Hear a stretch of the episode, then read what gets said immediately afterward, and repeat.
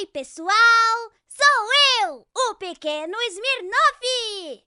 O Ben-Hur já vai começar, mas não se esqueça de ficar ligado nas minhas grandes aventuras! As grandes aventuras do pequeno Smirnoff! Até mais! Ben Nur. Ben Nur. Ben Nur. Ben Nur. Ben Nur. Boa noite, E Brasil. aí, pessoal, tudo bem? E- O que, que, que tá rolando aí, hein? Vou te dizer, esse podcast tá indo bem. Você ia falar E, que ia não, acabar agora? Não mesmo, jamais falaria isso, porque é mentira, galera. A gente tá de vento em polpa, mas acontece É. que a gente é motivado pela criatividade, né? Sabe, né? que você tá rindo Eu quê, não cara? entendi o que você quer dizer ainda, cara. Não, Tô- porque tô às confuso. vezes é. Será que. Será que a galera tá, tá gostando mesmo desse podcast? Tá querendo ele de verdade? Né? Peraí que eu preciso postar um negócio aqui, galera. Espera, cara. Pra chamar o pessoal. Mas e aí, o que, que vocês contam? Carnaval, né? Ah, Carnaval já foi, cara. foi, foi Hoje maravilhoso. é né? sexta-feira já. Você acha que eu não sei disso? Deixa eu te falar uma coisa, Bento. Ah. É... Se é a sua primeira vez, sou Yuri Moraes, que é o Bento Ribeiro. Esse é o meu podcast, podcast mais... Mas é. Como é que é? Mas é a longo prazo?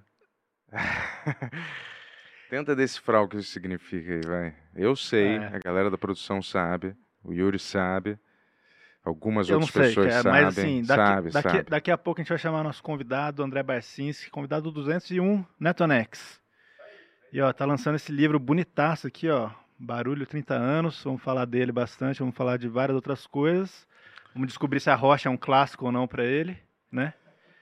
E ó, aqui ó, essa foto é dele, cara. Ele tirou uma foto que ficou bem lindaça, olha isso. Eu descobri que ele viu um show de Diário, a gente vai falar disso tudo aqui daqui a pouco. Mas antes, já postou aí, Reizinho? Aham.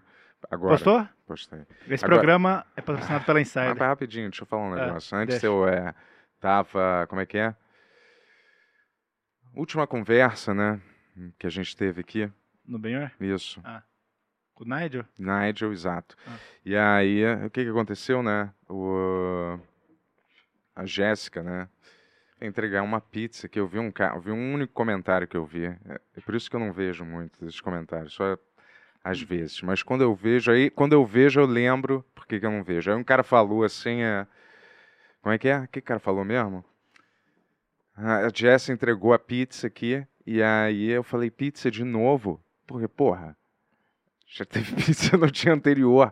E aí um cara, porra, a- Jess teve que se controlar pra não dar um safanão nesse playboy, não sei o que lá.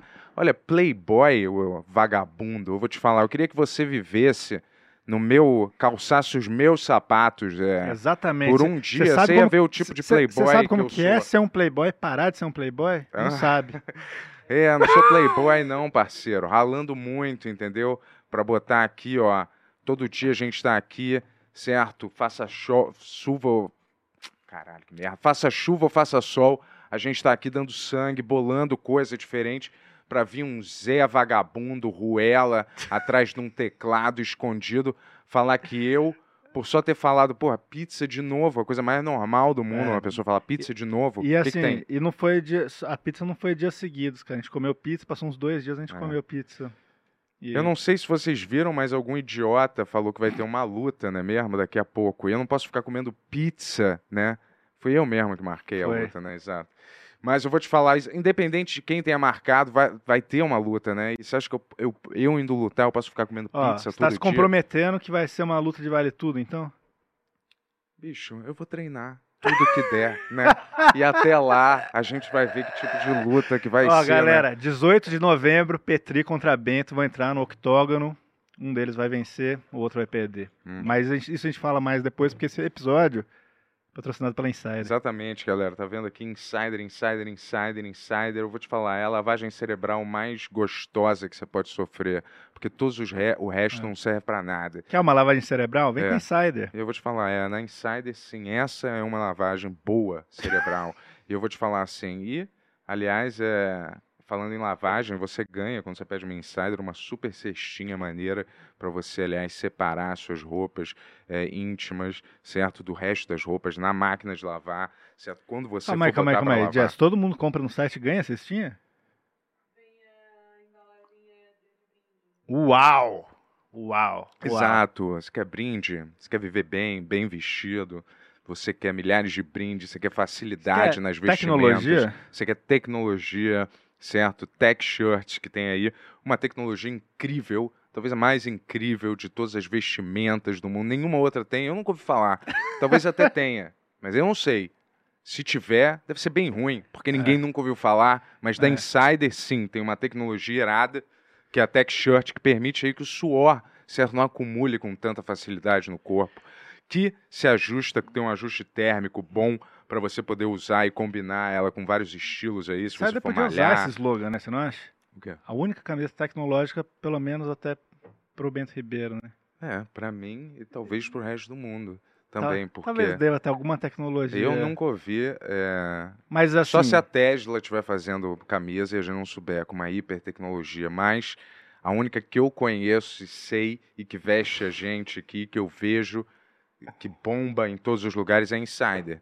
Talvez Boa. tenha alguma outra, eu não se você conheço. quiser ter uma Tech Shirt também, ou qualquer produto da Insider, usa o código BENHUR12 no site insiderstore.com.br para ganhar 12% de desconto no site inteiro, né, Bentola? Exato, vai lá no site, rapaz, acumula milhares de compras, que aí você tem tudo 12% de desconto, basta você usar o melhor cupom da NET hoje em dia, Boa. que é o BENHUR 12. Vai rolar a luta então, Bentola. Aliás, obrigado, Insider, Insider por patrocinar mais um episódio clássico do Benhur.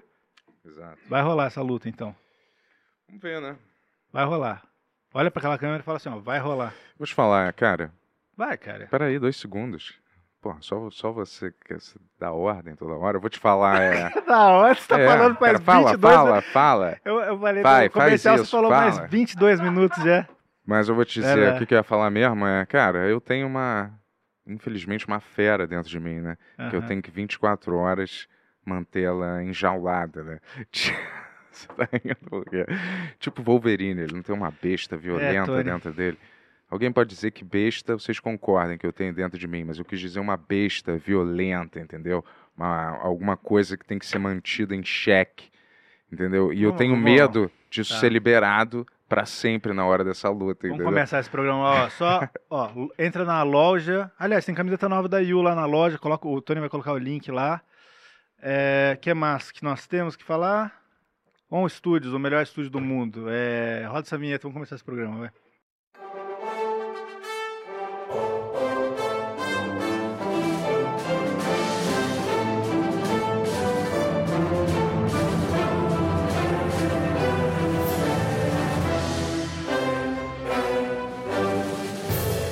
Ao vivo de São Paulo para todo mundo, Benhur. Isso, Jess, que tá rolando aí. A Jess tá de câmera hoje, dá pra cortar? Não dá pra ver a Jess, né? Nenhuma das câmeras. Tá maneiro. Ó, Barcinski, pra... seja bem-vindo ao Benhur, presente obrigado, do nosso valeu patrocinador demais. aí. Muito bacana, obrigadíssimo. Tamo junto. E. Pô, legal, pô. A gente tava falando do livro aqui antes de começar, eu nem quis falar muito, falei, pô, já vai entrar no ar, tudo Imagina. bonitão. Eu não sabia que você tinha tirado todas essas fotos aqui, eu achei que você escrevia, mas não sabia que você era fotógrafo. Sim, Então, eu, comecei como fotógrafo, inclusive, antes de. é, eu era fotógrafo olha do, isso, do Jornal cara. do Brasil. Olha isso, que demais. Inclusive, fotografei seu pai. Ah, é? Sim, Ó. fotografei. Matéria pro Jornal do Brasil. Como é que foi isso? Pô, foi. Eu era muito fã dele, cara. Mas você conheceu ele pessoalmente? Foi, foi, fotografei ele pro Jornal do Brasil. Ah, Fiz uma sim. matéria sobre algum livro que ele tava lançando. E ele foi gente boa? Como é Foi, foi, foi muito gente boa. Foi? muito Era gente boa. quê? Era pra uma. Eu, eu trabalhava no Jornal do Brasil, era fotógrafo do Jornal do Brasil e me mandaram fotografar o João Baldo Ribeiro. E eu fui. Eu não me lembro onde é que era, 89 deve ter sido, assim. Saquei. Ele estava lançando, não Foi me lembro que livro era. Mas eu tinha lido Vivo Povo Brasileiro, era puta fã do, do- dele e tal. Foi muito legal, cara. Foi em Taparica, não? Não, foi no Rio, Ah, cara. no Rio Foi mesmo, no Rio, então é. morava é, é. Ou ele tava Foi lá? no Rio, é. nem me lembro direito onde foi, mas foi para mim foi comovente. Eu tinha 21 anos, tá? um dos meus primeiros trabalhos como fotógrafo, foi muito legal. Porra, demais, hein? Deixa eu ver. Esse livro você lançou agora, tá lançando agora? Na verdade, o livro é de 92 e ele Ah. está sendo relançado agora. Ele é um 30 anos, livro, né? é, é um livro que eu fiz. Eu em 91 eu fui para os Estados Unidos, passei dois meses eh, entrevistando banda e viajando pelo país inteiro, fotografando bandas, Ramones, Cramps, Nirvana, e fiz um livro que é o Barulho, é uma viagem pelo underground do rock americano, saiu em julho de 92. E estava fora de catálogo, cara, uns 15 anos, já 20 anos, e sendo vendido por preços muito altos na internet e tal. E eu decidi relançar o livro numa edição agora Pô, tá de luxo. bonitaça, né? É, cara, aí É, tá lindo. essa ficou legal, obrigado. E, te- e tem uma além do livro original, tem uma segunda parte com muitas fotos que eu fiz entre 88 e 99. Uhum. É, então tem fotos desde coisas brasileiras, Legião, Raul Seixas. Esse do Nirvana aqui foi quando eles fizeram aquele, aquele show louco aqui no, no Brasil? Não, cara, essa, essa Era Rock in Rio? O que, que era? foi no aquilo? Hollywood Rock. Hollywood Rock. É, eu, eu nem estava nesse show porque eu morava em Nova York, em Los Angeles na época. Foi um show em outubro de 91, 31 de outubro, que foi o primeiro show do Nirvana em Seattle depois do lançamento do Nevermind. Pô, que demais. É, porque eu, eu, eu cheguei nos Estados Unidos, se não me engano, 16 de setembro de 91. Uhum. Posso estar enganado, mas foi o dia em que o Nevermind saiu. Caramba. E eu tinha uma entrevista marcada com eles por fax. Naquela época a gente fazia entrev- marcação de entrevista, agendamento por fax, né?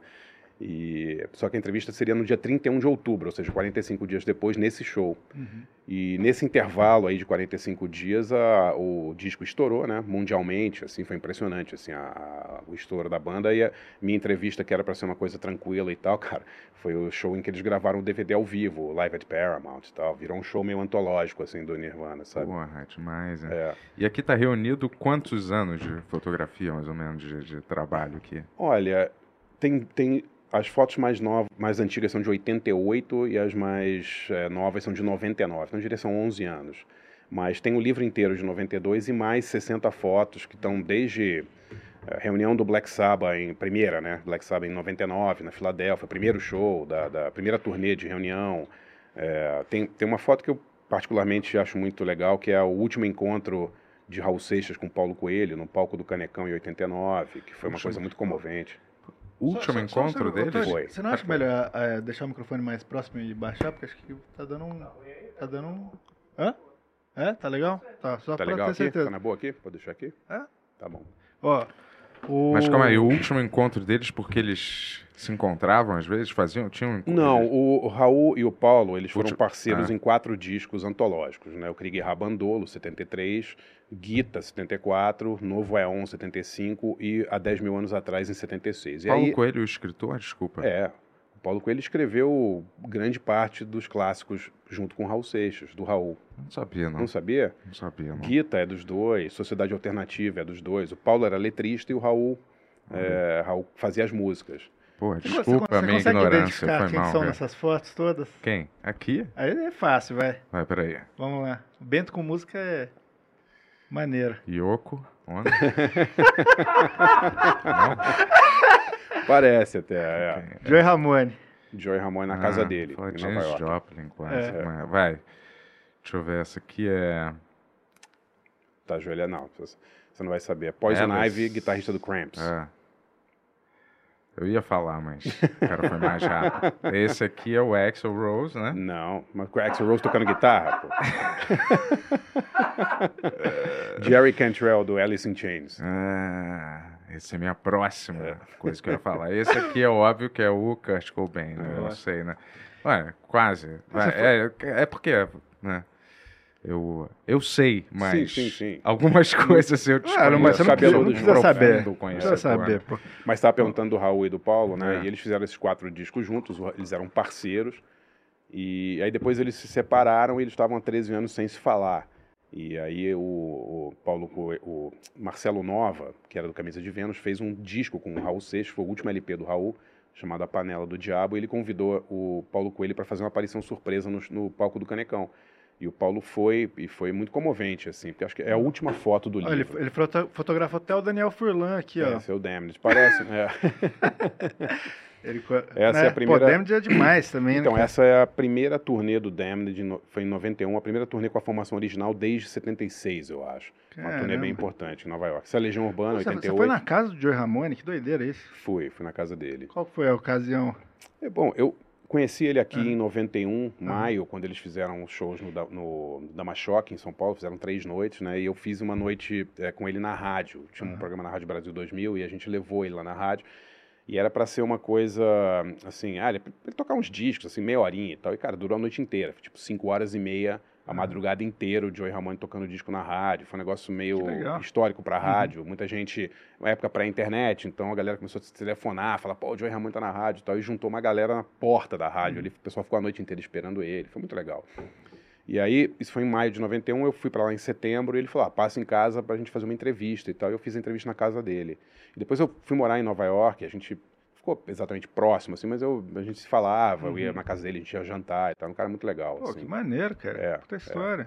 Um cara Mas muito você legal. entrevistava e tirava as fotos também, tudo você. É, eu, eu comecei como fotógrafo, era fotógrafo do, do Jornal do Brasil, mas eu sempre gostei de escrever também, então depois eu fui para a Folha e parei de fotografar profissionalmente, digamos assim, e comecei a fotografar só para mim.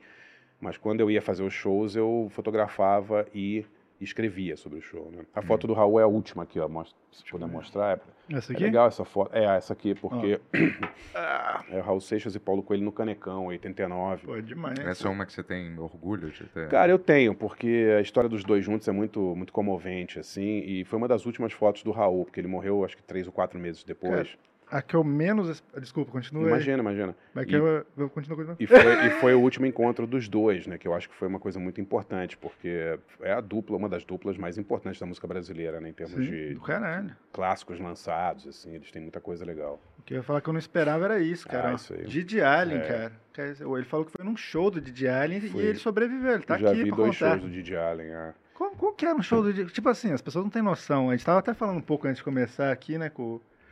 Mas explica como que era um show do Didi Allen. Você que foi. É legal dar uma contextualizada, né? Quem é o Didi Allen, Sim. né? Didi Allen é um cara, o nome verdadeiro dele é Jesus Christ Allen, não sei se Sim. você sabe disso, Sim, o nome dele é. Jesus Cristo, né? O pai era um fanático religioso, tá? Uma história meio foda, Uhum. assim. E ele tinha uma banda chamada Didi Allen and the Murder Junkies, onde ele tocava com o irmão, Uhum. e era tipo um punk extremo, né? Meio grego, assim, né? uma coisa meio...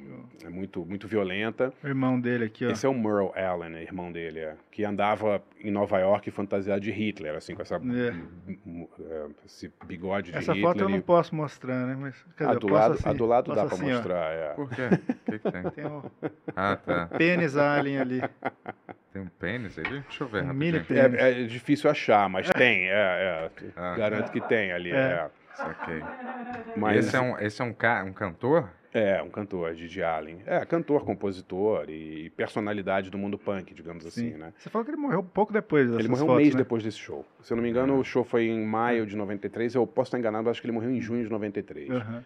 E ele, ele era conhecido por fazer shows de violência extrema, assim. Ele se cortava, defecava no palco, É, era uma loucura. batia No- na No galera. YouTube tem alguns que eu falo, Tem. cara, como que a galera ficava no show? Porque ele cagava no show, Tem. jogava É, merda na galera, ele É, pulava é pra brigar com Você a foi, galera. mais, você foi mais direto do que eu. É, não, é, Isso aí, Isso tem, no, aí. tem no YouTube, ó. Tem, no tem. YouTube, você não pode censurar isso. E ele tava. ele, ele tinha muitos mandados de prisão nos Estados Unidos. É. Uhum. Então ele não tocava em todos os lugares, porque ele não podia. E ele não podia anunciar shows em, em estados onde ele tinha mandado de prisão. Uhum. Então eu tava. Eu fui cobrir um festival de uma gravadora independente em Seattle, na época, em maio de 93, e um amigo me falou, falou, cara, vai ter um show do Didi Allen. Falei, puta, tenho que ver, porque era muito raro ver show do Didi Allen. Uhum. E aí a gente foi, o- foi- trocou de lugar umas duas ou três vezes, porque ele sempre tinha esses problemas, marcava o show, aí o clube não podia fazer e tal. E rolou num clubinho em Seattle, e eu dei a sorte de fotografar. Tem meia dúzia de fotos aí no, no livro. E no- E são fotos raras, assim, do Didi Allen, porque ninguém fotografava show do Didi Allen. Primeiro você não sabia nem que ia acontecer os shows, né? E depois era É, eu achei difícil... demais quando eu abri, eu falei, que isso? É. Nesse, nesse que você foi, aconteceu alguma coisa? Ah, aconteceu. Quer dizer, todos aconteciam. né? Assim, Ele brigou umas, umas três ou quatro pessoas, apanhou de várias pessoas da plateia, é, apanhou de uma mulher, de uma fã. Caramba. É, foi, foi, era engraçado. E aí, uma hora ele, ele, ele se jogou do palco e, bate- e caiu do meu lado. Assim, eu tava na frente do palco, ele caiu, bateu com a cabeça no chão. E abriu a cabeça, começou a sangrar. Uma das fotos ali, é, se você mostrar a foto do Didi Allen, vai dar para ver o corte na cabeça dele. É, Aqui, ó. essa aí é. Essa eu tava do lado dele e ele levantou, e ele tava falando com, com alguém que tava do lado ali. Isso dá para ver o, o talho na testa do maluco ali. Caramba. É, eu li, eu li o livro, né? Tava falando do road deles, né? Que ele Sim, escreveu um livro sobre sim. a turnê, e daí, tipo, todos os shows deles duravam, tipo, quatro, cinco músicas, e daí chegava a polícia. Esse durou tipo meia dúzia, É. e aí ele botou fogo na bateria, e aí o show acabou. É, ele botou fogo na bateria. é. O de. Nova York, quando ele morreu, ele morreu logo depois de um show, né? E eu tava morando em Los Angeles não fui nesse show. É, ele foi fazer o show e o show durou também três ou quatro músicas. Aí começou uma briga na, na- entre ele e a galera. Aham. E a- a- eu não vi o show, mas a descrição é assim. E aí o público, é, o Didi Allen saiu para um beco ao lado do show e o público começou a arremessar latas de lixo nele e ele arremessar garrafas no público. E, e aí ele saiu é, pelado, tem, tem vídeo desse show, assim. Ele sai pelado pela rua, em Nova York, só de bota, vai para casa de um amigo, Jimmy Pilk, lá que era numa banda chamada Suicide, e morreu de overdose, né, de hero- de heroína na mesma noite, assim. É, não sei se é uma lenda isso, mas que a, que a galera ficou um tempão com ele morto na festa, lá tirando foto Sim, é com ele. verdade, no, no, documentário dele tem. É, então Tem não, isso, não é. lembrava se É. era. Inclusive, alguns anos Mas sem depois. saber que ele estava morto. Não, sabendo. que- Ah, na festa. É. É, não dá pra saber se a pessoa, a galera sabia ou não. Você imagina o estado da galera na festa. Você imagina. É uma, Uma festa da- do Didi Allen, pessoal. É, festa do Shows era assim, imagina é. as festas. É. É uma situação, tipo, morto muito louco, né? Morto muito louco. Põe o cara no carro e É, vai sair pra. fingindo é. que ele tá vivo, né? É. Controlando o cara. Ele, ele fez uma. Fizeram um documentário sobre o irmão dele, o Merle, Uhum. agora faz uns 5, 6 anos. E é interessante porque é, ele, ele vi- vive de vender memorabilia do irmão, né? Então Uhum. ele vive, vende camiseta, disco e tal. E eles têm que- maior, problema porque a galera vai no cemitério e rouba coisas do, do túmulo do Didi Allen. Inclusive já tentaram levar o corpo várias vezes e tal. É, é louco, assim. Ele tem um séquito, assim, de fãs que, que é bem, digamos, fanático por ele, né? É, tá, é muito louco isso, né? Porque você- no documentário mostra, né? Uns fãs que falam, caramba, como Sim. o cara é tão obcecado. Ah, ele era, ele era admirado, assim, É. ele- alguns caras, por exemplo, sei lá, o Jay Mascis do Dinosaur Jr. tocou guitarra na banda dele. Ah, o Thurston sabia. Moore do Sonic Youth fazia participações Aham. em shows. Ele era considerado um cara, assim, que a galera curtia e Eu acho, respeitava e eu acho admirava. maneiro, eu assim. acho, quer dizer, assim, né? Tem, tem os, o lado que você fala, pô, isso aqui é completamente insano, é. mas tem um, tem um valor artístico meio maluco, né, assim, no, nisso tudo, assim. Olha, eu, era mais uma performance, né? É. Porque o, o negócio do Didi Allen é que ele, ele tinha prometido se matar no palco. Então a galera, ele falou um ah, vou me matar no palco. Então todo mundo ia no show esperando que ele se matasse. E aí ele não se matou. E aí todo mundo ficava reclamando. Ah, pô, fui no show, paguei, você não se matou. E aí era uma coisa que eu não podia perguntar pra ele nas entrevistas quando é que ele ia se matar e tal. Era um engraçado. Acho que era por isso que ele fazia acabar com cinco músicas o show, ele causava o caos e falava, pô, não deu pra parar Talvez, o show. é, parar o não- show não deu antes. pra- É, Vai sair é. um filme agora, né, de ficção, né, dele. Cara, tá pra rolar um tempão esse filme. É. O documentário dele, o É. Haters, foi dirigido pelo Todd Phillips, Sim. que depois fez o Coringa, né? Com É. o Joaquin Phoenix, né? Sim. E é um Eu- filme bem legal, o eu- Haters. é, já eu tem no YouTube, dá pra fudido ver e tal. Então falando de um filme dele com Christian Bale, falavam um É, monte de Christian coisa. Bale? Eu não sei, tinham falado que... Aí depois eh, falando, ah, não, é fake news, não vai rolar, mas... eh, eu, não, eu não me lembro quem é que ia fazer. Era o cara que fez o... O que eu vi era o Jonas Ackerlund, lá- não sei se fala assim o nome dele, Jonas Ackerlund, que fez Que era- o do Mayhem também. Tá, tá, tá. Que ia dirigir. É, Mas quem ia fazer o Didi Allen? não sei. Quem que você acha, acha que seria um bom Didi Allen no Putz, cinema? cara, sei lá. The Hoje é Rock. Difícil. É, não, Cara. não. É, Didi Allen é difícil, né, cara? Sei lá, um cara que fez o filme do Queen podia fazer um bom Didi Allen É. ali, né? Não, o Christian Bale ia é. arrebentar, Christian Bale né? ia arrebentar Didi Allen. Ia ser muito Já é bom. meio velho, né, pro Didi Allen, mas também o Didi Allen parece que tinha 20 anos a mais também. É, exatamente. É. Sempre. É. Galera, antes de fazer aqui uma pergunta, é... Esse programa, você pode mandar pix pra cá, tá? E participar dele, fazer parte da nossa roda de conversa, mandando o seu pix, mandando a sua pergunta, a sua crítica, a sua dúvida pro nosso convidado. É, de preferência pro nosso convidado. Pra mim não precisa mandar muita coisa, não, nem pro Yuri, talvez. Mas manda É. aqui uma Então, pergunta pra nós três, muitas Jéssica, coisas. pro Tony, certo? O- E- Pô, uma coisa que eu tava, eu tava sempre, como numa lanchonete ali perto de casa, e daí, tipo, eu ficava vendo sempre um post lá, ah, não sei o que lá, manual da culinária ogra. É. Daí, agora que você ia vir pra cá, eu vi, caralho, É. vai ser ele que fez. É, eu que fiz. É um dos, é, um dos livros que eu fiz. Era Uhum. um guia da culinária ogra. Era tipo um. Saiu em 2012 e Uhum. era tipo um, é, um guia de restaurantes baratos em São Paulo. Uhum. Ou que na época eram baratos e tal, hoje não são mais, ou já fecharam e tal. Uhum. E eram 195 lugares para você poder comer de uma, assim, sem gastar muito, assim. Que restaurante era que você foi? O do. O, eu não, pior que agora chama do Jorge, sabe qual que é? Não. Que é um de, de coxinha, que era do. Em Pinheiros, lá do japonês. Ah, na, na, na, na Fradique? É. Doce Companhia É, chamava. tá, é. agora é do Jorge, mudou. Ah, é? Mas Ah, é. ainda é igual, assim. É, ele, eu, padrão. Eu, eu botei eles lá no guia, porque era, era barato para comer, a comida É, era muito, muito boa. gostoso, é, muito gostoso. É, é. Um, um guia de lugares baratos para você comer. É, bara- lugares bons e baratos, porque estava numa época de muita gentrificação em São Paulo. Eu ainda morava em São Paulo na Uhum. época e tinha aquela coisa de aluguel subir, aí os restaurantes iam fechando. Aí eu falei, pô, vou fazer um guia desses restaurantes mais tradicionais e Uhum. tal, e, e que não estão em nenhum guia, né? Basicamente a ideia era essa. E Uhum. foi, foi meio sucesso, assim, vendeu bastante e a galera, muita gente fez, assim, é, Google Maps com, com todos, os, todos os restaurantes, tentou ir em todos, assim, era bem legal. A tristeza é que muitos fecharam, né? Uhum. Não só por causa da pandemia, mas por causa de custo também. é, Ninguém aguenta é, aluguel em São Paulo, né? Para restaurante. Muda muito, muito difícil, né? rápido, né, cara? De três em três anos, cara. É, é. Pinheiros ali, nossa, três anos, os caras derrubam tudo É. e fecha tudo e abre outros de novo, assim. né? É, e aí abre um metrô, o aluguel É. sobe três vezes, o cara, não- o tiozinho não consegue manter o aluguel. E... Mas para montar esse guia, como é que você. Como é que você, você, você simplesmente ia em todos os Não, lugares? eram lugares possíveis? ou que eu já conhecia, Ah. ou que alguns amigos indicaram, assim, ou que eu perguntava, assim. Porque São Paulo é imenso, né, cara? Então não dá pra, sei lá, você, você mora na Zona Oeste, você não vai conhecer os lugares da Zona Sul. Então Uhum. eu ligava para alguns amigos que moravam lá, com quem eu, hum, eu falava, pô, tem algum restaurante mais popular, assim, legal e tal, e, e eles indicavam, assim. Mas claro que era, foi uma coisa muito pessoal, assim. Lembra que os resta- era, era super. os- Todos os restaurantes tinham um negócio da Veja. Isso ainda vale alguma coisa? Quando a aquela- pessoa prega um negócio na parede que é tipo. Eu- Escolha da Veja. Eu acho que na né? época era quando as pessoas respeitavam mais a mídia impressa, era um negócio legal, Uhum. né? Você vê lá no. Eu sei que eu, eu, eu fiz o Guia da Culinária Ogre, a gente deu. A editora, a Planeta, deu uma. Um, tipo um diplomazinho para cada lugar, né? Aham. E aí e eu, e eu não me identificava nos lugares que eu ia, porque eu acho horrível quando você vai escrever sobre um restaurante, você avisa pro cara que você vai lá, porque é Aham. óbvio que ele vai te tratar melhor do que os clientes. É. Então eu não, não dizia, eu pagava, o cara não sabia nem quem eu era, entendeu? Aham. E aí eu fiz lá o Guia da Culinária Ogre e depois fui almoçar num dos lugares que eu adorava, que é o Ita, que é um restaurante ali no Lago do Paissandu, que, cara, é um lugar muito bom, assim, para comer, super barato. Pô, Esse eu não conheço. É, no- é do lado do Lago do Paissandu, perto da Galeria do Rock ali, uma Uhum. travessinha ali, é muito bom. Que tipo de Só comida, PF. assim? PF, PF, cara, PF. PF. é. Aham. Muito, muito motoboy almoça lá, porque é um lugar barato e tal. Aham. E eu não sei porque o filho do dono me reconheceu, não sei de alguma matéria e tal. E ele e tinha lá, né, o Guia da Culinária Ogre. Ele falou, pô, foi você que escreveu, né? Eu falei, foi. Aí ele falou, pô, meu pai adora isso aqui, chamou o pai, que era o dono do restaurante.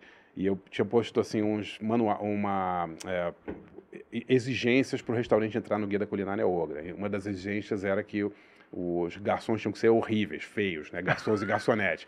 Porque, pô, você vai no restaurante, tudo parece um modelo, né, É. cara? É um- Aí o pai falou assim: Nossa, o que eu achei mais legal do livro é que você acertou em cheio, meus garçons são todos horríveis. Olha aqui a cara da galera. E como é que você dava uma nota pro restaurante? Não, eu só indicava, falava: Esse Ah, lugar tá. é assim, assado, contava a história, o que que você podia pedir e tal. E de vários, vários tipos de comida, né? Desde comida árabe, comida chinesa e. Só que muda muito, né, cara? Isso foi quantos anos atrás? Isso? 11 anos. 11 anos Saiu em atrás. 2012 eu levei uns dois anos fazendo. Então eu comecei em 2010, mais ou menos. Assim. Saquei. Agora é. Hum, Agora não. Eu, eu, eu- eu saí, eu saí de São Paulo em 2011, então Ah. eu não moro mais em São Paulo. Então até me pediram, pô, faz a continuação, mas eu não, não tô mais na cidade, então pra mim fica difícil. E muitos dos resta- restaurantes fecharam já, entendeu? Você foi pra Paraty nessa época já? Sim, sim. Eu moro há 13 anos em Dá Paraty. uma sossegada um pouco. É, é, tem uma, uma qualidade de vida legal, assim. Aham. A gente sempre gostou de praia e tal, e, e a gente tinha uma vida muito agitada em São Paulo, e a gente decidiu mudar. E foi uma escolha muito boa, pelo menos pra gente, assim. Pô, você sempre teve mais ou menos no radar, porque eu sou muito amigo do Sadovski, ele sempre Sim, falou de sim, você sim. e tal, assim. Mas eu- o que chamou a atenção foi, foi um post que você fez do Onde os Fracos Não Tem Vez lá, Do quê? sobre os Onde os Fracos Não Tem Vez, que Ah. bombou, né, no Twitter isso aí. Qual? Do, um do- post falando... que Ah, isso- sim, sim, era um eu- post, sim. E eu me identifiquei muito com isso, cara, É. assim, de falar, caralho, é verdade, né? Nenhum filme pra adulto é, teria esse orçamento, mas assim... É, o que tá. Quer dizer, eu sempre escrevo sobre isso. Eu tenho o meu site de jornalismo cultural Uhum. que as pessoas assinam, tem um assinante do Uhum. site, é andrebarcinski.com.br, porque eu não tenho mais lugar para escrever, ninguém me chama mais para escrever, porque não tem mais basicamente jornal e Uhum. revista, né? Meio que acabou assim. E os sites também não, não pagam mais as pessoas para escrever, né? Então eu criei meu próprio site e eu escrevo bastante sobre essa infantilização do cinema, né? Sobre Uhum. como é um processo irreversível de, de- que os estúdios estão fazendo filmes cada vez para pessoas mais novas. Uhum. Então, filmes tipo Silêncio dos Inocentes, Onde fracos, os Fracos Não Têm Vez, os filmes dos irmãos Coen, tal, os caras não conseguem mais dinheiro para esse tipo de filme. né? E os estúdios só, só fazem filme ou, da, ou de super-herói, ou franquia, ou coisas para criança, porque rende muito mais, né, cara? E o adolescente e criança vai ver um filme cinco vezes, não interessa se é bom ou ruim, ou ruim compra o, o- compra o brinquedo, come pipoca, né? Porque os cinemas ganham mais Remake dinheiro. também, né? Como? Remake também. É, cara, sei lá, Velozes e Furiosos 15. É. Dane-se se o 14 não, você é ruim, pega, o cara às vezes, 15, um filme entendeu? que já, né? Um filme, porra, que já tá. É perfeito o filme. Você não precisa fazer uma outra versão, tipo ah, mas... Silêncio dos Inocentes, sabe? O remake do Silêncio dos Inocentes. Porra, dá raiva isso, cara. É, é dá uma difícil. raiva, a não ser que o filme seja muito, muito. Devia ter um tempo até a pessoa ser permitida fazer um remake daquele filme. Às vezes o filme tem 15 anos e já tem um remake É, do filme. é, é. Ou, Porra. tem, ou tem uma coisa que é tão ruim quanto, que é uma versão americana de um grande filme Nossa, europeu ou odeio asiático. Isso é isso, cara. insuportável. Caralho, eu odeio isso. cara. É. Tinha um filme que era o Hack, lembra? Esse filme Hack, O espanhol? filme, filme de terror, né? De terror? É, É muito bom o espanhol. é, o espanhol. É, É. Eu não vi o outro, né? É, às vezes eu tem um caso clássico do Jan de Bont, um cineasta holandês que fez um grande filme de terror, o Spurlos, chama. O Silêncio do Lago, um Aham. filme dos anos 80 foda assim. E ele mesmo foi convidado para ir para Hollywood, eu entrevistei ele na época, para Hum. fazer um remake do próprio filme dele. É uma merda o filme, é com, Cara, Kiefer Sutherland. Kiefer Sutherland e a Pô, Sandra, e a Sandra Sandra Bullock. Bullock, cara. Michael É. Haneke fez isso, né? Com o Funny Games. O Michael, é, ele, mas ele dirigiu o Funny Games Fez, americano? Não me, não me Ele, lembrava. ele dirigiu os dois. Ah, é? Ah, é. Mas foi uma, foi uma coisa que ele quis fazer mesmo. E eu gosto dos dois. Os dois Não, sim, é. sim, mas é. o ele, grande diretor, né? O É. Ian De Bont não, não foi exatamente isso. Depois ele fez aquele Twister e tal, o cara. E fez um- o assassino é o Jeff Bridges. Exatamente. Mas eu vou te falar, ele, ele fez. Cara, tem um filme dele que eu gosto, que é meio trash, que é o, o Longo Beijo de Boa Noite, ou The Long, Kiss Goodnight, eu não sei como é que é aqui. Do Ian De Bont? É Samuel Jackson e a Gina Davis, Tá, né? me lembro desse filme. Você não É, tem é. esse filme aqui, eu nunca acho aqui no Isso é outra streaming. coisa, isso é outra coisa dos streamings, né? Você não tem. Se você não guardou filmes em mídia física, você tá ferrado, porque você fica dependendo dos Caraca. streamings, assim, né? Eu Uhum. uso mídia física até hoje. É? Tem até VHS. É, cara. Eu porque tenho muito DVD, mas eu nunca mais vejo, assim. Eu vejo porque tem muito filme que não existe mais. É. Você não Esse baixa é um nada desses. ilegalmente. Cara, eu, assim, eu, eu quando eu não consigo achar, eu Aham. baixo. Porque Aham. tem, tem filmes, é isso aí, você não consegue achar, É. cara. Pô, Quinto o Elemento, não tem. Como? Quinto Elemento. Quinto do Luc Besson? É, eu não É. acho. Acho É, esse não- filme um meio clássico, clássicozinho, Aí, vai. Aí vamos entrar nisso aí, hoje vai ser bom. Essa, a, gente, a gente teve uma época do Ben-Hur aqui que a gente, a gente, a gente sempre recomendava filmes Tá. Dos últimos cinco anos que a gente achava Cinco legal. anos. É difícil achar, hein? É, não, porque ele falava, pô, não existe nenhum filme bom novo. A gente tinha que indicar algum que a gente viu Tá vendo? recente. Seu comentário prova a Não, minha, tudo a minha bem. máxima. Eu digo, é Só- ca- só- cada só- vez mais difícil. Só dar o contexto. E daí depois a gente falou, não, vamos mudar agora, vai ser só filmes clássicos. A gente começou vendo Ben-Hur, que a gente não tinha visto, e o Tá. nome do negócio sim, é Ben-Hur. Sim, sim. E daí, tipo, a gente foi. E daí o Bento, na sequência, indicou A Rocha.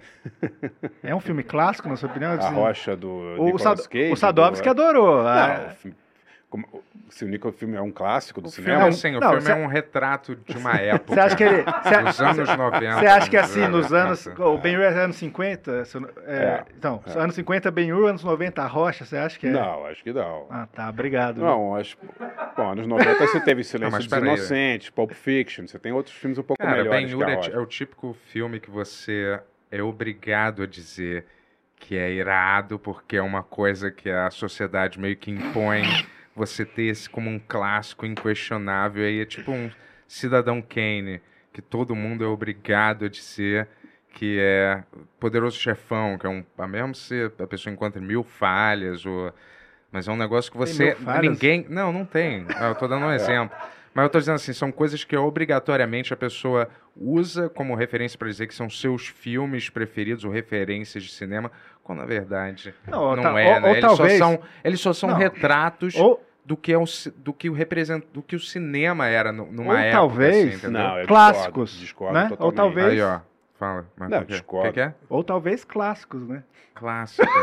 É. Isso aí, ó. Não, mas o, o É. Cidadão Kane é um filme clássico porque ele é um filme feito há 82 anos atrás, cuja estrutura narrativa, fotografia, atuação é, muito imitado até hoje. É. Não, e, e- e o que é, na minha definição de filme clássico, ou obra clássica, é uma obra que inspira gerações futuras, né? Então esse é um filme que, claro, claramente... Inspirou milhares de gerações. Olha, futuras. eu, eu acho assim, que você tem, eu tenho que concordar com você que a Rocha, comparada com os filmes de hoje, é tipo Cidadão Kane, é eu vou te uma falar, obra-prima. Não, mas né, eu- eu- assim, sabe do- como eu, eu separo? É óbvio que.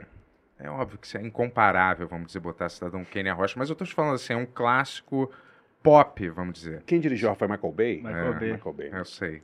É, Várias é, coisas é, depois é, contra é, o filme, mas eu Não, vou não. dizer assim, é um clássico pop da época. Tipo assim, óbvio que Duro de Matar, vamos dizer assim, é um clássico Não, é um blockbuster. né? pop, é um clássico pop, coisa, assim, É. essa, essa definição, essa separação de cinema de arte e cinema É. popular é uma coisa de 30 anos atrás, que não existia antigamente. Cidadão Kane foi o maior, uma das maiores bilheterias, o, o Poderoso Chefão foi uma das Sim. maiores bilheterias de 72. Quando você pega os, o o Oscar até vai 91, 92, os grandes filmes, pô, Silêncio dos Inocentes foi um puta sucesso de bilheteria. Uhum. Quer dizer, você tinha filmes que eram grandes filmes e que também faziam sucesso de bilheteria. Hoje em dia não tem. Hoje em dia os filmes do Oscar, os melhores filmes, vai, os mais conceituados, ninguém vai ver, basicamente é isso. Com exceção do Top Gun, que tá no Oscar. Ah, mas peraí, mas peraí, ganhar, mas hein? Top Gun tá no Oscar é uma brincadeira Nossa, de é mau uma gosto. palhaçada, É, né? uma Pra- palhaçada. pra melhor é. filme? É, também para Ah, melhor é? filme. É, é. Não, eu até entendo, porque todos os outros filmes que estão indicados não foram vistos por ninguém. Então eles têm que ter algum filme ali É, que alguém viu para chamar a atenção. E pro, entendeu? pro Tom Cruise tá na plateia também. É, eu admiro o Tom Cruise, acho um. O filme é divertido pra caramba, me diverti vendo, achei super legal. Agora, melhor filme, cara, é brincadeira. Tem um assim, favorito do uma coisa... Cara, eu, eu, eu- acho que quem vai ganhar aquele filme horroroso lá, o, esse filme da, do multiverso, eu não aguentei 15 eu, minutos Eu também do não. filme. O 15 Bento minutos. adorou esse é o filme? Um filme Todo mundo, toda hora, É, cara, eu não aguentei. Esse filme é legal. Eu não aguentei Eu 15 vi, minutos. eu vi é. 15 minutos Eu também. também. Aliás, esse também. filme é E eu me bem senti, bom. É, eu me senti bom. super mal, porque todo mundo ao meu redor fica falando, não, esse filme é perfeito. Cara, eu não aguentei 15 minutos. Eu não Ah, gosto muito de multiverso. Prefiro um universo só, pra mim tá bom já. entendeu? Mas eu vou te falar, a, a- como experiência audiovisual, vamos dizer assim, se você tiver mais ou menos imerso na coisa, se permitir estar imerso É. ali no ambiente, como se, se eu fosse no cinema assistindo, não tivesse escapatória, né? Tem, Tivesse que ser. você pode Você sair. pode sair, mas eu tô dizendo assim, você tá ali, você resolveu embarcar naquilo, você Sim. não tem uma distração imediata na sua casa, ou alguém tocando é a campainha. é.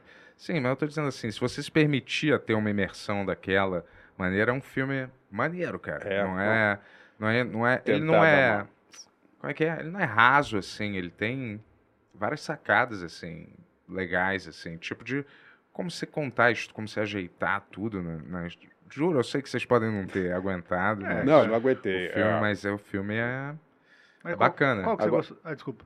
Não, não, eu digo, esse É. filme vai ganhar de Tar, por exemplo. Tar ninguém Pô, viu. tá excelente. né, Excelente, um filme maravilhoso. E, e se a Kate Blanchett perder o Oscar, pra qualquer pessoa que seja, é pra fechar, né? Pra não acabar o Oscar, né? Porque o que a mulher faz em Tar é Ela brincadeira. perdeu, né, num, num desses, dessas É, cara, porque vira um concurso de popularidade, entendeu? É. Ela já ganhou, a outra não ganhou, aí dá pra outra, Aham. tipo, é foda. E ela faz uma mulher escrotona, arrogante, né, que é cancelada, então talvez confundam a, atriz com a personagem. É o que talvez, você gostou entendeu? mais do Oscar?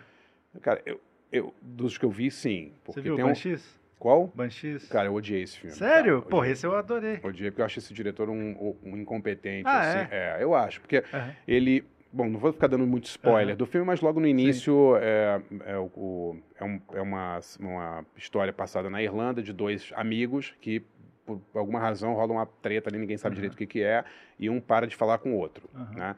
Beleza, aí começou o filme era sobre isso. Primeiro já começou aquela... Eu, eu odeio essa coisa quando tem vila no interior, que eles... Você sabe a novela Saramandaia? Que tinha uma, uma coisinha do interior, uma vilinha, tinha assim a... A, a bruxinha, a pessoa assim, a, a vaquinha, é tipo a mesma coisa, né? Esse filme tem um monte de arquétipo, né? Tem o Aham. bobo da vila, que é aquele moleque, tem o cara que bate no filho, cada, cada personagem é um arquétipo, assim. Uhum. E aí o, o roteiro inventa um troço do nada, que o cara fala assim, ah, eu vou cortar meus dedos se você vier falar comigo de novo. Quer dizer, é uma invenção, é uma roteirada ali para criar um suspense que não existe. O, o suspense não se sustenta no filme.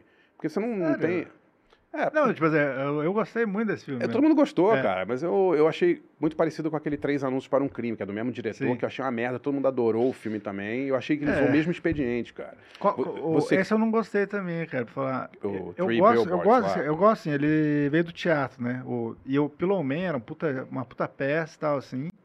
Daí os dois outros filmes, o Imbrudes e o outro, eu achei legal. É, o é. Psicopata lá também. Esse é do, do que foi pro Oscar eu não gostei. Três anúncios, É. né? É o típico de Mas você não são achou? os típicos filmes de Oscar. Eu vi todos Então, esses mas- filmes também, mas é são aqueles filmes onde não acontece nada, só as pessoas só falam e aí tem um acontecimento pontual no meio do filme que também Não, não nunca é. quer dizer Tá- nada da tá- trama, tá, tipo não é cortar, assim. Tá, não é cortar assim o também. dedo do cara, é. Não. Achei É. gratuito o negócio de cortar o dedo, Uhum. entendeu? Porque não teve uma sustentação emocional pra ele chegar nesse ponto, entendeu? Então, ele... É, eu, eu gostei, assim, porque eu gosto. A premissa é muito boa, assim, já. Sim, Tipo assim, sim. o cara para, quer parar de ser amigo do outro. E daí vai Sim. ficando meio absurdo, assim. Mas você não entende por quê, porque não É. tem uma razão aparente. Aham. E ele fala isso. Quer dizer, na verdade, o, o suspense do filme todo é assim: o cara vai cortar o dedo ou não. Né? Que é um suspense É. totalmente artificial. Né? Tipo, é, não- não- você não tem uma- um engajamento emocional com, com, com, com o personagem para você ficar comovido a ponto de, sabe, dele chegar a, a cortar o dedo, você ficar emocionado. Para mim, vira uma coisa meio gore, assim, meio torture porn total, assim, sabe? O filme. Ah, Acho é. que eu, eu gostaria mais que aquele personagem do é o Will Ferrell, não é? Colin Farrell. Colin, Colin Farrell. Farrell. A vida dele desmorona, mas eu gostaria que mais que fosse focado mais nisso, como esse pequeno evento faz tudo entrar em colapso, assim. E esses filmes, eles sempre têm um final que é aberto. É. Tipo, nunca, É. nunca nada finaliza nesses filmes. Quase todos os filmes de Oscar. É o cara olhando pro nada e aí, pum, corta, acabou. Sacou? Tipo, é, Mas, sim, sim, todos mas- esses filmes se- Mas seguem isso uma... é também porque o contrário é verdadeiro, né? Muitos dos filmes comerciais eles têm que ter um final porque tem que ter um clímax. Então Uhum. talvez não é que um tá certo, um tá errado, mas é um tipo o cinema comercial é o contrário. O cinema comercial não tem esse final aberto. O final do cinema comercial tem que dar uma coisa é, mastigadinha ali pro público, porque senão você vai para casa chateado que você não entendeu o final. Verdade Entendeu? que o Oscar deu muita sorte do Smith ter dado aquele tapa. total, porque total. Foi uma coisa. ninguém Ninguém, lembra quem ganhou, quem ganhou Oscar, o, o Oscar. Quem ganhou o Oscar? Cara, foi um filme horrível da, da família de, de, de mudos, de surdos. Qual? Um filme, cara, eu não me lembro. Coda, o filme que foi Caramba, ganhou o Oscar do ano passado. lembro. uma coisa É mesmo? bizarra. É. Caramba, é, nem é, lembrava, é, né? Caramba. é. E esse ano vai ganhar esse filme do multiverso, quando Tar é um filme muito legal. Ah, Tem um- É. muito sentimento de culpa no Oscar latente, assim. Tem, então, total, todos total. os filmes são para eles se redimirem, mais ou menos, da culpa histórica deles, assim, dando Oscar para latinos, para negros, para asiáticos, para todos os estrangeiros e Rola. é, virou meio esse meia-culpa, assim, Sim, né? Mais sim. do que um. E assim, a tentativa inútil de resgatar o que esse festival, ou todos esses fes- festivais de premi- premiações representavam uma época, porque eles É, não representam, mas o mercado não é mais É, eu acho que. movido a uma celebridade que ganhou o Oscar, não ser é. projetada, estrelar num filme. Não, não é. O, o- eu acho que os festivais europeus ainda têm uma curadoria melhor e, e não tem muito essa coisa da. Ah, o filme que. Sei lá, Top Gun, por exemplo, né? Uhum. Só tá lá porque o filme fez um bilhão de dólares e precisa estar lá para dar uma audiência Ele no- não- na, na televisão. Uhum. Né? Basicamente Ele é não isso. tem uma né? cinema- cinematografia ruim, ele não é feio de Não, olhar, ele é um não é incompetente. é um filme legal, mas... filme comercial muito bacana, divertido, mas é um filme assim que nos anos 80 nunca seria indicado para um Oscar, Uhum. né? E agora virou indicado para o Oscar. Agora o Oscar de melhor filme estrangeiro tá muito bom esse ano. Que, Tem filmes- tá? O, o- que vai ganhar, eu acho, é o que eu menos gostei, que é o Argentina 85, Uhum. que é um filme legal, mas é vi. meio novela, assim, meio Uhum. novelinha. Mas tem o Nada de Novo no Front, do, Hum. no, né, é, do alemão, que é- mas os três, os outros são muito bons. Um, um belga chamado Close, que estreou hoje, inclusive, ontem, Uhum. muito legal, sobre dois meninos de 13 anos na interior da Bélgica, que tem uma amizade muito muito forte, assim, quando eles vão para a escola, eles são meio, sof- sofrem meio bullying por causa dessa proximidade deles. É um filme muito, muito legal. E tem o filme, o filme irlandês da Menina Silenciosa. Não sei se vocês viram Não esse vi, filme. é maravilhoso É? esse filme, Esse cara. Muito vi. legal. De uma menina que vai morar, vai passar um verão com, uma, com um tio. Pô, é muito legal esse filme. E, e o quinto filme é um filme meio experimental de um, de um polonês chamado Jerzy Skolimowski, que é um puta diretor, que é a história de um, de um jumento. Não sei se vocês viram, chama Io. Não. Maravilhoso. É a história de um burro. É? É, é Mas um como filme... que eles contam? É- é a vida desse burro sendo é, trocado e vendido Ah, e levado. pô, é boa muito ideia. comovente o filme. Aham. Na verdade, é, é- é meio uma adaptação do Hazard Baltazar, num filme do Roberto Bresson antigo e tal, Nossa, mas é maravilhoso. triste demais, né? Não, é triste, é triste. Nossa, eu não tenho. É triste. Eu fico triste ver. vendo filme de super-herói, então Não, pra mas mim não tá porque ótimo. não É, seja. Ah, sim. Não que não seja É. bonito, mas às vezes, é quando eu triste. sei que vai ser muito triste, eu não quero, né, acessar É essas paradas. assim. triste. É triste. Aqui- O, Ah. desculpa, o último Oscar que eu lembro que era merecido mesmo, acho que foi quando concorreu Onde os Fracos Não Tem Vez com Sangue Negro ali. Que, assim, realmente eram os Pra dois melhores ver, filmes do foi ano, assim. 99, 97, não me lembro, por ali, né? Isso tudo já? Já, cara. Ou não? Não, não, Não, 2000 e não, pouco. mais pra cá, né? É. 2000 e pouco, né? É. É, é. é. Esse aí eu falei, caralho, realmente são os dois É. melhores filmes do ano É, concorrendo é. ali. É, foi, foi depois que 99 é o, é o Boogie Nights, eu acho. Porra, grande filme também. Você veja, o Oscar já teve filmes comerciais excelentes, né? Então, Uhum. é, virou essa coisa, assim, que os filmes comerciais são muito ruins, porque eles são é, basicamente feitos para crianças e adolescentes, e, e os filmes que, que são melhores artisticamente ninguém vai ver, cara. É Discurso quando- do Rei, lembra? Ganhou. Discurso do Rei é foda, né? Nossa, ruim, cara. né? Esse foi um dos filmes que eu dormi Acho no que é muito Shakespeare. Apaixonado já começou Não, é, a então cair. esse aí, nossa, aquela mulher, Gwyneth Paltrow, ganhou, né? Ganhou da Fernanda Montenegro, né? é. É, é, Eu vou te é. falar, eu- até que elas. Ela até pode ser boa atriz, mas Sim, pelo amor de Deus, aquele filme era horroroso. É horroroso, é aquele horroroso. personagem totalmente insoso, que É. qualquer. Qualquer pedaço de árvore É. seco fazia aquele papel foda. ali com um batom na cara. É. E é quando o Forrest Gump também ganhou do Pulp, Pulp Fiction. Fiction. Caralho. É, é. Forrest Gump, eu vou te dizer, dá pra assistir hoje em dia, né? Se você tiver, assim, uma, uma nostalgia. É. E não é ruim, mas, porra, Pulp Fiction você quer assistir É, várias é, vezes. é, Porque ele é tão foda, assim, é, que, que realmente é maneiro. de- Sim, sim. Forrest Gump. É. Mas eu entendi na época, eu tava morando lá, lá e eu cobria o lançamento desses dois filmes, em 94. E o Forrest Gump, ele fez um sucesso muito grande e tal. E o Pulp Fiction, ele era muito violento também. Então tem essa coisa também, muitos votantes da academia eram mais velhos. Aí, Uhum. puta, o cara não vai votar num filme em que o outro corta o outro com uma espada. Tem aquelas coisas, né? Mas... Não, é verdade. É, Rola esse tipo né? de coisa, né? Não é um prêmio... É um prêmio basicamente de popularidade, né? Não é um prêmio de qualidade. E né? esses filmes de super-heróis, você acha que, que eles estão na mesma categoria que esses filmes? Não, eu tô com o Scorsese. Isso pra mim não é Que cinema. esses filmes... Pra mim não é nem. É outra Nenhum coisa. deles, mas o Coringa, não. ele Coringa não é Não, não, meio Coringa, cinema, vai. Coringa é um filme, eh, claro que tem exceções. assim, eu não vejo muito, realmente não me interesso assim muito, mas tenho um filho pequeno, então às vezes eu sou obrigado a assistir. Cara, é basicamente um parque de diversões, né? Uma coisa assim, eu tive que ver esse do.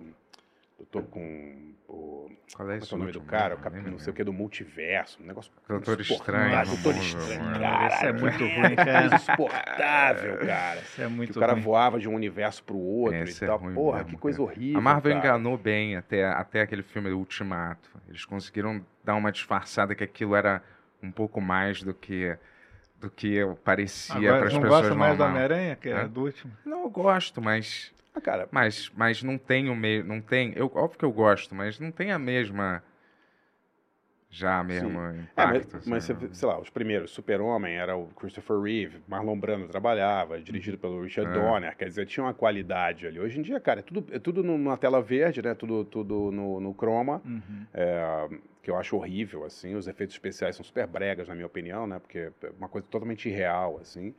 E essas coisas de ficar fazendo publicidade do filme que vai vir depois pra vender É outro isso. filme, pô, troço O insuportável. filme é um Então, trailer é para assim- um outro exatamente, filme que vai cara, vir. Exatamente. O filme é um É. trailer de outro filme, é isso aí. É. Então, aí o Scorsese fala que não é cinema, o pessoal fica puto, mas não é cinema. Entendeu? É um acontecimento audiovisual para fãs do personagem ali, entendeu? Agora, ver, al- alguém que não é inserido no mundo do, do personagem, que não gosta, não conhece e tal, Uhum. vai ver um negócio desse e fica completamente aparvalhado, que você não consegue entender nada, o filme é uma merda, não tem as histórias são péssimas, assim, entendeu? Não tem Acho, história, é. basicamente. É cinema no sentido do, do, do espetáculo, que significava o que, que era cinema às vezes. Quando você ia ver um Ben-Hur, ele também tinha um quê meio espetaculoso na época, né? totalmente, claro. Tinha alguma coisa, tem um, uma coisa do que tal, talvez não seja o que a essência do cinema deva ser, mas o cinema também tem um quê de, do blockbuster, né? Tem, total. Um Duro de teve. Matar era um, era um Total. filme de super-herói da época, vamos Total, dizer, um 3, total. assim, era o representante, né, mais ou Total. menos. Quando lançava um, Como é que é? Um arrocha desse, era um, Sim. era um representante da, do, do que é, do que é um filme de super-herói hoje, né? Mais ou menos. Não eu acho que sim. O cinema sempre teve desde o seu início, né? O, a viagem do Homem à Lua, o Homem na Lua do Méliès, lá em 1902, já era o cinema ficção científica espetáculo, né? O foguete entrando na, caindo na Lua, quer dizer, sempre teve essa essa necessidade de mostrar o espetáculo. Mas eu, eu acho que mesmo os blockbusters antigos, eles tinham mais qualidade artística do que as coisas modernas. Parecia um que era Até- mais autoral, né? As pessoas que trabalhavam eram melhores, eram melhores, como eu falei, o Richard Donner, que dirigia, né? Não eram. Uhum. Você não sabe nem quem dirige esses filmes mais É. da Marvel, entendeu? Pode que ser é uma qualquer um. inteligência artificial que Exatamente, dirige, é. que é igual todos. Quase É. todos são. Os roteiros são decididos em, em comitê, né? Porque você tem que vender o próximo filme ou vender o boneco do não sei o quê. Então, é, os blockbusters, cara. Até, sei lá, Spielberg, por exemplo, você vai ver Contatos Imediatos, ou ET, ou Caçadores da Arca Perdida. Pô, tem uma, um artesanato ali que é muito legal, né? A maneira como ele filma, a maneira como ele dirige os Você atores. Spielberg? Eu- Eu, pessoalmente, assim, eu, eu entendo a genialidade, não é meu gosto pessoal, mas eu admiro demais o cara, porque É, ele... o é esse também, que ele é um dos melhores diretores do mundo, mas os filmes dele, Não. nenhum bo- é bom pra mim. Se não, Não. Tipo assim, não que ele não saiba dirigir, mas nenhum eu gosto. assim. Não, eu, eu, eu gosto muito de Tubarão, acho um filme É. foda, muito eficiente, assim. Eu gosto do, do Encurralado, o primeiro filme dele, Encurralado de é televisão, bom. maravilhoso. É. Eu- dos últimos eu gosto muito de Munique, acho um puta filme, Uhum. e aquele do Jornal lá com a Meryl Streep, eu acho muito bem feito, né? Uhum. Mas assim, não é um cara que me emociona, mas você vê o filme do Spielberg, você fala, pô, esse cara é, é foda pra dirigir. Não, ele é um dos ele- melhores ele, mesmo. ele é um dos assim. poucos caras que, que você pode até tirar o diálogo. Uhum. Ele- são poucos diretores que são assim, né? Que você consegue entender a história inteira meio sem diálogo. Uhum. Quer dizer, um cara pura, cinema puro, assim, se costumava dizer, né? Agora, esse Fablemans eu não aguentei 20 minutos, cara. Parei É, assim esse eu na não hora. tive vontade de ver mais nenhum Cara, deles, esse do Spielberg. Porque, esse- Aquele. Aquele do que ele fez, sei lá, tentar meio atingir a juventude, que era um de ficção científica, é muito ruim. Da realidade virtual, né? É, É, caralho, é. isso é muito. É tipo vi. assim. é, eu também. É como se fosse um assim. tiozão, É, eh, tipo, é. tentando, sabe, se É, encaixar no é, mercado é. depois de muito tempo, com as novas tendências, assim, mas tudo errado, entendeu? Nem me lembro desse filme, cara. Acho que. Esqueci, jogador assim, número um, é, jogador, Jogador número um. número um, nem Pô, mas. Resgate do Soldado Ryan, aquele É legal. Lista é de legal. Schindler, Não, não, é legal. É. É, Ah, tem, lógico Tem, que tem. não, algum. ah, um dos melhores meio action dele, que é o do Até Tom o- Cruise, que é o... O Guerra dos Mundos. Não, lá. o outro, o- que eles preveem os crimes. Ah, é Minority, Minority Report. Report, Esse é Minority, que é legal, legal. Né? pra mim, não. Legal. É. Pô, Cor Púrpura, acho maneiro. Qual? Cor Púrpura. Cara, eu não vejo há muito tempo, mas É. eu me lembro de achar muito meloso, assim, cor É, eu vi cara. recente, assim. É. O, o Spielberg tem uma pegada meio É. brega, assim, que me irrita Sim. pra caramba. Aquele filme do cavalo, Isso, brega, porra, brega, insuportável. brega. cara. Ele e o É. George Lucas são bregas, Muito, bregas, cara, bregas. muito. Mas o, porra, Indiana Jones e o Templo da Não, Perdição é, o melhor. É, o melhor aí, E o é. do que tem o Junior, que é o. Olha. Que é o. o como é é o nome dele? Sean Connery, que é o pai do. Ah, do Ele é muito fã tá, do Sean tá, Connery. tá. E vai eu ter, o, vai ter esse novo, tudo. viu? Ele vai estar? Brincadeira. Não. Ah, com a Poderia, inteligência né? artificial Nossa, pode estar, né? É. O, vai ter um novo Indiana Jones, né? Parece, né? Obrigado, Jess. Não, relaxa, É. tudo bem. Espero que não. Tô brincando. Não, vai ter, Vai vai, ter, vai? Eu vi, é, eu vi que vai ter. Essas, Mas com essas franquias, Vai ter algum Indiana Jones mais novo? cara, não tenho a menor ideia, mas Vai ser Ah, só é, o Harrison Ford. Saiu o trailer. De um novo Indiana Jones, né? É, do novo, que ele tá mais rejuvenescido pelo, pelo computador. Ah, é? É, você não viu? É aquele vi. James Mangold que vai Tá, dirigir, apesar tá. de eu achar ele péssimo É, diretor, a é. não ser aquele Copland, que é o único filme que presta que É, ele fez. é. Copland é maneiro. E- pô. legal. É, então, Com- o único Stallone, que ele né? presta. Com Porque o Ele não Wolverine fez é aquele- dele. 310 to Yuma, ele fez aquele Qual? um faroeste com Christian Bale, que é legal É também. bom, Honesto, é bom. honesto, Não é dele? honesto, É dele honesto, também, né? honesto, é, honesto. Ele fez o Johnny Cash também, não foi? Eu acho que fez. Ah, o- é, Johnny Cash, eu Fez vários. esqueci. é que Você não É gosta do honesto. Logan, né? É, Logan pra mim estragou um pouco a acho que eu nem vi o. Logan. É de, é de quadrinhos, é de É, super-herói. É, Wolverine. Nem vi. É um filme sério sobre Tá. né? Ridículo essas premissas, assim, entendeu? Que não faz o mínimo sentido. É Mas, a, a galera ficou muito na época assim, tipo, não, é um, não é um filme de super-herói, é um drama real. Ah, é um é, drama que o cara faz um clone dele mesmo pra brigar. Sabe assim, tipo. É, Drama. tenta- tentando adicionar algum tipo de É. gravidade nesses filmes, É. né? Muito É. engraçado. Admite logo que é um filme escapista, pra você É, ver tomando comendo pipoca, É. foda-se, é a melhor coisa. mas né, ele não consegue ser um filme Tá, escapista, tá. ele não consegue ser um drama, É, tá, Não consegue ser um filme Bento, super-herói. o Bento quase chorou Não consegue ser embora, nada. Ah, esse é? filme. É real. Não, não é verdade. É verdade, você já falou É. essa história aqui. Ah, é porque, claro, rolinha. eu posso achar um filme horroroso, mas se você põe uma cena e eu estiver mais ou menos prestando atenção tristíssima, a não ser que eu seja um monstro insensível, sabe? eu- É. Sabe? A filha de alguém pequena morrendo, Não, a pessoa sim. chorando. É. Óbvio que eu Eu vou. não chorei no fim do Logan. Eu vou, é. é, Mas você não. E eu choro em vários filmes, Hum. inclusive assistam Pontes de Madison, cara. Esse filme é legal. É demais, né? Meryl Streep. Ah. é, é, Ó, é. tá vendo só? Um Ele, dos ele poucos não aceita. filmes é, é do Um Clint. dos né, poucos dirigindo. do Clint que é bom? Assim, eu, eu, eu sei, que eu sou minoria. Eu não gosto do Clint como diretor. Eu acho ele É? muito supervalorizado. Eu acho. Eu acho ele também meio flat É, na direção, é. sem criatividade total. a direção, tem que, tem que admitir. Total. A direção Os- dele é meio pobre, apesar de eu gostar dele Um em tudo. Gran Torino é bom. É, não bom. achei, cara. Não? sim, eu Achei- gosto. achei um clichêzão. Ele é o velho É. reacionário que depois no final tem uma É. recaída, entendeu? É igual Imperdoáveis. Cara, ele tem, ele é, toma um é último. demais, é. Sim, eu sei, É. mas ele toma um último drink. É, pra um bem, tiro. eu- Se você é. vê a parada sendo É. construída a milênios de distância, assim, né? E é o, é o clichê classudo, honesto Sim. e estiloso e maneiro. Mas assim, né, os imperdoáveis, se não tivesse o- os atores que tem, Morgan Freeman, de- ia, ser- Uhum. ia ser tipo um filme Uhum. B, ia ser tipo considerado um desses faroeste Aham. que, os- que o Clint fez nos anos 70. É que tem uns atores muito fodas no filme, e aí virou meio, ó, levou um pouco o status do filme. Agora os últimos do Clint, esse Cry Macho, pô. Esse eu não vi. Cara, meu Deus do Cry céu, não Macho, dá, eu não cara. Eu vi aquele outro, a mula, né? Nossa, não dá pra assistir, É. cara. Não, isso tem é aquele do, isso é aquele horrível, do mas, sniper americano, que o cara Esse tá com não aquela vi. boneca de plástico, assim, pô, isso é grotesco, esse eu assim, não vi. acho muito ruim, cara. Não, uns que ele faz baseado em histórias reais são muito ruins. muito cara. Um de- do trem, das pessoas que impedem um negócio num trem de acontecer, uma bomba de estourar. Nossa, esse é tão É, ruim, cara. Se bem que Tem aquele... um também, aquele, o caso do Richard Jewell. É, eu tô ligado, eu tô ligado. Mas o do avião com o. Com o Sully. Com o Su- é, o Sully. É, é legal, a história é legal e tal, mas É. eu acho ele muito. É muito clichê, né? Muito. É. A Ponte Madison é um filme legal. É A demais. Ponte de Madison é muito legal. Cena da É. chuva, demais. Uma das melhores cenas do cinema Esse aí de drama. Sully, até, até É. o clímax do filme é flat, porque o avião, É, o é. avião pousa, É. todo mundo sobrevive É, aí, e é uma história, e nada acontece. É, o filme inteiro é, É isso. uma história muito curiosa, mas É, que... mas- É. né? Sei lá. É. Mas os Estados Unidos sempre teve diretores assim que Hum. fizeram filmes em vários estilos e eram muito bons. Tipo, sei lá, Sidney Pollack, por exemplo, Sim. fez Três Dias do Contra. O cara Hum. fez aí fez Out of Africa, né? Que é, é- como é que chama em português? É, com a com a Meryl Streep e o Robert Redford. Tá filme legal no Não sei. Entre Dois Amores, Esse que é eu um não monte de filme É? foda, é, é. O cinema americano sempre teve esses caras, né? E ultimamente a gente tem quem? O James Mangold, né? Que faz filme de tudo quanto é tipo Uhum. e tal, esses meios operários do cinema, assim. Você não acha Muito. curioso como as pessoas têm mania, né, o público, né, de querer entender tudo do filme 100%, né? Nossa. Sim. E aí eles julgam que o filme é ruim se eles não entendem, ou se tem um final aberto, É. ou se tem uma coisa assim.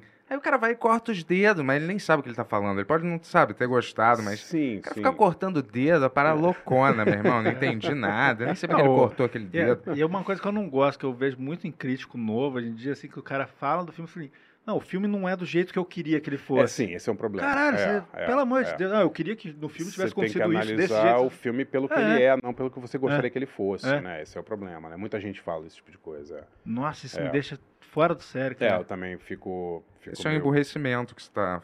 Sempre teve isso, na verdade. Desde a época de locadora, quando eu vi, eu É. vi as pessoas tendo essa mesma. Essa desejo de que a coisa fosse line... de entendimento linear Sim, total. Até o Pulp Fiction teve, né? Um, sim.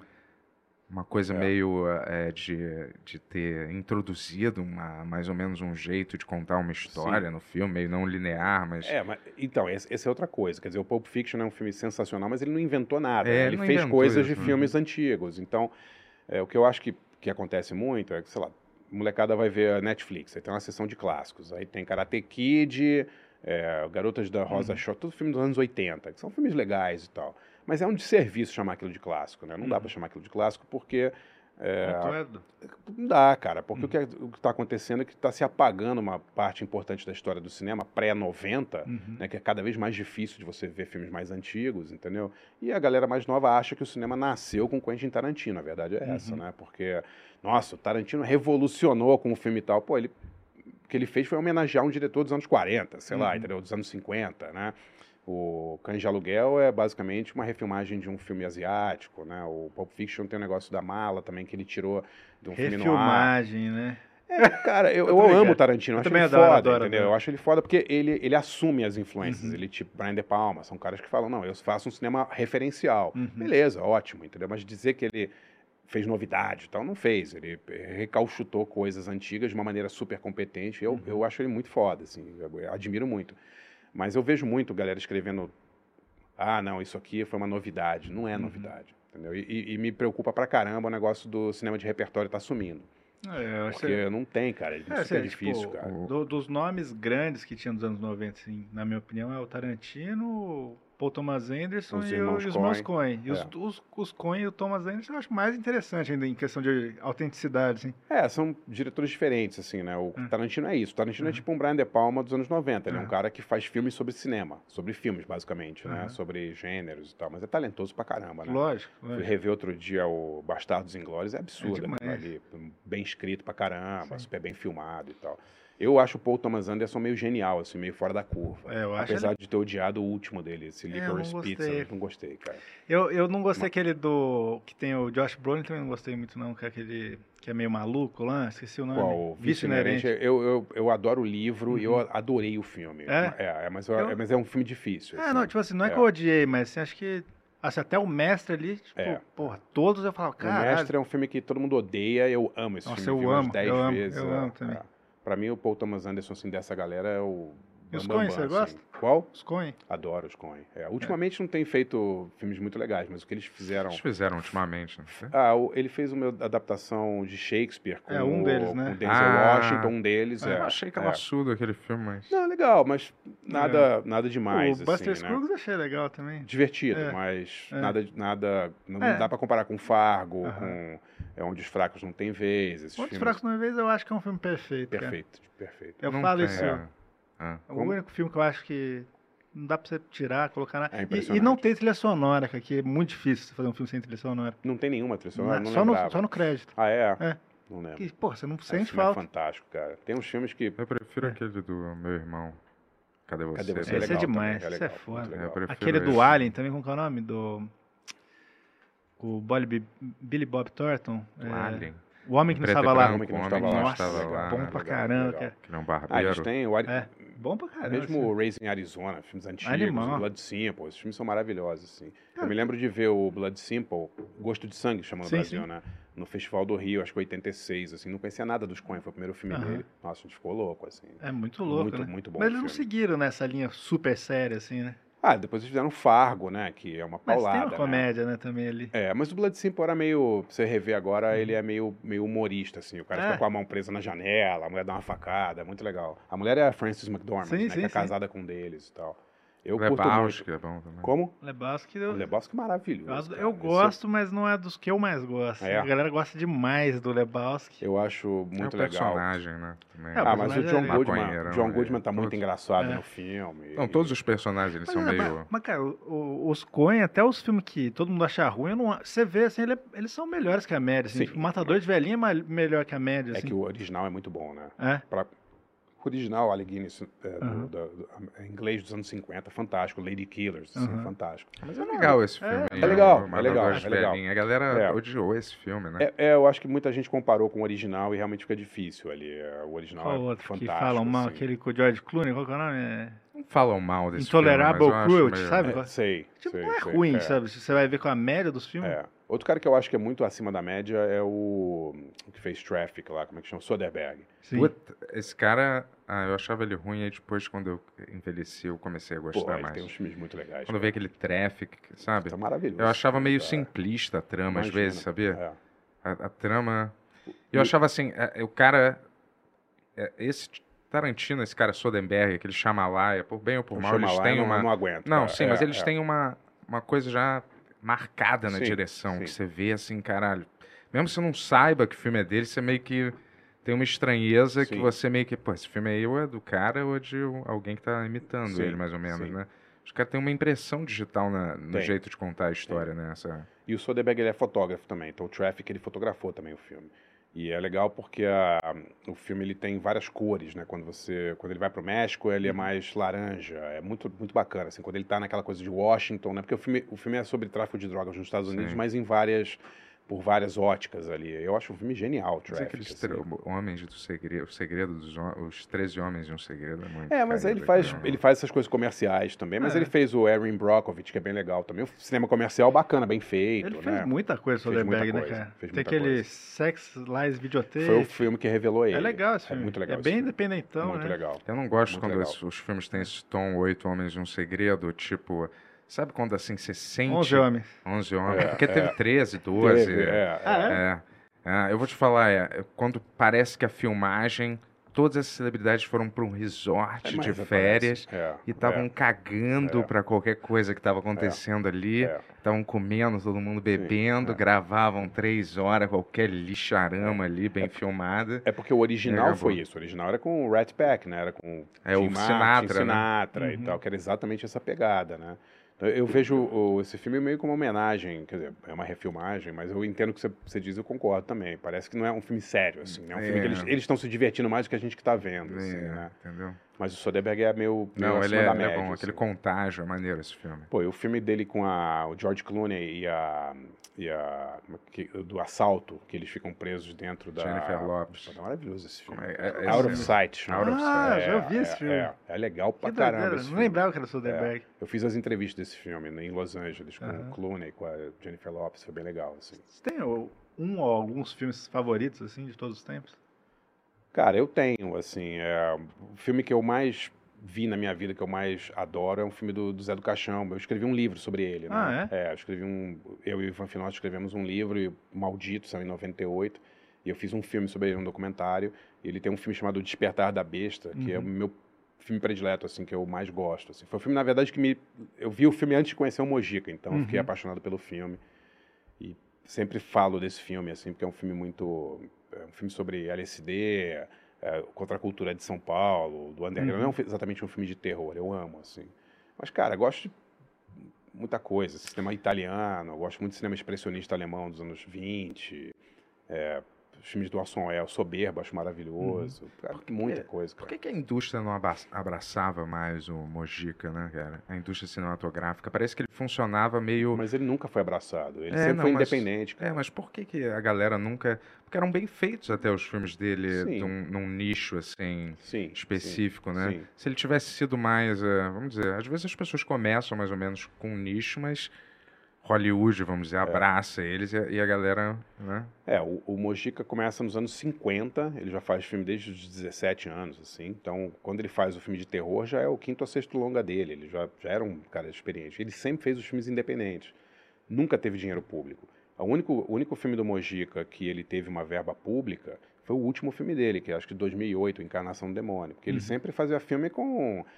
pegava dinheiro com um elenco, vendia papel pro filme, arrumava patrocinador, que era, sei lá, o dono do posto de gasolina. A história Uhum. dele é muito fascinante, assim. Então ele sempre foi meio... Ele, ele era marginal até dentro da boca do lixo, porque eh, ele não tinha nem produtora. né? Uhum. Ele, ele mesmo produzia os filmes, ou então algum amigo ali. Então, quando você pergunta como- por que, que não abraçaram, eles nunca abraçaram o Mojica. É impressionante, assim. Ele sempre fez as coisas muito sozinho, assim. E ele passou um período muito esquecido, né? É. Porque ele teve uma... Esse filme, Despertar da Besta, ele é de 69.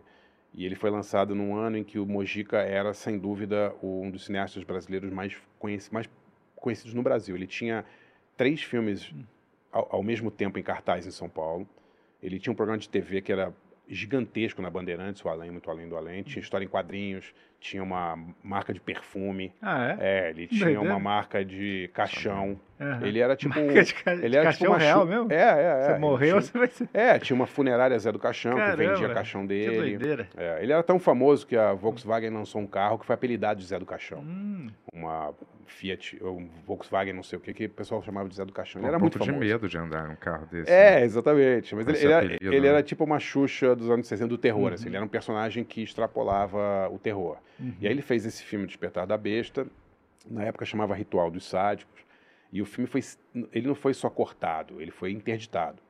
Ele foi proibido de exibir. Caramba. Então o que aconteceu foi que é, os produtores que bancavam os filmes do Mojica pararam de dar dinheiro para ele, Hum. porque uma coisa é você ter seu filme exibido com cortes, outra coisa é você não ter o filme exibido. Quer dizer, você pagou o filme inteiro e o filme não, não foi exibido e a carreira dele, cara, entrou numa espiral de merda, assim, uma atrás da outra, que terminou ele 15 anos depois fazendo sexo explícito, né? Porque era a única coisa que ele podia dirigir era... Ah, ele dirigiu o filme pornô no muito, final? Muito. Olha, eu não sabia. Ele já não. fez porno chanchada nos anos 70, ele já fazia. Porque ele não tinha. Ninguém queria bancar filme de terror dele. É muito triste a história. Então, entre ses- 69 era o auge dele, ele teve a carreira interrompida Uhum. e ele só consegue fazer de novo um filme com liberdade e tal quando o Denison Ramalho e o Paulo. O, o Paulo Sacramento ajudam ele a fazer o Encarnação do Demônio, tipo, 40 anos depois. Uhum. É uma história tristíssima, assim. Então ele, ele foi redescoberto, ele foi descoberto nos Estados Unidos nos anos 90, né? E aí virou o Coffin Joe, né? O, Uhum. E aí foi aí que ele teve um ressurgimento no Brasil, porque ele estava completamente esquecido. Eu lembro, quando eu era criança, assim, que eu tô com 37 anos. Quando eu era criança, ele tava sempre no Gugu, lá, com umas unhas É, gigantes. foda, um negócio meio É. muito É. triste, assim. É. Você lembra um filme que o Sean Connery fez no Brasil com aquele cara que morreu também, aquele ator famoso? Fazia a Viúva Porcina. Não o Lima Duarte, o outro. Qual é o nome desse cara? Fazia Não lembro. O Sean Connery filmou, filmou aqui. isso nas selvas. Ele era um médico, vinha para pro. Ah, me lembro.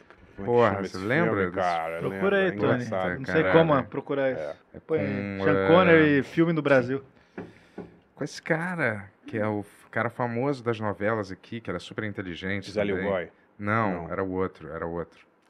Na Maia, Meyer. Caramba.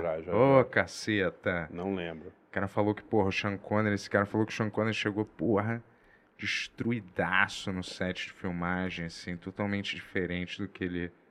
Acho que, caralho, esse é o Sean Connery mesmo. Aí falou que no dia de Mas filmagem. De- Não, de. Nada a ver, parecia um, Uma múmia. uma múmia. né? E aí, no dia da filmagem, um dia depois, ele tava puf, no set completamente Perfeito, perfeito, assim, diferente, né?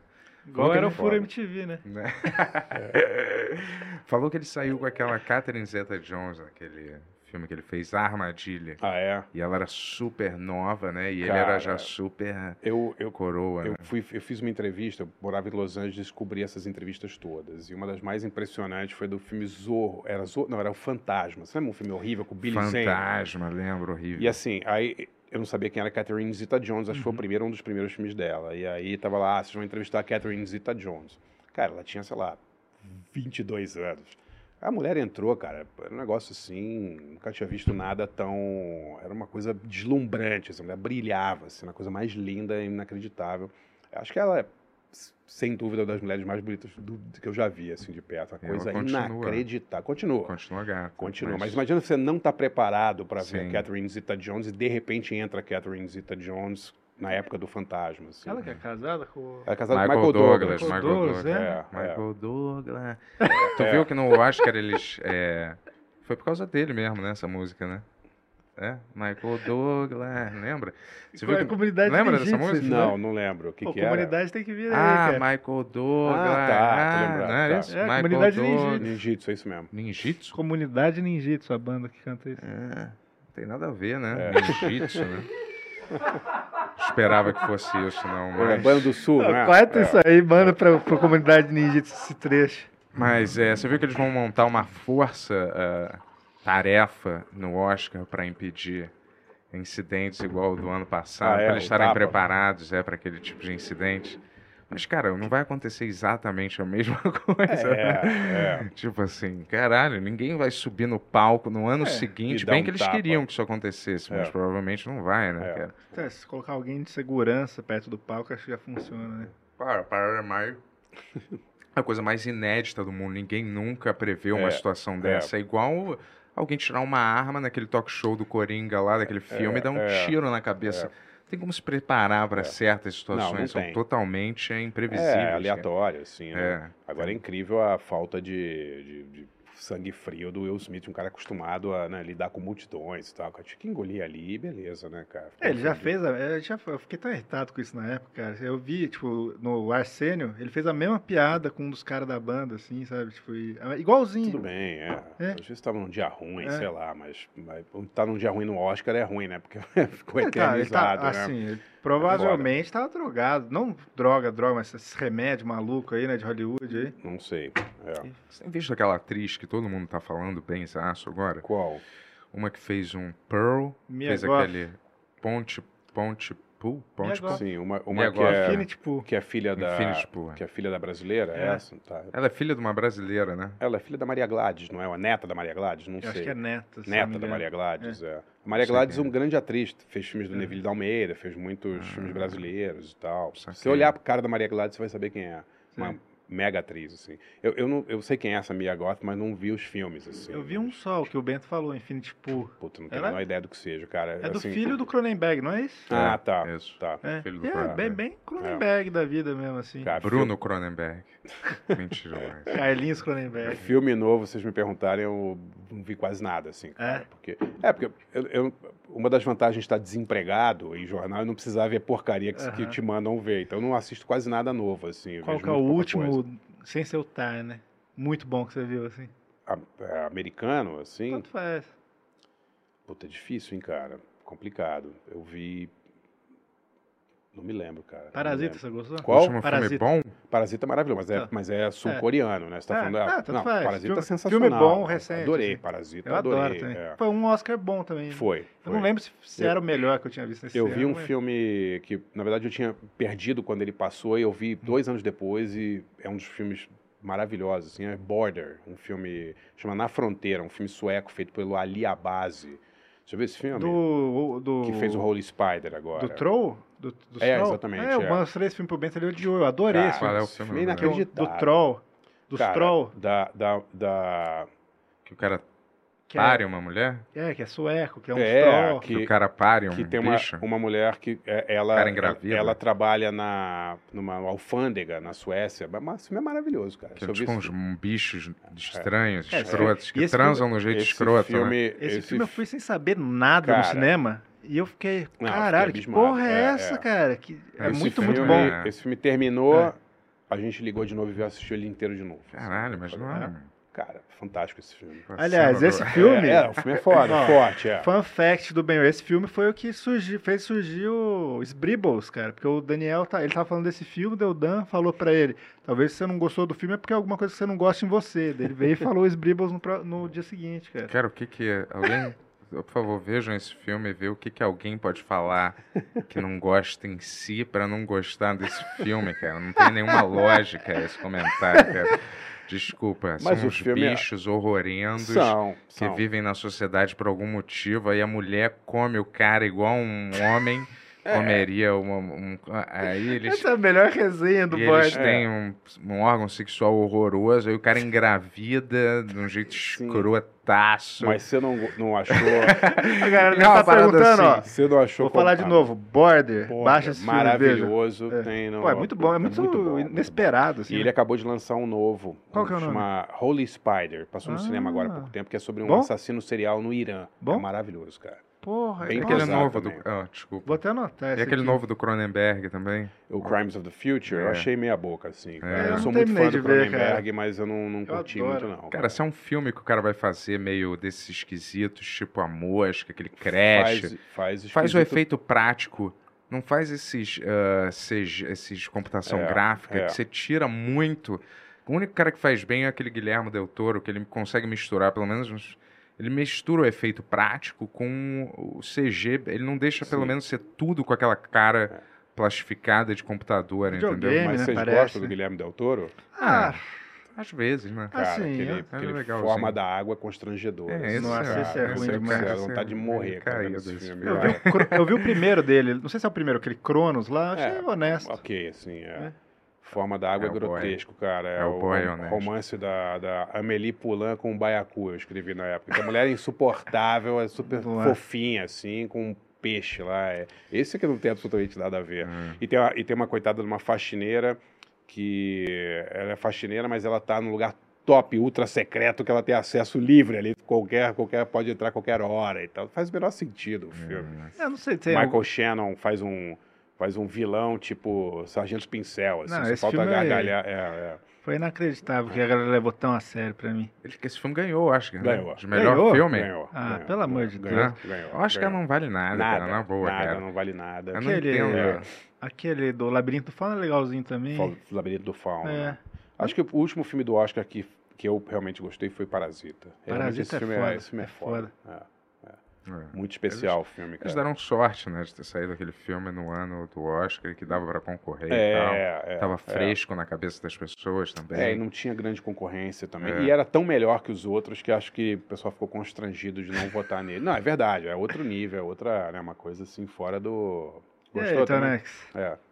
Ah, não, é só pra falar que o filme do Sean Connery é o Curandeiro na Selva, o Ah, o Medicine curandeiro Man, não. Tá. E é com o José Wilker, né? José Wilker, tá. agora que eu lembrei, exato. José Wilker que deu esse depoimento falando do... Sean Ah, Connery. é? engraçado, meu pai falava que o Sean Connery usava peruca no peito, cara. Eu sempre falei assim, pai, será que isso aí é verdade, cara? Peruca no peito, eu nunca ouvi falar disso. Na época... Se era pra alguém usar, é o Tony Ramos, né? É, Dá o Sean Connery. Falava né? que era que ele não tinha cabelo no peito e na época era sexy, isso aí botavam uma peruca no peito dele, assim. Uma espécie de peruca. Bom, se acharem aí Não o- sei o- se é. a foto daquele filme Zardos, que ele tá sem camisa e tal, é engraçado, né? Essa foto, de, de Cara, repente dá pra ver. um- uma roupa tipo Borat, assim, É, que ele tá usando no passado, uma parada estranhíssima, cara. Eu nunca vi esse Tô filme. ligado dele. qual que é esse. É Eu gosto do. Highlander, que eu tava vendo esses tempos aí. Com Christopher Lambert. É que meu pai adorava esse filme, eu nunca tinha visto, É. né? E daí ele faz sotaque, ele, tipo, ele é espanhol, no filme É. ele faz sotaque irlandês lá É, dele, tá foda-se. É, foda-se. Tá é, é. Mas ó, vou, vou ler uns pics que mandaram aqui. O Márcio Lopes mandou 10 e 11 falou: André, por onde anda o cantor JC, o Morrissey brasileiro? Abraço. O JC era um cantor que eu tinha um programa de rádio chamado Garage na Brasil 2000 que apresentava com o Álvaro Pereira Júnior e o Paulo César Martim. E a Uhum. gente levava uns cantores é, desconhecidos assim. E aí pintou um dia esse disco chamado Novo Millennium, que era desse cantor JC. A gente levou ele no garagem. Caramba. E era muito engraçado o disco, cara, porque é, ele, ele pagou algum estúdio para fazer e tal, Uhum. não é uma produção, né? Ele pagou alguém lá e chegou lá e gravou o disco, assim. Então tinha, tipo, claquete, dava pra ouvir a palma do cara. Vai, canta, JC, dava pra ouvir isso no fundo do disco, era muito bom.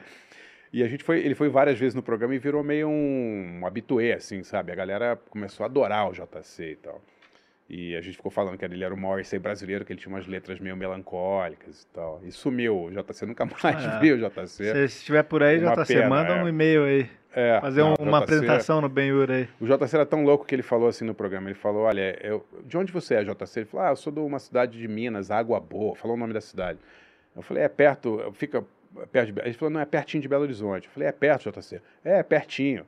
Aí a gente foi ver, era tipo 550 quilômetros de Belo Horizonte. Cara, Era completamente maluco. cara.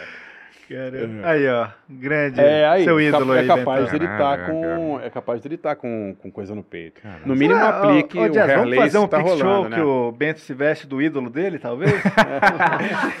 que tal? Lá, cara. Eu vou te falar, aí ele vai, eu acho que aí ele É. tá num, num planeta que é- só tem mulheres, né? Zardos. né? é. E ele é usado pra, sei lá, transar com as mulheres, não me Garanhão. lembro. Garanhão. Ele tenta fugir, não sei, eu não me lembro qual é que é o Você filme. nunca né? viu esse filme? Esse eu nunca vi, cara. Como não? Esse você nunca viu? Pô, esse cara que esse você é um- mais gosta. Ah, ver, sei lá, é. isso aí tá tão escroto que eu não quero ver esse filme, cara. Quero manter a imagem que eu tenho. né? Entendi. Ó, Pedro Pinto mandou 12,50 falou: pergunta pro Barcinski se ele leu a biografia do Hit Ramone e a percepção dele dos livros sobre a banda Coração Envenenado e Foda. Beijo. Do, do Hit Ramone eu não li. Eu li, acho que o Coração Envenenado eu li. Uhum. É, depois que os Ramones acabaram, eles viraram meio. Ficaram, ficou muito hypado, assim, né? muito engraçado. Né? Uma fama que a banda não teve em vida. assim. Então saíram muitos livros. O Hold dos Ramones, o Monte Melnick fez um livro, o irmão do Joey fez um livro. E eu gosto do Coração Envenenado, acho, acho muito legal. É, o do Rich eu não, eu não li, mas é uma história meio triste dos Ramones, né? Porque a banda que passou 22 anos sem se falar, os caras se odiavam, assim, não, não se davam bem e tal. E Quem que se odiava? Todos eles? basicamente o, o Johnny, o guitarrista, Aham. e o Joey, vocalista, eles desde o início da banda já brigaram conta de mulher. O, um casou com a Putz, mulher do outro. Parecido com esse programa aqui. Ah, é? Caralho, E sempre eles tem uma briga por Ficaram causa disso. 20 anos sem se falar, sem se falar literalmente. Mas assim, não- tocando juntos. tocando junto. Você imagina você trabalhar 20 anos excursionando, fazendo 100 shows por ano, sem falar com a pessoa. Ben-Hur É. ano 2, hein, galera? Ó. Não, mas é foda mesmo. é O... A gente tava falando até do Didi Allen no começo que o, o Didi Ramone entra na banda do Didi Allen Entra. e sai na mesma semana. É, é. O Didi Eles eram Allen- muito loucos, né? O Didi, o Didi Ramone era completamente alucinado. Ele foi, ele foi expulso dos Ramones porque ele vendeu o equipamento da banda para comprar heroína, entendeu? A banda foi, chegou para fazer um show e ele tinha vendido todo o equipamento backline, eh, todos os amplificadores, tinha vendido tudo. Você lembra quando ele tentou fazer uma carreira de rap, que era Didi cara, King? Lembro, lembro. Eu conheci ele. É? É, entrevistei ele no, no- no Hotel Chelsea, quando Uhum. ele ia em Nova York. Ele era casado com uma argentina, né, a Uhum. Bárbara. Quando ele ia a Nova York, ele ficava no Chelsea e tal, e conheci ele bem, assim, fiz entrevistas com ele lá. Ele é completamente alucinado, assim. Era cara. o mais maneiro dos Ramones, né? Cara, era o mais autêntico, É. assim. É. O cara que viveu a vida louca ali, era Uhum. ele, né? Tipo, as letras autobiográficas sobre 53rd and Third, sobre prostituição e tal, era a vida dele, basicamente, né? Ele era o mais louco, assim. E era o melhor letrista da banda, assim. Uhum. Mas aí ele sai em 89, por sorte eles pegam um cara muito legal, que é o CJ, CJ, Ramone, é. que deu uma sobrevida à banda, assim, né? O, o, o Johnny Ramone era republicano, né? A galera fica falando É, disso. isso era uma coisa legal da banda, que eles eram muito diferentes politicamente também, né? O Joey, o vocalista, era um cara mais de esquerda, sempre ligado ao Partido Democrata, super ligado a é, é, minorias, era um cara muito que falava sobre isso, e o Johnny era o oposto, era um republicano. Johnny. eu sou esse. Johnny. Não, eu sou o outro cara. O, tu é esse. Johnny. O Johnny era republicano, fã do, fã do Ronald Reagan e tal. Então, Aí, ó. eu acho que isso criava também uma tensão na banda. Mas eu achava legal isso. Achava É legal, né, É, é legal. E o Johnny era um... Eu gostava muito do Johnny, um cara super gente boa e tal, mas ele era muito diferente do Joe e eles não se davam bem, entendeu? E eles chegaram uma época que o, o, Joey ficou meio doente, eles pensaram inclusive em, em despedir o Joey, rolou esse papo. Trocar o vocalista. Caramba. É, e aí a banda resolveu acabar em 96 e fizeram a última turnê. E foi uma tristeza, porque eu eu estava participando de um projeto que ia ser uma- um documentário sobre a última turnê dos Ramones. Uhum. E eles fizeram um show na Argentina, no estádio do River, para 60 mil pessoas, e o, o show nem foi filmado direito, porque a gravadora não entrou, não entrou em acordo com a banda e acabou que não tinha grana para fazer. E a banda encerrou a carreira num show em Los Angeles, não tinha nada a ver, né, cara? A banda mais Uhum. nova-iorquina do mundo, encerrar a carreira em Los Angeles e tal, foi meio anticlimático, assim, sabe? Uhum. É uma bosta, né, cara? E só, e só cresceram pra caralho depois, né? Foda Isso é incrível, né? E a banda acaba e os três principais da banda morrem no intervalo, tipo, três anos, né? Uhum. O Joey, o Johnny, o Didi, todo mundo morreu rapidinho, assim, né? Uhum. Depois o Tommy também, o baterista original, morreu também. Então, é, dos originais, todos os quatro morreram. Uhum. E só sobrou aqui o Mark, que entrou em 78, o Batera, que tá vivo ainda. É, eu Mas é, conheci incrível. o Mark, né? no- que ele foi no- eu trabalhei no The Noite muito tempo lá. Tá, ele foi, tá. E é- mas o Mark eu acho louco porque ele tocava com o Richard Hell, cara. Sim, é- ele era mais velho que os outros caras que da era o, me- o É. melhor disco de punk. É. Ninguém fala sobre isso, é, cara. É, é. Não sei, tipo. Sim, ele era, ele era, ele já tinha uma carreira antes de entrar nos Ramones. Ele era um baterista mais das antigas, assim.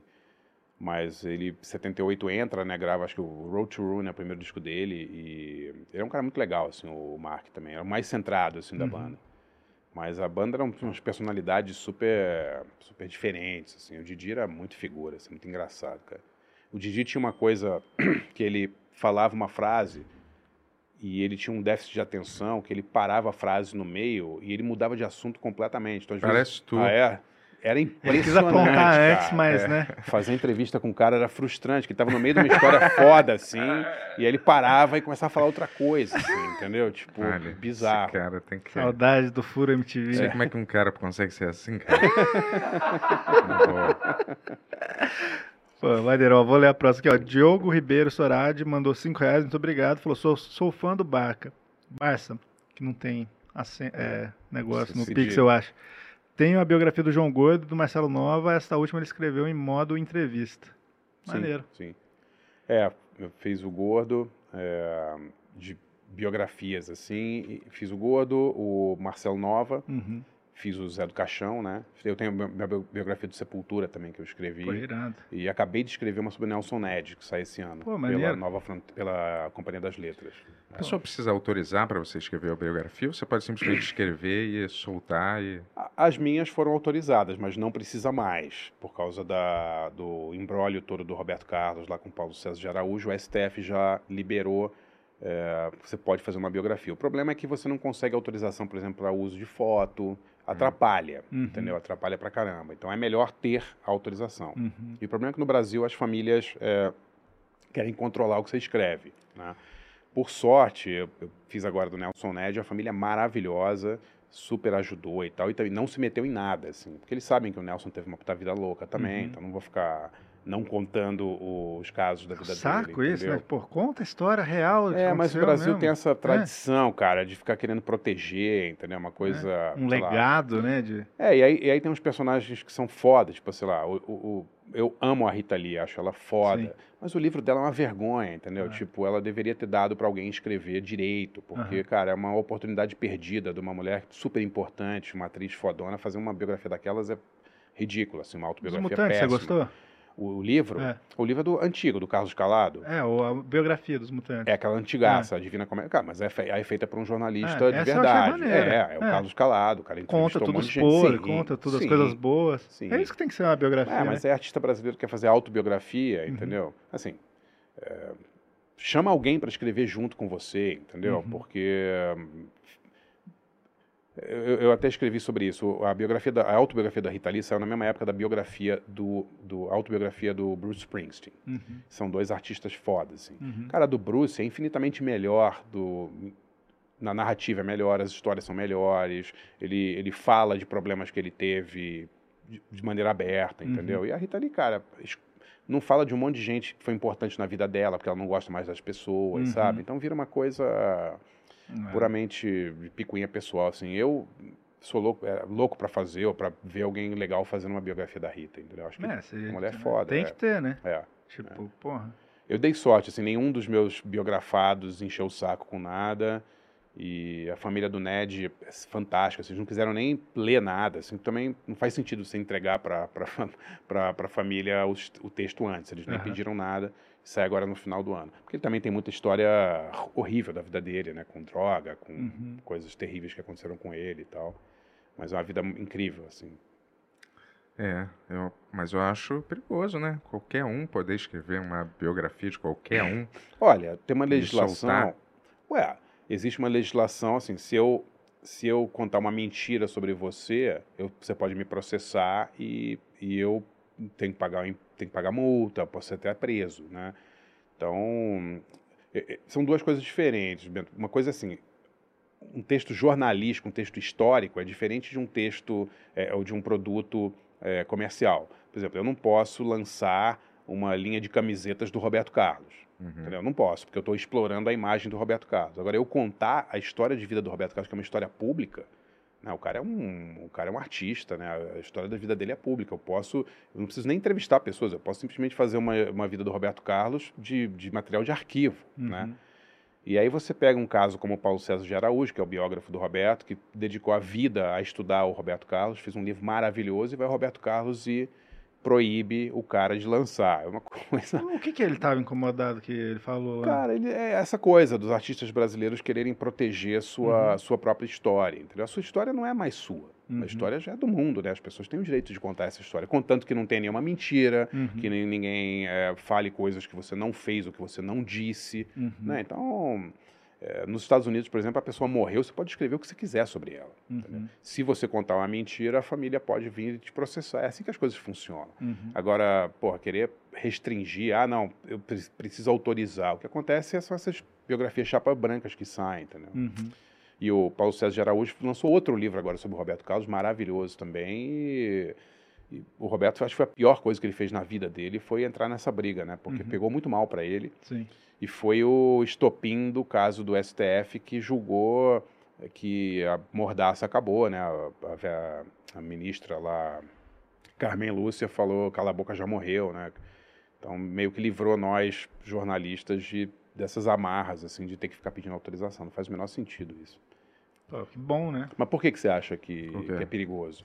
Ah, sair escrevendo qualquer coisa, vou escrever Não. a sua biografia. Tudo bem, eu posso pegar uma coisa que é verdade e dentro daquela verdade eu posso maquiar Quando aquilo do sair, jeito que eu quiser. mas Quando sair aí- a biografia, eu vou, aí- eu vou te falar. Mas aí existe, existe uma legislação que protege. é, eu não posso te caluniar. Sim, mas vamos dizer, mas aí é, é totalmente subjetivo. Se eu Não, estou não. caluniando a pessoa, eu estou Não. contando uma coisa que aconteceu. Aí a outra pessoa considera aquilo uma calúnia, Não, vamos mas dizer. aí existem. Eu não sou, eu não sou advogado, Não, mas é, sim. existem definições objetivas quanto a isso, né? Eu falar, eu falar que um artista canta mal não é caluniar. Eu falar que um artista é ladrão, roubou alguém, ou, aí é calúnia, né? Ou é um, um crime, eu não sei exatamente qual seria a diferença, mas existem diferenças, né? Uma coisa é subjetiva, outra coisa.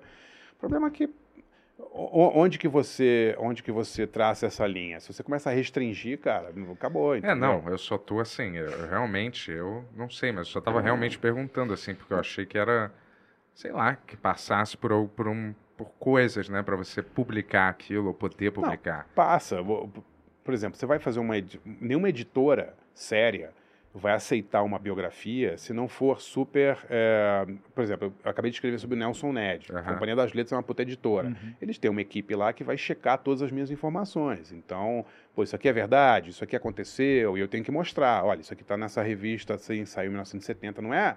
Eu não vou escrever o que eu quiser sobre o Nelson Ned. Mas às vezes tinha um negócio, tinha uns negócios assim, a biografia não autorizada de Sim. fulano, né? Sim. E aí parecia que era uma coisa onde realmente as coisas iam ser contadas à vera e tal, né? Cara, e às vezes eram, né? Porque hum, nos Estados Unidos tem uma, tem uma tradição desse tipo de biografia, né? Biografias não autorizadas e tal. E, mas lá as coisas funcionam assim. Se um, uma- um artista ou alguém se sentiu ofendido por algo que você escreveu, o cara processa e é rápido. O julgamento é rápido, né? Também. Então aí a editora é condenada a pagar uma puta grana. Então eles têm também um processo de edição é, Uhum. muito mais criterioso, né? Ninguém vai querer botar um produto no mercado que pode levar a editora à falência, Aham. basicamente, entendeu? Sim.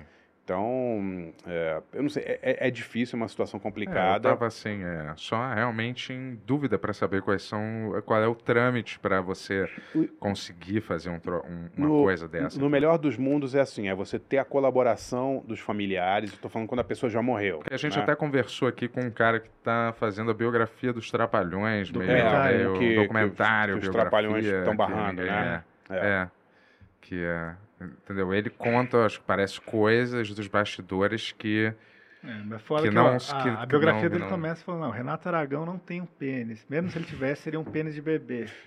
E daí eu falei, pô, aí é meio pesado, né, cara? Eu não. Eu não Eu, eu tô brincando. tá, tá, é, é.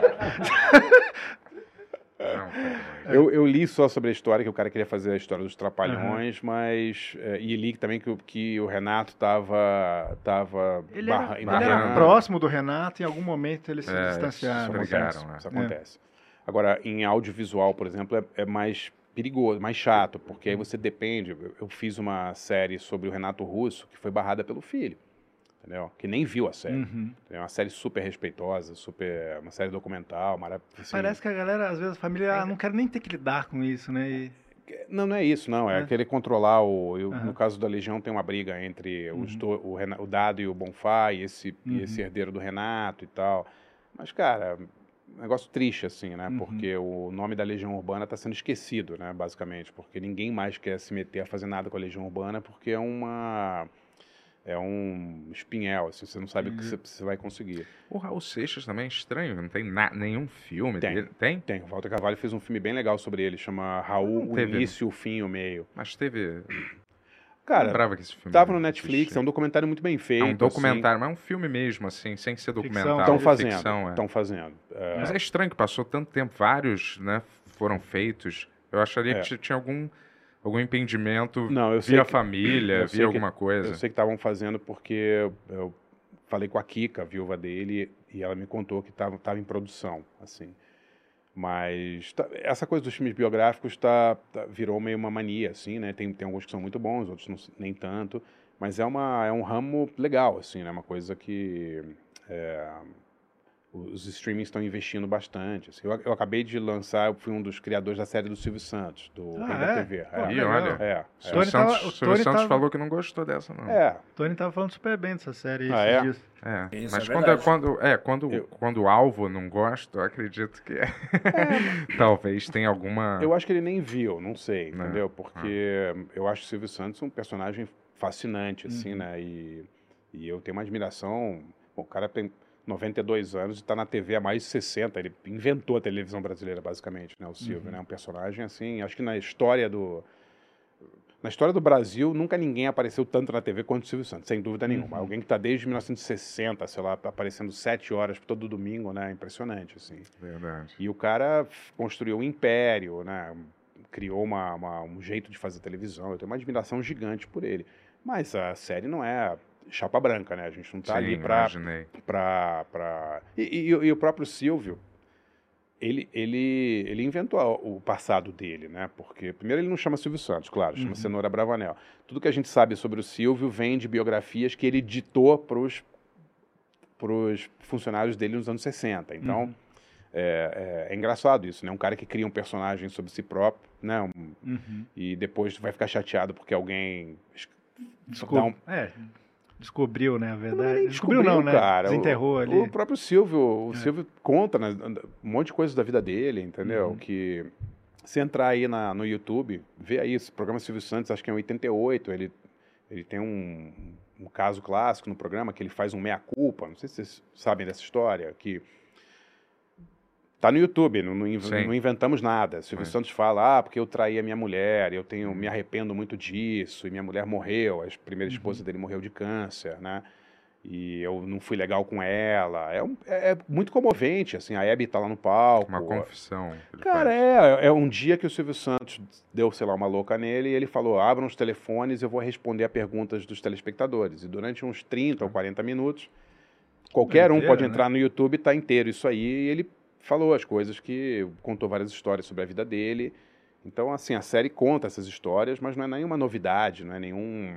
nenhuma. É louco isso que você falou, coisa- né? Ele tá muito, muito tempo no ar, muito tempo, antes de todo mundo. Agora todo mundo tá, né? Meio que mais. Aparece mais, assim, né? Mas, Sim, sim. porra, eu, eu, vi- tá, eu liguei no SBT um dia, ele tava lá falando.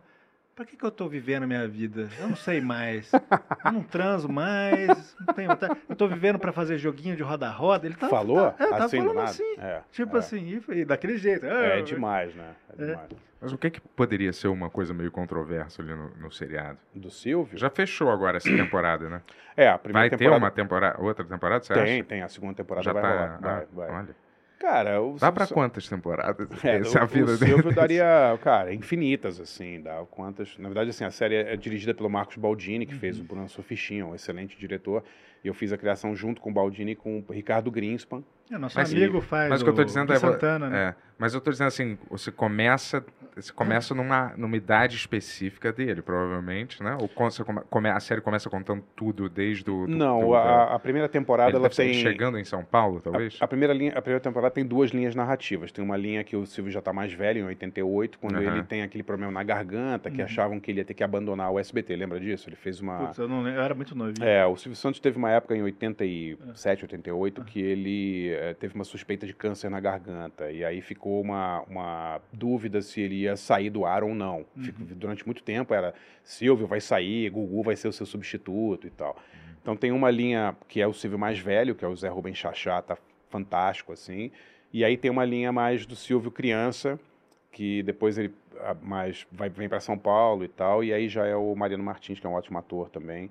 Então são duas linhas temporais que no final da primeira temporada meio que se encontram, e a segunda temporada é só o Chachá, só ele mais Ele velho. vem de família judia sempre? Ele se Sim. converteu. Sim. Eu nunca soube disso. Sim, sim. Sendo a Bravanel. Verdade. Então vocês podem sempre misturar uma linha temporal com uma, uma coisa do passado com uma linha temporal mais atual. É, o Tipo, mais né? atual era 88, então não é tão atual assim, Sim. né? Mas, cara, Mas eu acredito que vocês parem um pouco num momento, né? E explorem aquele momento. Eu não sei porque eu realmente eu não vi ainda A a, série, mas eu ouvi coisas boas sobre a série. ah, obrigado. Quando eu obrigado. escuto que, ainda mais que a família meio que não aprovou, algumas coisas ali estão erradas, aí eu acho Cara, que deve ter. eu posso garantir Tá mais ou menos que, no caminho certo. eu posso garantir que a série foi feita por pessoas que admiram demais o Silvio Santos. Todo mundo lá tem Uhum. uma admiração pela figura, pelo que ele fez e tal. Mas, cara, assim, ele mesmo, ele fez muitas coisas muito polêmicas, né? Uhum. Ele é, ganhou duas emissoras de TV da ditadura militar, ele fazia o Semana do Presidente, né? Que era Uhum. basicamente uma puxação de saco do governo militar. Ah, a gente não está inventando isso, ele fazia isso. né? Uhum. Sim, mas essa série mesmo, você não precisa ter uma autorização do próprio Silvio Santos para fazer essa série? Ele é uma personagem, ele é uma pessoa pública. Né? É, eu acho assim, se a gente inventasse uma mentira sobre o Silvio Santos, ah, o Silvio Santos cometeu um crime, não sei o quê, Aham. ele provavelmente poderia nos processar e eu acho, inclusive, que ele poderia ganhar e deveria ganhar caso você contasse uma coisa que seja desabonadora da, Uhum. da- da- da- do caráter dele. Mas não é o caso, cara. É uma figura pública. Mais público que o Silvio Santos não existe, cara. O cara tá na TV desde 1960. Entendeu? Então ele, a, a vida dele é uma um- meio que um livro aberto. Ele mesmo já falou sobre tudo, tudo isso que aconteceu. A gente não está inventando nada. Uhum. Né? O negócio é que você pega. é, a vida dele é tão fascinante, qualquer ano da vida do Silvio Santos daria uma série inteira. Entendeu? Sei lá, ele com Casa dos Artistas. Cara, dá uma série, dá cinco temporadas, porque a história da Casa dos Artistas é fascinante. Né? Ele rouba. Ele rouba a ideia da, da Endemol, que já tinha vendido para Globo. Ele monta um estúdio do lado da casa dele, sem contar para ninguém do SBT. Monta uma equipe de galera da MTV. Todo mundo da MTV, né, que fez o caso dos artistas, né? Ele vai na MTV e contrata a rodo lá. Você não sabia?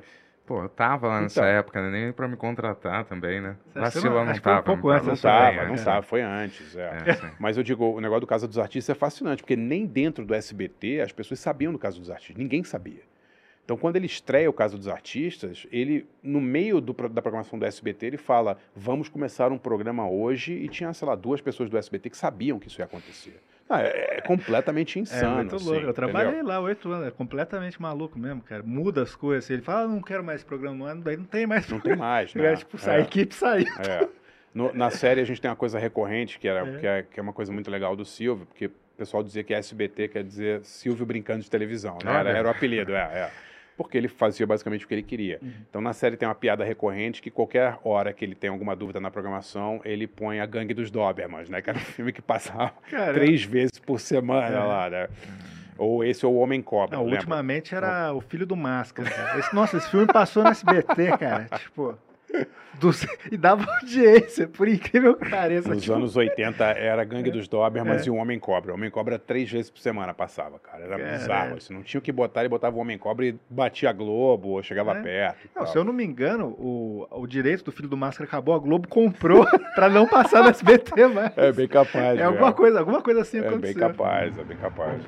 Não, e a série eu adorei fazer, assim, porque foi desafio, né? Você achar o que contar de uma vida tão, tão incrível como a do Silvio. É, o que assim, focar, né? né? O que focar. Que devem ter é. milhares de coisas, você deve até querer pular já pra Campanha- contar uma história. Campanha presidencial, É. esquece, o cara quase foi presidente da República. É um né? assalto que ele sofreu, sequestraram Seque- a filha dele, Cara, né? não o, teve um o negócio sequestro desse? do Silvio é uma Ele coisa assim. matou o se- sequestrador, né? Ele não, cara. Ele não- O- o cara o não fala isso, cara. Não, não.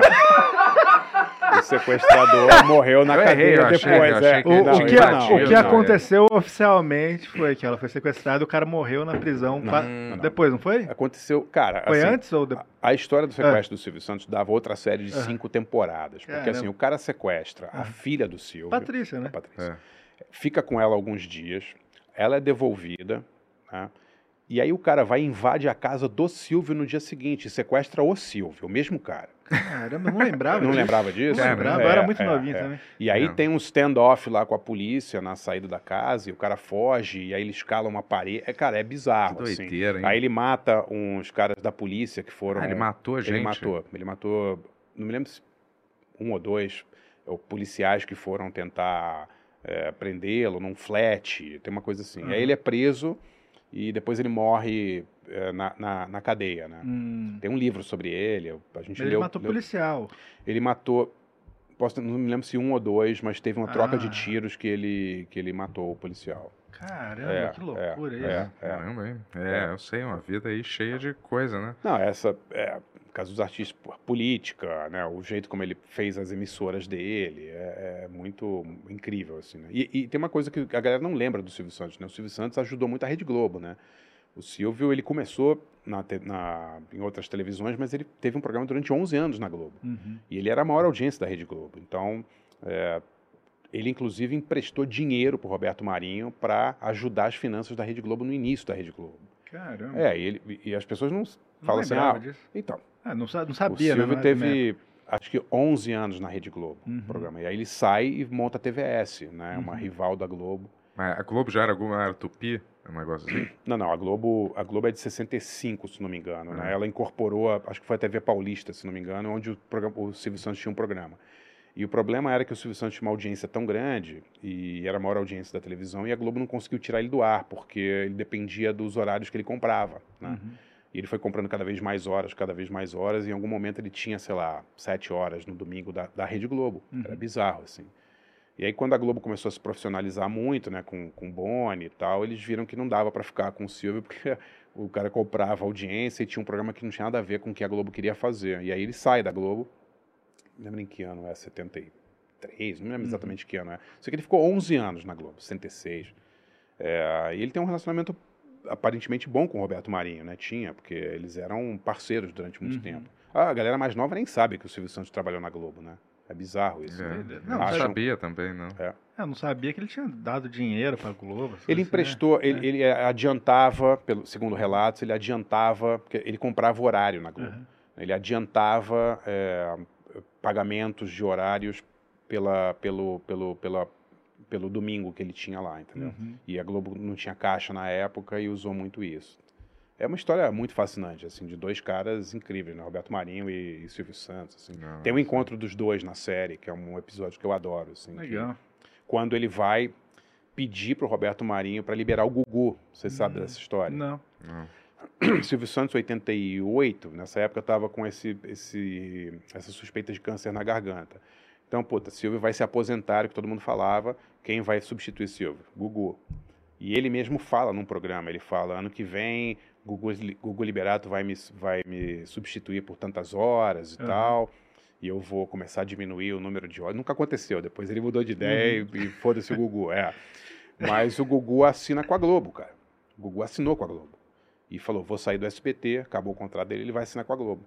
Aí, quando o Silvio vai ter que ser operado da garganta, ele fala, pô, não posso deixar o Gugu ir na Globo, né, ir pra Globo. O que, que o Silvio faz? Passa na casa do Gugu um dia, parece que é mentira, mas aconteceu assim mesmo, o Gugu já contou isso. Chama Gugu, vem comigo. Ele falou, vamos aonde? A gente vai no Rio de Janeiro falar com o Roberto Marinho. Assim. E eles pegam uma ponte aérea, vão na Rede Globo, sem avisar. Chega na Rede Globo o Gugu e o, e o Silvio Santos, imagina a cena. E eles vão conversar com o Boni com o Roberto Marinho. E o Silvio eh, convence o, o Dr. Roberto a liberar o Gugu. E aí é que a Globo contrata o Faustão. O Faustão estava na Band, Aham. né? Fazendo Perdidos na Noite. E por que eles não contrataram o Gugu? o do- fizeram lá um acordo, o Silvio, o Dr. Roberto Marinho, e eles contrataram o Faustão. Que doideira. Pô, as pessoas a nessas épocas resolviam tudo igual uns puta mafioso, Exatamente. né, É. cara? Cara, era uma época, Soprano era uma época maravilhosa, cara. É uma época maravilhosa. Não, a de- gente vai conversar com o Roberto Mas é exatamente isso, Se cara. vai É pra lá. exatamente isso. E aí, te- e aí tem a coisa que eu acho muito fascinante, que é a briga pela audiência entre o Gugu e o Faustão, que é um tema da segunda temporada do, do Rei da TV, que é uma briga que é, a Globo começa a apelar também para o sensacionalismo e tal, porque eles ficam perdendo direto, né? Para a banheira do Gugu, Uhum. ficar apanhando, né? Gretchen com Van Damme, aquelas coisas A todas. segunda temporada vai focar nessa guerra Não, da- não, de tem, audiência. tem é? também a Guerra da Audiência. Grande, vocês vão fazer o Magrão, né, daí? Com- Que era o diretor do programa do Gugu. Ah, é, pô, ele, é, é, Ele, tem- ele é- quando eu entrei lá, ele tava lá, depois ele saiu. Ele ficava andando lá, corinho assim. Cara, muito engraçado. Ele, Imagina, ele criou, né? ele criou amigos, sabe? Lembra do sertanejo? Ele criou várias coisas, assim, Lembro, cara. lembro. Não sei se lembro. foi ele exatamente, mas é, é, Não, é e como aí- é passado. Aí eles fazem até em Rodolfo, É. né? Aquelas É. coisas todas. É, é. Putz, essa época foi punk da TV, hein, cara? Foi. Nossa, eu, eu, eu imagino, cara, que devia ser assim, todo mundo, oi, feliz, né? Aí entrava no bastidor, porra, cadê É, os números? É, A gente vai botar esse ET no ar ou não? é isso aí. É isso aí. caralho, cara. Foi a época do la- latininho, vocês lembram do latininho? Latininho, uma parada, uma parada assim. Parada do freak, Faustão, é, freak bizarras, total, total, é. aqueles Eu negócios. tenho uma história Não, mas engraçada. freak, eu tô dizendo assim, não... é, é, assim, mas eu tô dizendo assim, usar essas coisas, né, meio como cênica, né, assim, tipo, como se fosse uma atração, é... Só o, o cara ali, ele não tá nem fazendo nada, é só ele vivendo e aquilo... Vamos olhar e dar risada desse negócio. Entendi. Assim, tipo uma parada tipo circo, não medieval, mas aqueles. É, Daqueles. eh, Paradas. A, a mulher Que barbada. mesmo, né? é que é, foi a época também. Desculpe, não, não Freak ouvi. show. Eu falei Freak show era É, esse, né? Eu acho que foi uma época também que começou a ter a, a audiência ao vivo. Começou a ter medição de audiência ao vivo. Não me lembro exatamente que ano foi, mas foi mais ou menos por essa Uhum. época. Então, eles conseguiam é, medir na hora o que estava funcionando ou não. E isso mudou muito o jeito de Uhum. fazer televisão. Porque se estava funcionando uma coisa, sei lá, Gretchen com Van Damme. Van Damme tá lá é, dançando com a Gretchen, tá subindo. Deixa mais meia hora lá a Gretchen e o Van Damme Isso até... é absurdo, É cara. absurdo, é. Ah, eu lembro É. que tinha, pô, o Gugu de blackface, do taxista. Foda, foda, cara. Tinha o Gugu com PCC, grande época da televisão. Não, foi o que ferrou o Gugu. É. Realmente. É. Mas o... Eu tenho uma, uma, uma história engraçada com o Gugu que Hum. acho que foi 2000, 2001, fui cobrir uma rave que teve na Amazônia. Vocês lembram disso? Rave uma na Amazônia? É, chamava Rave na Amazônia. Olha. Era, era uma rave, era uma, não sei se vocês procurarem aí, vocês vão ver. Chamava Ecosystem. Era uma Uhum. rave, é, uma rave com gente do mundo inteiro. Até não era só música eletrônica. África Bambata tocou, Nação Ah, Zumbi tocou, é. E era uma coisa pela preservação da tentando, floresta é, e tal. sapo, né? Cara, era, era bem louco, assim. era- e, e ficava todo mundo no hotel, no hotel tropical, eu acho que chamava, né? Um hotel gigante que tinha em, em Manaus que, que parecia o hotel do Iluminado, assim, uns corredores de um quilômetro, assim, cara. Caramba. E a gente tá na piscina lá, cara, e aparece um cara e é, alguém falou assim, é o Gugu Liberato. Aí eu falei, não, que é o Gugu Liberato? Aí, cara, era o Gugu Liberato. Com, Ok. com ET e Rodolfo, fazendo matéria sobre a rave da Amazônia. Pô, vocês procurarem aí no YouTube, vocês vão achar. Caralho, que demais, Vocês vão achar, Vamos cara. pro vamos É. isso depois. Caramba, E Rave aí- da Amazônia. E aí tinha um rapper lá cuja identidade eu não vou, não vou revelar, mas o cara é muito engraçado. Que ano foi Que isso? no 2000, eu acho, é. Rapper nacional? Nacional, é, Ah. é. Que ele falou assim pro Gugu, uma hora tava de madrugada na rave lá, ele falou, Gugu, vou te dar uma coisinha aqui, você vai gritar Viva a Noite uma semana, olha isso aqui. Eu, eu né? chutaria Marcelo D2, Não, é, não foi... mas, né? Foi muito esse bom. sou eu. Não, então, continuando, a gente É. passou cinco, seis dias com ET e Rodolfo e Gugu na piscina do hotel, cara. Que demais. E assim, eu tenho muitas testemunhas. O pessoal do Nação Zumbi tava lá, É. podem perguntar. Zé Gonzalez estava lá, Dudu Marotti, grande produtor, estava lá. A galera lembra disso Pô, aí. demais, hein? Deve cara. ter foto disso aí. Pô, esse, esse era os anos 90, Anos no- Não, é, 2000. Esse era o final Ah, dos tá. anos. Esse era o é. final dos anos 90. É, isso aí. Isso aí. Rave da Amazônia com ET Rodolfo. Procurem, e por Gugu sorte- maconha, Por talvez. sorte, tem tudo registrado no YouTube, É. né? não tô viajando. É. Pô, eu só queria. é, uma coisa era falar sobre o Gugu da série, que é, tá genial. Paulo, Paulo Negro, né? O nome É, dele. bom, né? Cara, bom demais. Nossa, muito engraçado. É, e ali vocês vocês colocaram uma coisa que eu acho, assim, pela, pela lenda que a gente sabe, é. É um pouquinho mais pesada a história do Gugu, assim, né? Mas vocês mostraram algumas coisas legais dele, dele na, na, na piscina da casa dele lá, que eu, que eu achei o bico com muita coisa. E eu queria perguntar o porquê que. Você falou do Boni aqui, mas na série você não- vocês não usam o nome Boni, né? Vocês mudaram o nome, não é isso? É, porque, é, assim, os personagens que eram inspirados em uma pessoa só, a gente manteve o nome. Mas em alguns personagens que eram meio amálgamas, assim, que não eram exatamente uma pessoa, a gente, a gente, a gente mudou, entendeu? Então o personagem lá, que é o Ross, claro, é inspirado no Bonnie, mas nem todas aquelas histórias aconteceram com o Bonnie, entendeu? Então a gente, não dá para você mudar o nome do Gugu Liberato, por exemplo, né? Mas algumas daquelas histórias estão no episódio 1. O Silvio Santos tem uma carreira de 60 anos na televisão. Então ele teve 500 mil diretores no programa dele, teve 800 mil diretores do SBT. Quando você faz uma série, não dá para você ter todas essas pessoas. Você tem que fazer uma, um personagem que meio que reúna todos. Né? A Cleusa, que é assistente do, do, do Silvio, é também uma junção de quatro ou cinco personagens que o Silvio teve ao longo do ano ao lado dele ali. Então o personagem do Bonnie, claro, fica claro ali que é o Bonnie, mas especialmente no início no- do- do- do- da série, ele, ele faz coisas que não aconteceram com o Bonnie, é, sabe?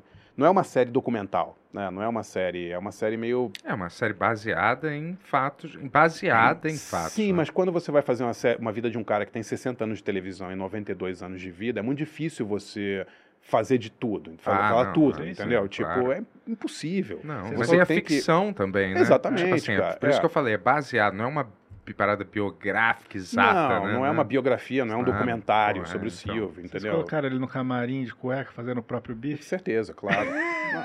Isso aí tem. Isso é real, É cara. Eu real. conheci muita gente que trabalhou no, É no, tra- no programa do Silvio Santos, ele realmente fazia isso. Sim, de cueca, bife, todo mundo, todo mundo é uma É. coisa clássica do Silvio, né? Mas sei lá, o início da carreira dele é muito legal. Tem a história da, da- da- ele, ele vender co- é, coisa nas barcas de Niterói, né? Uhum. Que a gente não tem na série, porque até por razões é, financeiras mesmo não dava para fazer. Então a gente já mostra ele já em São Paulo, já novinho assim. Uhum. Mas é, é, é- é muito legal, é muito diferente fazer um livro documental e fazer uma série é, ficcional, né, baseada na, na- O caso do Gugu também, é, o Gugu, ele é um cara, um self-made man foda, né, o Gugu é um, um gênio, assim, né, um cara que com 14, 15 anos escrevia para o programa Silvio Santos cartas dizendo para o Silvio Santos que ele queria ser apresentador, você imagina, o cara é um, um né? precoce, assim, é, louco, né, e, e depois o Ele já Gugu... foi Cabo Man ou essa história é uma mentira? Eu não sei se o Gugu foi Cabo Man, né? Eu acho que ele foi meio estagiário do programa Aham. Silvio Santos e depois ele virou. O cara é um, Aham. um- um bicho incrível de televisão, né, cara? Um cara tem um no sangue, assim, né? A- o carisma. Ele é um cara. E todo mundo que trabalhou com o Gugu ama o cara, né? Diz que ele é um cara muito legal, assim. Eu tive algum contato com ele de entrevistas e né, essa semana na Amazônia lá, ele é um cara maravilhoso, assim, muito, muito bacana. Morte estúpida, né? Uma coisa inacreditável, assim. É, verdade. Pô, cair em É. casa, É. tipo, novo, né?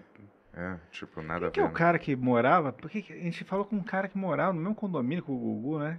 A gente falou com o O Thiago. Thiago né? Mariani, né? É. Que loucura, um cara que era, que era sniper nos Estados Unidos, ele contou que ele morava no mesmo condomínio. Isso, É é. bizarro, né? É. O, quem, dizem que quem tem uma casa ao lado da casa do Silvio Santos em, em- na Flórida é o Jorge Ben, né? Ah, é? É, eles moram, são meio vizinhos, imagina, assim, quando Que sai na rua, Jorge Ben e o Silvio Santos, é engraçado. Caramba.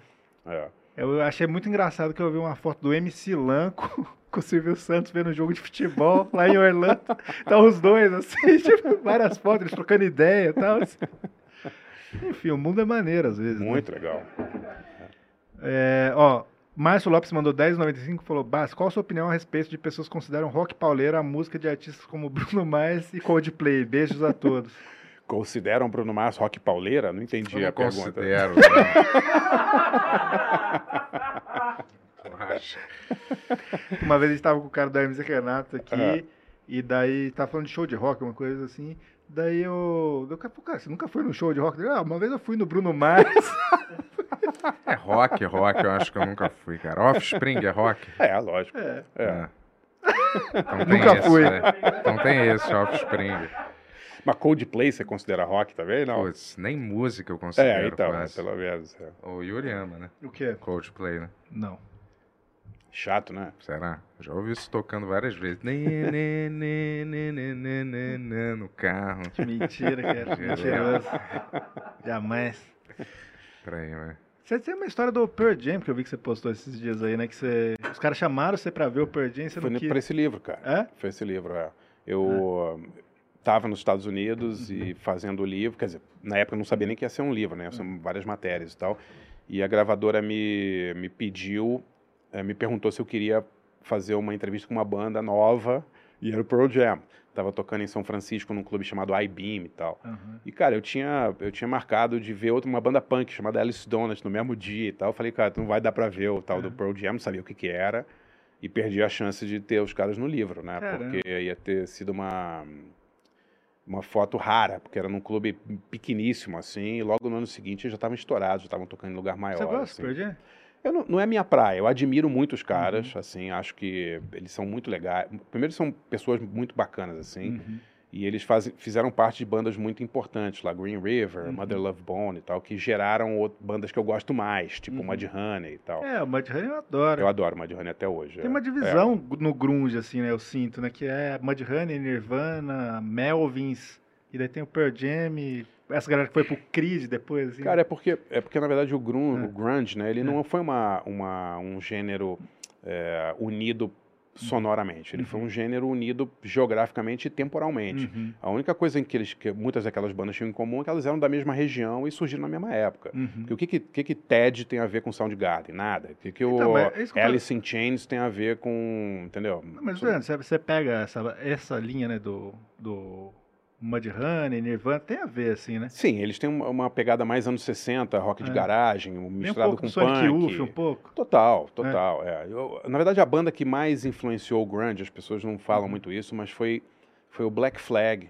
Ah, Quando. acha? É? Não, acho É? não, tenho Não, certeza, que porque legal. os caras me falaram. Nunca pensei nesse O sentido. Black Flag, quando eles diminuíram a velocidade do som. Aham. Porque o Black Flag é uma banda californiana que começou fazendo um som muito rápido. Uhum. E lá por 84, eles dão uma transformada no som e Ah, fazem é uma mistura meio de hardcore com tipo sabá, assim. Tipo, e My aí- War, assim, É, nesse disco, exatamente, né? é. Porra, é E aí o Black Flag vai fazer uma turnê Uhum. na, em Seattle e toda essa galera, o Cut, o pessoal do Mudhoney, vai ver e fica louco com, com o Black Flag tocando Black mais Flag lento. É demais também, foda, porra, é muito é. bom. Mas, tinha o- os nisso, próprios caras, os caras, assim, a gente é muito amigo, dos- eu sou muito amigo dos caras do Mudhoney até hoje, tá? E a gente conversa muito. Eles sempre falaram É? que a turnê do Black Flag, não lembro se foi 84, 85, foi muito influente lá. bom. Uhum. E faz, faz total sentido, né? Sim. Agora, as bandas não tinham nada a ver, né, cara? O Ted, o Ted era mais industrial, assim, um negócio muito pesado. Aí o Soundgarden era mais metal, mais sabá. O Alice o Pearl Jam era um rock mais clássico, assim, né? Tipo Uhum. Led Zeppelin, basicamente, né? E o Nirvana, o Mudhoney sempre foram mais pro lado do punk, assim. Uhum. E tinha muita banda punk também, cara. Muita banda punk daquela época que, que tocava em Seattle e foi meio jogado naquele balaio gr- grunge, assim, mas não, sonoramente não tinha... Dinosaur Jr. também O entrou. Dyson Jr. não é de lá, né? Não, tá, mas entrou na, no Entrou. grunge, assim. né? Entrou, entrou. Ah, eu, eu, eu dei muita sorte com o Uhum. livro, na verdade, porque eu cheguei numa época que tinha muita banda boa lançando disco foda, né? Uhum. Posso estar enganado, mas eu acho que na- no mesmo mês saiu Bad Motor Finger do Soundgarden, Uhum. o, o, até o, o álbum preto do, do Metallica, é o Blood, Blood Sugar Sex Magic do Red Hot Chili Melhor Peppers, disco do Red Hot, na minha o, opinião. o Nevermind do Nirvana. Um monte de banda lançou disco foda no intervalo de três meses, assim, sabe? Uhum. E, e eu tava lá exatamente nessa época e consegui entrevistar esses caras e uma coisa totalmente fortuita, assim, eu não tinha ideia. Tá falando 91, não tinha nem internet, não tinha nem como marcar. As entrevistas eram marcadas por fax, né, cara? Era bizarro, assim, né? Eu fui pra lá sem saber se eu ia conseguir fazer as entrevistas ou não. tinha naquela época? É, 23. Pô, demais, né? Tava É, vivendo isso É, naquela fui pra, época fui pra dar uma pra ver banda, assim, né? Que eu queria ver e tal. E, e dei sorte porque, sei lá, os Cramps estavam fazendo um show surpresa em São Francisco na semana em que eu tava, eles me convidaram, eu fui. Uhum, É, os Ramones estavam tocando em Washington, eu fui pra Washington ver os Ramones. Tinha muito show naquela época, né? uhum. E vi o, vi o, o, o Mudhoney tocando com o Nirvana. Pô, E aí o Ministry estava em Chicago fazendo um disco que, que aí eu também marquei entrevista com eles, fui, eles estavam gravando o, o Jesus Built My Hot Rod, que é a Você música mais foda né? deles, né? Uhum. Eles estavam gravando no dia que a gente chegou, eles estavam mixando a música. É. Você foi naquele show que tinha uma grade deles? claro. Esse show era muito maneiro, É, né? A galera é, ficava jogando é, as é. coisas. É, a banda é uma banda bem insana, assim, o Ministry, né? Fazia Uhum. rock meio industrial e eles fizeram um troço foda na turnê 91, né? Que foi botar uma grade na frente do palco, assim. A gente não sabe se era pra proteger a banda do público ou o público da banda, né? Porque os caras eram alucinados, assim. Mas o efeito era muito foda, assim, porque você via os caras enjaulados, assim, a galera subia na, na grade pra ver o show, era muito foda, assim, uma banda incrível, assim.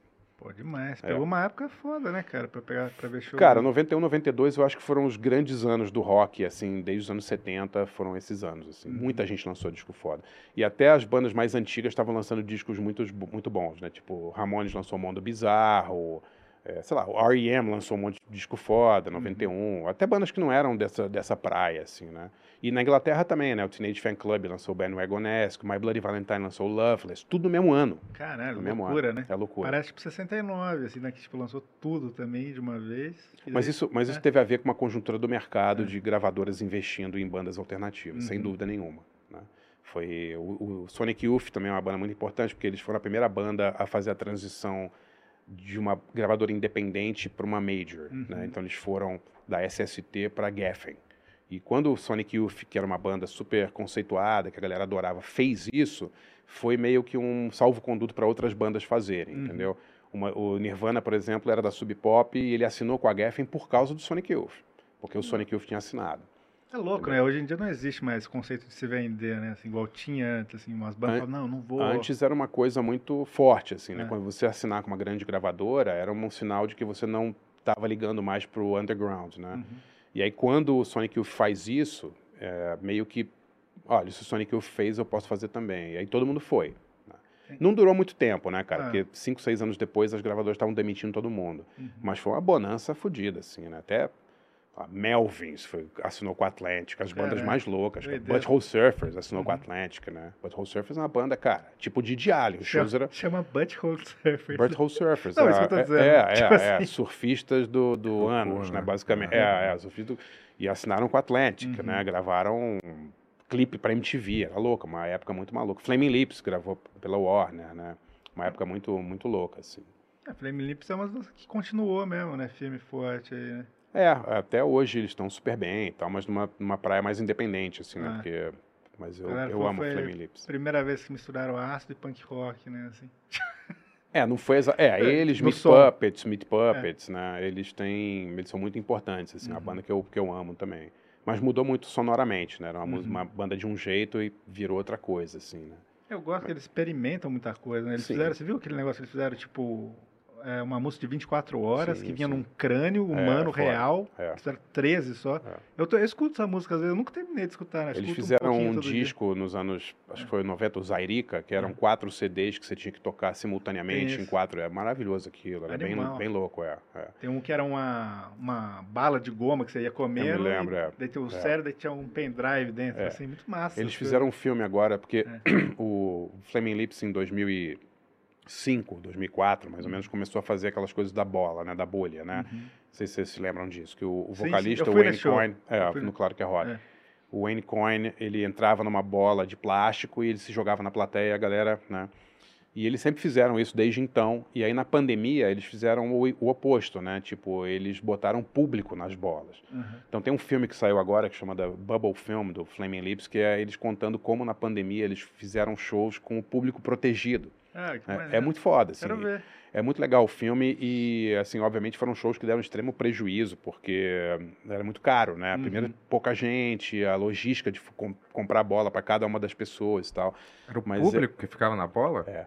Todo o público do show, não eram eles? Seria mais fácil ele- eles. Eles na ficavam também, mas aí o Ah. público, se o público tivesse todo mundo junto, ia, ia ser infectado, entendeu? Entendi. Mas, porra, tinha que É. ser um lugar eles grande, fizeram- então. o né? lugar não era grande, mas assim, cada bola cabia duas, duas ou três pessoas da mesma família Hum. e tinha todo mundo ter. O filme, o filme conta toda a, a Saquei. ideia. Na verdade, foi uma coisa mais conceitual, né? Assim, Uhum. estamos numa pandemia e não podemos ter interação humana. Vamos fazer um jeito de ter o show mesmo assim? E eles investiram milhões de dólares no conceito desse show, perderam uma puta grana, mas é uma, é uma história linda, né? Sim. Você tentar manter essa, esse espírito de coletividade no meio da pandemia. Então eram shows assim para poucas pessoas, eles fizeram tipo 15 shows e, e o ingresso esgotava rapidamente, e você podia entrar na bolha assim com com seus parentes, tinha que ter o atestado que estava negativado, assim, era muito legal. É, criativo mesmo. né? Criativo, criativo, Doideira. é. Ó, o André Luiz mandou 10 reais e falou: Basta, posso alimentar o sonho que vocês vão trazer o War on Drugs para uma turnê de festivais por aqui? Você é muito foda. Não, obrigado, mas o War on Drugs vem pro C6 Festival. Ele Ah, já vem, vem agora em maio, é. C6, é uma banda que eu amo Uhum. também. Só que tá muito hypada lá fora, não dá para fazer em lugar pequeno mais. Uma banda, sei lá, o cachê já não, não dá para pagar mais, assim. Só festival que consegue Esse festival trazer. vai ser bom, né, cara? Pô, o Vai. Felipe Rich que tava. O Felipe Rich é um dos curadores. Ele é, aqui já. É, é, ele, a gente, assim, ele é muito talentoso, assim, gosto Uhum. muito das coisas dele, tem muito bom gosto Uhum. também.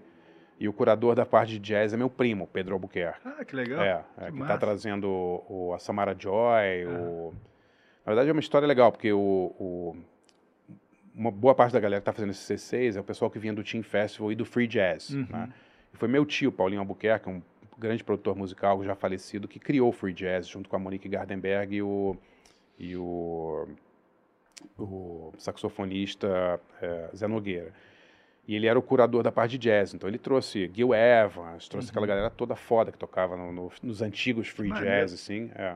E agora o- ele, ele faleceu uns 15 anos atrás e o filho dele é o novo curador de, de jazz. Me manja pra caramba, o Pedro. Parece que eles trouxeram o John Zorn uma vez e ele foi completamente louco. Não me lembro, cara, se o John Zorn... Foi num festival de jazz, assim, que a galera foi meio e ele tava, tipo, tocando uns black metal nesse dia. Cara, é bem... é- é- assim, o free jazz era foda, né? Porque, Era Gil- super bombado esse festival Free Jazz, eu me lembro. Ele tava atrelado com uma marca de cigarro. Então, Free, ó, né? o nome, então o, o nome do festival era Free Jazz, o pessoal achava que era o, o estilo de jazz, né? Então muita gente vinha que- do, exterior falava, nossa, um festival de free jazz. Free jazz é um tipo de jazz eh, Específico. livre de, de qualquer tipo de amarras, digamos assim, mas não era. Free era uma marca de cigarro, né? Então era Free Jazz Festival, É, que era uma marca de eu cigarro. e- lembro, era super sexy os comerciais. É, esse show. Tudo era de é. cigarro antes, era Hollywood Rock. Então, mas jazz. aí, aí mudou a legislação, as marcas de cigarro não puderam mais anunciar, e Ah. aí a TIM abraçou o festival, então virou TIM Festival. É, Era tudo celular, Ah. agora vai ser tudo banco. Agora é tudo futuro. banco. Mas banco ou Prevent Senior, né? É. Ou coisa. é. Mas o, o Team Festival teve coisas antológicas. Você estava lembrando hoje o, o Hermeto, Ah. um show dele no Rio, e no, na Marina da Glória, ele estava tocando. E, e na, outra, na, outra, na outra tenda, eu não me lembro se era o Massive Attack ou era uma banda assim com um som muito alto, Aham. sabe? E aí o grave dessa tenda começou a entrar, começou a atrapalhar o show do Hermeto. Aham. E não parava, porque, cara, era uma coisa meio eletrônica. Não lembro se era o Uhum. left field, era alguém assim, né? E, cara, o, o Hermeto simplesmente fez um show inteiro improvisando em cima do grave que estava vindo da outra tenda. Foi uma coisa Uau. absolutamente genial, cara. Uau. É. Eles começaram a usar o grave que estava vindo e improvisar um, um show inteiro em cima do. Porque, Pô, porque não tinha jeito, cara. Não dava pra tocar. Aham. Entendeu?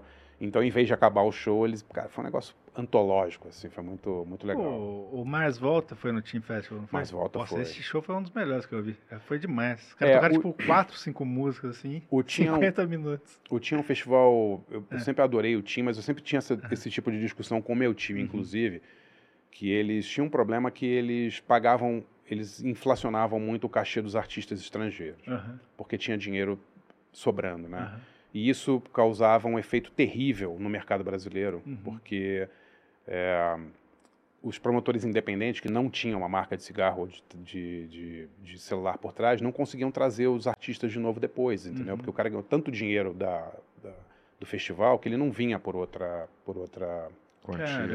Cara, é assim, ah, muito legal ir pro festival e tal, mas deixava um rastro muito ruim para o mercado, entendeu? Se você pegar, vocês podem podem podem Desvalorizava os artistas nacionais também um pouco, ou não? Não, acho que não. O, o- problema maior era com os artistas internacionais, porque eles Entendi. inflacionavam tanto os cachês que, Que da tornavam... próxima vez eles queriam mais e mais, não? Vou contar uma história rápida É. aqui, que é uma história verídica, não vou falar que banda foi, mas em 2005, eu sempre eu promovo, promovo shows também, tive uma casa de shows aqui em São Paulo, cam- tive uma- um clube chamado Clash, fui Ah, sócio do Clash. É, o Clash era, era um dos sócios e tal. Maneiro. Faço show desde os anos 90 e Uhum. tal, e, e sofria muito com isso, porque os festivais traziam artistas que a gente queria trazer, pagavam uma fortuna, e no ano seguinte a gente queria trazer, o cara não queria voltar pelo valor que ele, que ele Uhum. valia, no caso. Né? Em 2005 a gente estava negociando com uma banda, quatro shows na América do Sul e tal, fechamos o cachê, e aí ela foi contratada por um festival desses para fazer uma data no Rio, ganhando 30% a mais do que a gente estava oferecendo para os quatro shows. né? Uhum. A banda veio, claro, porque ninguém é otário de ficar perdendo dinheiro, mas eles demoraram 11 anos para voltar para o Brasil depois.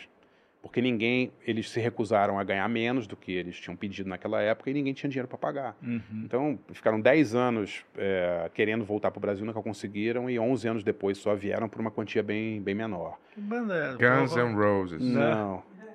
Prime- Primeira letra, Barça. É, foi o Wilco, vai, posso contar. Ah, vai, foi o Wilco, é. É o Wilco, é verdade, cara. A gente estava Aham. negociando o Wilco. O Wilco veio é, e tocou, fez um show no Rio, cara. O Wilco não tocou em São Paulo a primeira Uhum. vez, entendeu? E é foda, porque acaba com os promotores independentes, assim, sabe? Fica essa guerra entre os grandes festivais, quem paga mais, quem paga mais, quem Uhum. paga mais. E, e, se a gente esquece que tem outros 364 dias no ano, né, em que a- a- o mercado tem que, tem que funcionar. E ficou difícil para todo mundo, assim, era muito, muito complicado. O C6 é maravilhoso, o line-up é lindo, né? Agora, sei lá, Underworld, Kraftwerk e Juan Atkins no mesmo dia, assim, cara. Eu não sei, tem uma ideia dos cachês, mas eu acho que é coisa que se não vender 15, 20 mil ingressos, não paga. Entendeu? É. Num, num- num show normal, assim, Aham. sabe? É. Porra, vai ser maneiro, eu vou nesse. Kraftwerk demais. Vai ser legal, mas eu acho que no Brasil a gente está criando uma cultura de galera que só vai em festival. É. É, horrível isso. Eu não, gosto, é, eu não gosto de festival, essa real eu Não, eu- esqueço disso. Eu acho os festivais muito legais, sensacional e tal, mas você. Uma muvuca e um monte Não, de eu coisa acho- ao mesmo é- tempo, né? Eu acho legal que exista, que mas eu não gosto da parece um- experiência. Eu também não gosto da experiência. Parece É, um é. Woodstock de geração É. Z, né? Assim, meio assim, piorado, né? Porque todo mundo é meio Eu ofendido. Você foi em algum festival? Não, mas eu sei, né? eu já fui nesse Rock in Rio, né? Ah, é tá. isso, né? É, Mais ou lógico. menos. Não, o né? Rock, o Rock in Rio, cara, assim, Rock in Rio Onde tipo, fica um gramado e aí tem vários foi. lugares eh, que ficam rolando as tendas, né? Dos shows e tal. Eu acho que até 2001, 2001 foi um grande ano do Rock in Rio. Teve um line-up foda, Neil Young, R.E.M., Oasis, Queens of the Stone Age, Foo Fighters. Foi muito Uhum. primeira vez do Foo Fighters, acho que foi em 2001. De lá pra cá, cara, é tudo a mesma coisa, né? O Iron Maiden vem todo ano. Parece que tem um apartamento em Jacarepaguá, o É. Ed, né? Mora lá em Nossa. Jacarepaguá. O sei lá quem, que toca todo ano. É... Ed Mota? Não, Ed Mota não. Quem é o Ed? Quem mais veio que vem Ed 500? é o me- mascote me- do Iron Maiden. O Ed é o mascote. Ah, o Ed. É, é, é, é. O Metallica vem todo ano. Ninguém aguenta, cara, Aham. entendeu? E virou meio uma, assim, virou uma, tipo uma micareta já o Rock in Rio, né? Micareta turística, né? Tipo, a galera vai, compra os ingressos sem saber quem vai tocar, porque virou uma, uma atração, virou um carnaval, basicamente, Não, o fora de eu- época, né? Ah, mas tudo virou um evento, É, né? Já viu? eu- Cinema, tudo. Não É. não, é pelo, não é pelo negócio que tá rolando, é pelo evento. Sim, né? Isso aí sim, pra- sim. pra- O Prima- Primavera eu fui, fazia muito tempo que eu não ia em festival. Sim. E eu sentia que ninguém, tipo, dos artes, a grande maioria, lógico, não fala ninguém, não se preocupava muito com o show, com a A música. galera tá nem aí. É tipo assim, a explosão, é o negócio girando, uma águia, sei lá, mas. É. Eu escrevi uma vez É. uma, uma, uma coluna sobre isso na Folha, e aí o pessoal pegou uma, uma frase que meio que deu uma viralizada, que era, na minha opinião, assim, festival de música não é para quem gosta de música, é para quem gosta de festival. É, né? é isso, é a exatamente. experiência é muito ruim. isso. Aham. Primeiro assim, você tem quatro palcos. Você tem quatro palcos, 75% do show você já vai perder, concorda? É. Você não vai estar lá em quatro lugares ao mesmo tempo.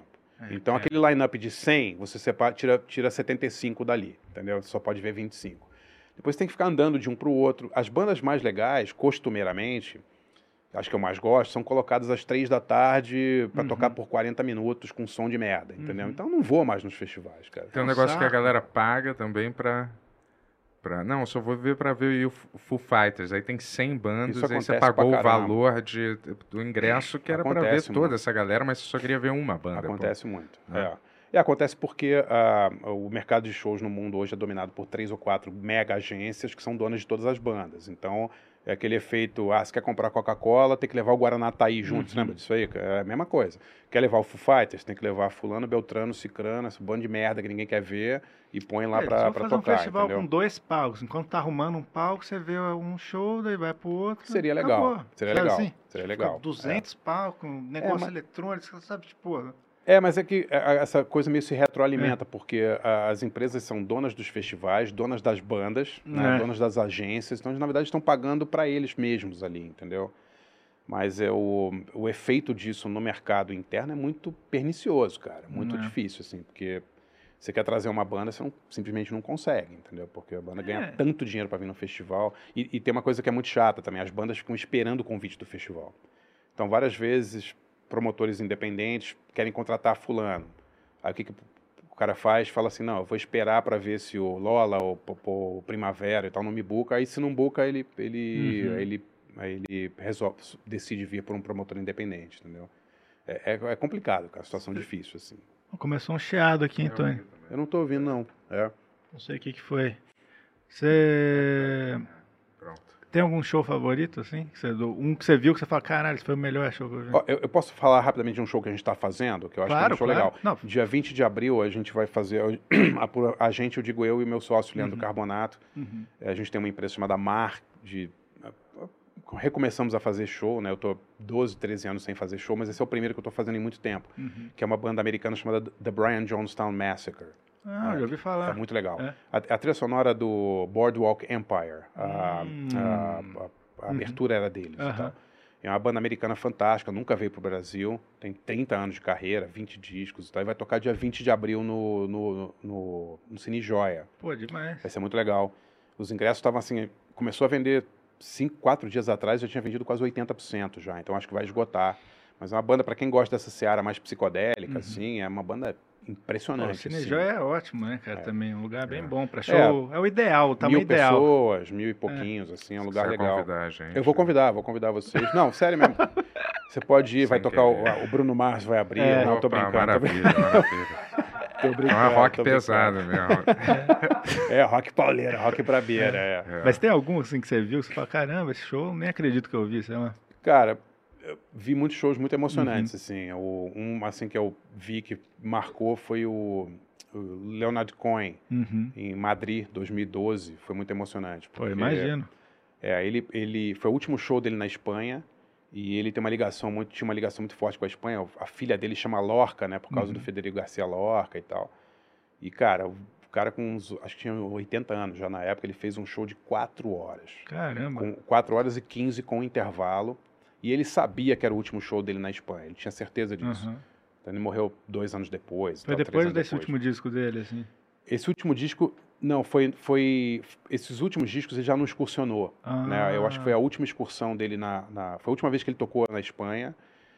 E ele já tava velhinho, assim. Foi um show. Foi foda, assim. A gente saiu. Eu, eu- minha mulher e eu, a gente é muito fã do Leonard Cohen. E, e eu vi ele nos anos 90. E ele tem uma história foda, né? Porque ele abandonou a carreira para se dedicar ao budismo, né? Ele, ele foi para um, pra um monastério e em Los Angeles e ficou lá, sei lá, nove ou dez anos estudando budismo e meditando e tal. E aí ele teve o dinheiro dele todo roubado por uma pela agente dele. Caramba. E aí ele, ele teve que voltar a fazer show, cara. Na verdade foi uma benção para todo mundo que gosta do Leonardo Cohen ele ter sido roubado pela mulher, porque ele voltou e aí ele teve uma ressurreição na carreira, assim, nos anos 2000, porque ele teve que voltar a fazer show, ele não tocava desde os anos 90, assim, mas puta história foda, assim. E aí ele fez uma turnê maravilhosa e, e a gente teve a sorte de ver ele na Espanha, foi, foi muito legal. Eu vi um show do, do Neil Young na Argentina, foi muito comovente também, que foi na mesma, mesma turnê de 2001 que ele fez o Rock in Rio, mas eu não sei porque ele estava muito, muito feliz nesse dia e eles tocaram, sei lá, 40 minutos a mais do que eles deveriam. Foi no em Buenos Aires e, cara, chegou uma hora que eles tinham que acabar o show e a banda não parava de tocar. E aí eles desligaram o som. A- O festival desligou o som. E, cara, ele ficou puto, assim. Eles viraram os amplificadores de palco pra galera e eles tocaram mais uns, tipo, 30 minutos, assim. Fizeram uma versão de Powderfinger, durou, tipo, 20 minutos, assim, todo mundo chorando. Foi muito, muito comovente, assim. Foi muito legal. E foi a última grande turnê, eu acho, do, do Crazy Horse, né, da banda Uhum. dele, assim. Vi o, o Nirvana, acho que em 91, esse show aqui foi muito marcante, né? O show do, do Paramount. É, tem um DVD desse show, né? Não sei se já... Não vi, não vi. O, o, o DVD Live at Paramount do Nirvana é o DVD mais famoso do Nirvana, né? Uhum. É de- exatamente desse show que eu fotografei. Pô, demais. É, inclusive, por uma É, cagada pela, assim... pela roupa eu já vi vários ao vivo no YouTube É, desse, é. desse daí. Eu apareço direto nesse show, no Ah, é? DVD. É, eu até deixei um- uma foto aí, um frame, se quiser. Porque. Aí eu ali. Ah, ali. Olha, É. engraçado, né? Porque era, era um esquema engraçado, assim. O Nirvana já era uma banda gigantesca, mas o show era porcamente produzido, assim. Tipo, Aham. eles estavam filmando esse DVD, mas não tinha segurança, me deixaram lá o, o show inteiro, assim. Eu fiquei com, com outros Sério? fotógrafos ali. era o estilo dos caras mesmo, serem meio assim, né? Largadões. né? É, não exatamente, cara. Era uma banda. Foda-se, Era uma assim. meio uma. um- uma coisa diferente, né? Uma banda gigantesca já, Uhum. mas que ainda tinha uma, uma aura meio underground, assim. Então, ninguém me tirou, eu fiquei até o final do show, fiz ele quebrando as guitarras e tal, e eles estavam gravando esse, esse, esse DVD. E vários clipes do Nirvana tem trechos desse, desse filme, desse DVD. Então, foi uma coisa muito, muito marcante, assim. E acho que os. Ramones também, né? Ramones 91 no, no Dama Choque foi, foi incrível, assim, cara. Foi muito legal. Se tu pudesse ver um show de uma banda que tá morta já. Que tá morta? Banda que tá- Não, mas um, Cara, uma banda, não, mas não. Não, é uma pergunta ótima, assim. É. Eu, eu adoraria ter visto Led Zeppelin ao vivo, que quem viu, assim, fala que era uma coisa Uhum. que nenhuma filmagem é, tem a, a- dá, dá pra ver, assim, de- demonstra o poder da banda ao vivo. Eu adoraria ter visto, visto os Kinks. Kinks eu nunca vi ao É, vivo também. Deve ser bem legal. Cara, isso- isso aí deve ser absurdo, assim, na época do, sei lá, final dos anos 60, acho que Uhum. deve ser foda. Hendrix deve ter sido foda ver, assim, né? Acho que um daqui a uns absurdo, 20 assim. anos. Elvis também deve ser maneiro. Ó, Mas não era banda, né? Não, mas, Mas- o, Elvis, é, o Elvis nunca tocou fora dos Estados Unidos, né? Uhum. Então era difícil ver, ver, show do Elvis. E o Elvis tem muito registro legal ao vivo, né? Tem muita banda que. O Led Zeppelin até tem também, mas a Uhum. galera fala que não, não é a mesma coisa, assim. É. Mas daqui a pouco a gente vai poder, E eu acho. Artificial, né? O, É. isso é insuportável. é. Hologra- holograma, do, É. hologra- é, holograma do Jimi Hendrix tocando guitarra e tal. É. Aí tem uma, uma, um show que eu vi, é, que eu- uma banda que pouca gente conhece, mas que eu acho foda, que é um, são japoneses chamado Acid Mother's Temple. Não Bem- conheço. uma banda psicodélica, É. assim. Eu vi num festival em, no Texas e uma mega coincidência a gente encontrou lá o nosso amigo Fábio Massari, Ah, né, grande. Massari, né, da MTV Pô, eu queria muito que ele viesse pra cá. Ele não tem Instagram, nada, né? Não, Massari é meio Você tem ermitão, contato assim. dele? Tem, Pô, claro, passo, passa? passo, Vai passo. ser legal ele vir aqui. Muito legal. Uhum. E a gente viu, eu tava com minha mulher e minha filha pequena e tal, a Uhum. gente viu o show junto, foi, foi, foi foda, assim, uma banda, existe a banda ainda, o show foi seis anos atrás, e é uma banda fantástica, assim. Pô, demais. Muitos... Tem- temos superchats, Tonex? Temos. Vamos lá então, hein, para os primeiros superchats de hoje. Aqui, ó. A Tainá Fujishima mandou 27,90. Obrigado. E aí ela fala assim, ó, de todas as experiências que você teve nesse insano mundo da música, qual foi a mais memorável para você? E como você enxerga a indústria da música atual? Pô. É, experiência memorável com música. TikTok. É, difí- cara, eu, eu entrevistei muita gente legal, assim, Uhum. né? Tipo, sei lá, Ozzy, entrevistei o Ozzy, entrevistei John Fogerty do Creedence Clearwater Revival, assim, foi umas coisas legais. Eu acho que ver o primeiro show da volta do Black Sabbath foi muito comovente, Uhum. em 99, isso foi foda, porque depois eles voltaram várias vezes, assim, mas foi em 99 e o Ozzy não tocava com a banda desde 78, Uhum. então eu vi eh, essa volta, foi no Spectrum, na Tony. Metaleiro ali, ele já... Ah, cara, mas qualquer um que gosta de som pesado. Ah, não, o Black Sabbath eu acho demais. cara. Ah, e tinha toda aquela coisa, o Ozzy não se dava com a banda, brigou, saiu, Uhum. fez uma puta carreira solo, a banda nunca foi a mesma sem ele, depois vem o Dio e, e arrebenta, né? Uhum. E Mas 21 eu vou te anos falar sem até- o Ozzy, né? Eu vou te falar, até pra quem não gosta de som pesado, eu não eu gosto muito de som pesado não, mas tem vários do Black Sabbath que Pô, toca nos lugares e são usados como trilha sonora, é, então ele é, atinge é. até uma galera que não é muito ligada Sim, nesse é, tipo sim. de... É quase tão pesado quanto o Bruno Mars, né? Hum, Coldplay, né? É, é. é. Mas ver o Ozzy foi, foi foda, assim. É, teve uma, um, um show nacional, que eu acho que foi um dos grandes momentos, assim, meus de, de fã, assim, que foi ver o- a gravação do um disco ao vivo do Jorge Ben, em Ah, 90. É um disco chamado Jorge Ben ao vivo no Rio, que a galera hoje toda fala do Jorge Ben como se ele sempre tivesse sido famoso, né? E esquece que o Jorge Ben teve um período na merda ficou também, bem né? esquecido Muito época, né? esquecido, muito esquecido. Isso é verdade que ele morava no Copacabana Palace? Mora né? ainda, ele mora hoje no Copacabana Palace, Ah. falam, é, é. Tem um apartamento lá e mora lá e tal. Mas em 90 o Jorge Ben só tocava no subúrbio do Rio, tocava na- no Pavunense e tal. Uhum. Então, cara, não tinha show do Jorge Ben pra ver. E aí eles fizeram uma turnê, uma, uma, uma mini temporada num clube de, de jazz, o Jazz Mania, que é um clube, cara, pequeno, desse tamanho aqui, assim.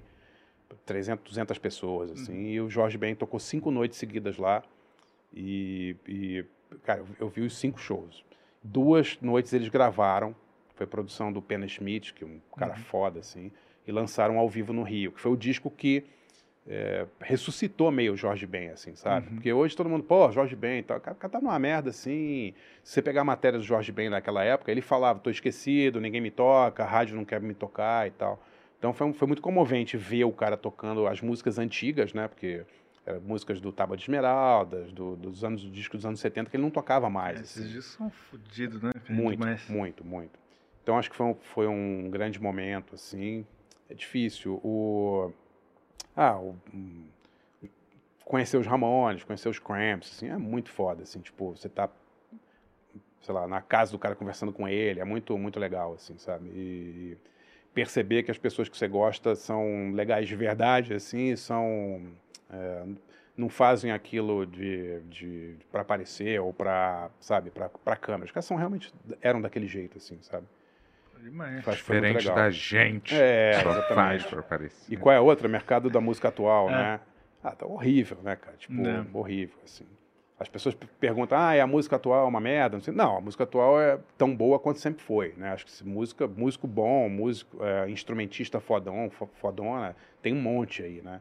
O problema é que, cara, não tem mais gravadora, então você não tem mais uma peneira, né? Porque virou, virou hábito falar mal de gravadora, né? Como se as gravadoras tivessem sido grandes vilãs, assim, né? Porra, as gravadoras, não sei o quê. Cara, o tempo das gravadoras era a grande música do mundo foi feita pelas gravadoras, não tem, não tem, né?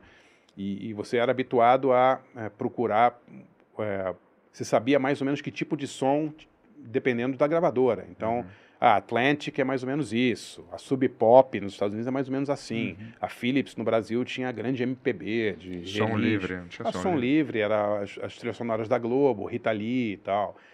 Quer dizer, você tinha pessoas muito competentes trabalhando nas gravadoras que meio que filtravam né, o que, que as gravadoras iam lançar ou não. Então, cara, lógico, as gravadoras tinham muita corrupção, tinha muita coisa de jabá, isso óbvio que tinha, né? Ninguém está falando nada.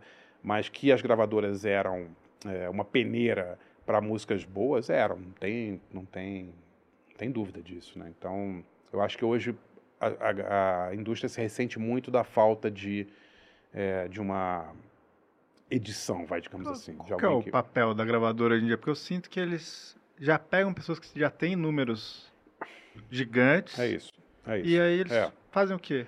As gravadoras viraram meio conglomerados de, de agenciamento de artista, né? E vendem, é, vendem as músicas também para trilha de game, para isso, para aquilo. Venda de disco, basicamente, não. não Eles não produzem shows É. e tal. Tem também, as gravadoras são muito associadas a, não sei exatamente quais, mas associadas a agências produtoras, né? Hoje em dia é meio isso, né, cara? O, o mercado de venda de música mesmo, tipo, ninguém ganha mais dinheiro com... São muito poucos os artistas que ganham dinheiro com streaming. né? Uhum. Então os, os artistas ganham grana fazendo show.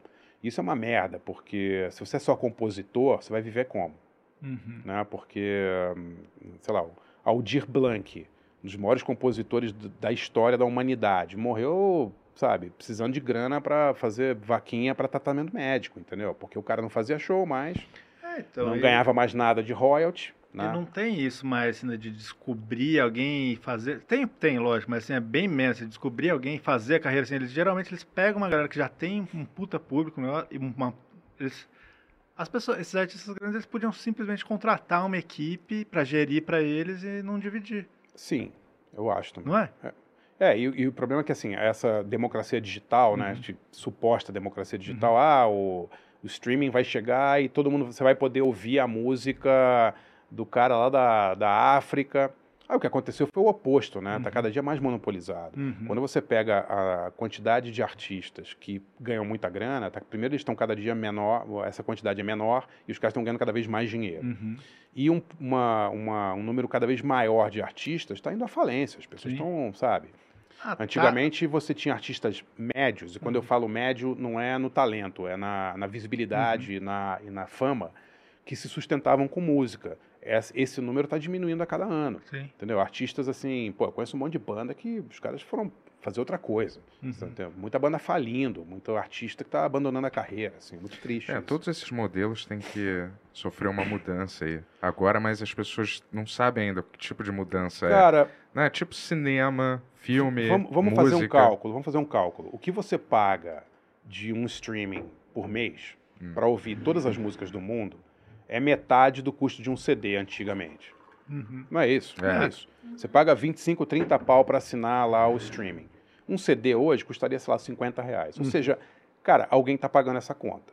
Porque se você, por 25 reais, você pode ouvir todas as músicas do mundo, em algum lugar alguém vai perder dinheiro com isso. E quem está perdendo são os artistas, claro. Porque é, o- a grana que vai para eles por execução de música é uma merreca.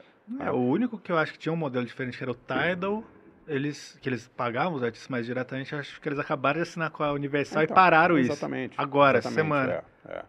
Então, assim, é- cinema é a mesma coisa, cara. Ah. Você paga lá o streaming, o Netflix, paga 25, 20, 30, você pode ver quantos filmes você quiser. É mais barato do que um ingresso de cinema. Né? Então, essa conta não existe, entendeu? É uma conta que não fecha. Em algum lugar alguém vai perder dinheiro. E no caso, a corda sempre estoura do lado dos artistas, claro. Não, a reformulação total do mercado, assim. Só que as pessoas ainda, os velhos costumes ainda lutam meio contra uma nova onda que as pessoas também não sabem o que, que é direito, entendeu? Mais ou menos. Cara, Oscar, Grammy, cinema, tudo Sim. tá mais ou menos perdendo a estabilidade do mercado que eles seguravam faz muito tempo, né? Eu Mais concordo, mas aí você pega pessoas tipo Al- Aldir Blanc, né? Ou, sei lá, músicos mais veteranos. Tem um caso clássico, que é o caso do Livon Helm. Vou contar Uhum. rapidamente aqui. Livon Helm era baterista de uma banda chamada The Band. Uhum. É uma puta banda dos anos Puta 60, banda. gravou com, com o Bob Animal. Dylan, gravou com todo mundo e tal. O Lee Von Helm tem um filme sobre ele que ele conta essa história.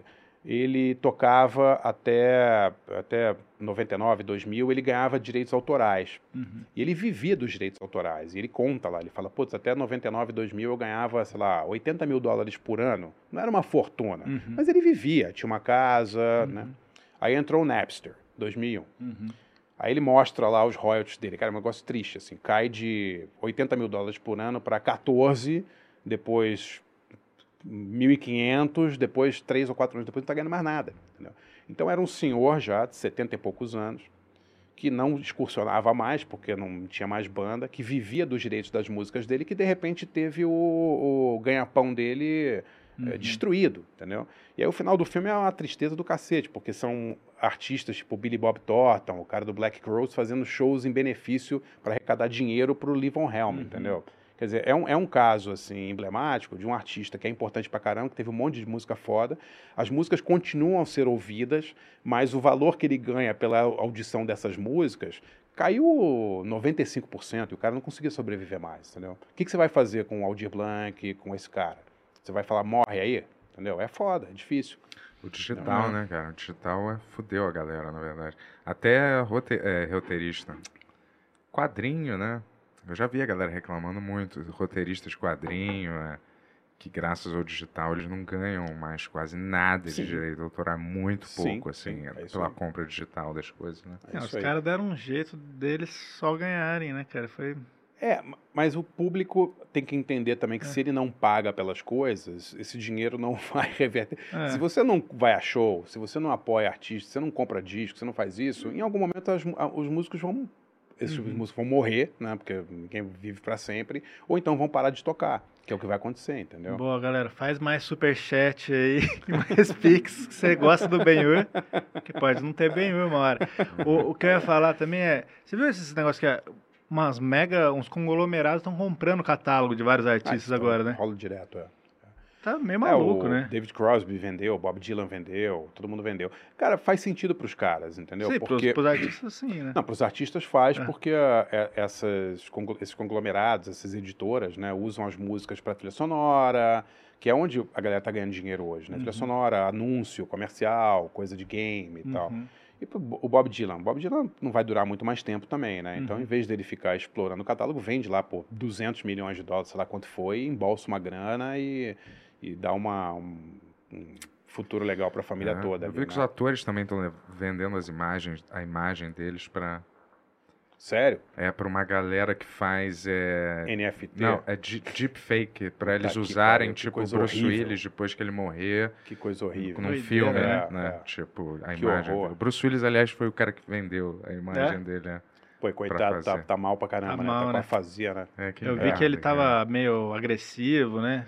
Não, ele- o, o Bruce Willis tava, tá com uma doença degenerativa há Aham. alguns anos já, e nos últimos filmes, sei lá, Uhum. 5, 6 anos, ele já tava com esse problema. Então, é agora parece que piorou de vez e ele não consegue mais nem É. atuar. Mas é uma sacanagem deixar o cara atuando com esse problema também, né? É, que eu vi uma notícia dessa semana que ele tava agressivo, que ele agrediu alguém da família dele, alguma coisa assim. mãe, né? sei lá. Não É. reconhece às vezes, mas a pessoa é demência, né? Foda, né? Mas é foda, às vezes é foda, né? Quem, tipo, o Kurt Cobain, né? Imagina se ele tivesse vivo agora, né?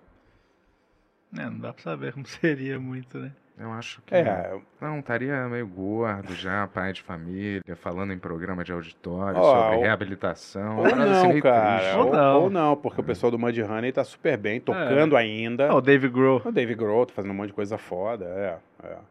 É. Você viu aquele filme que ele fez?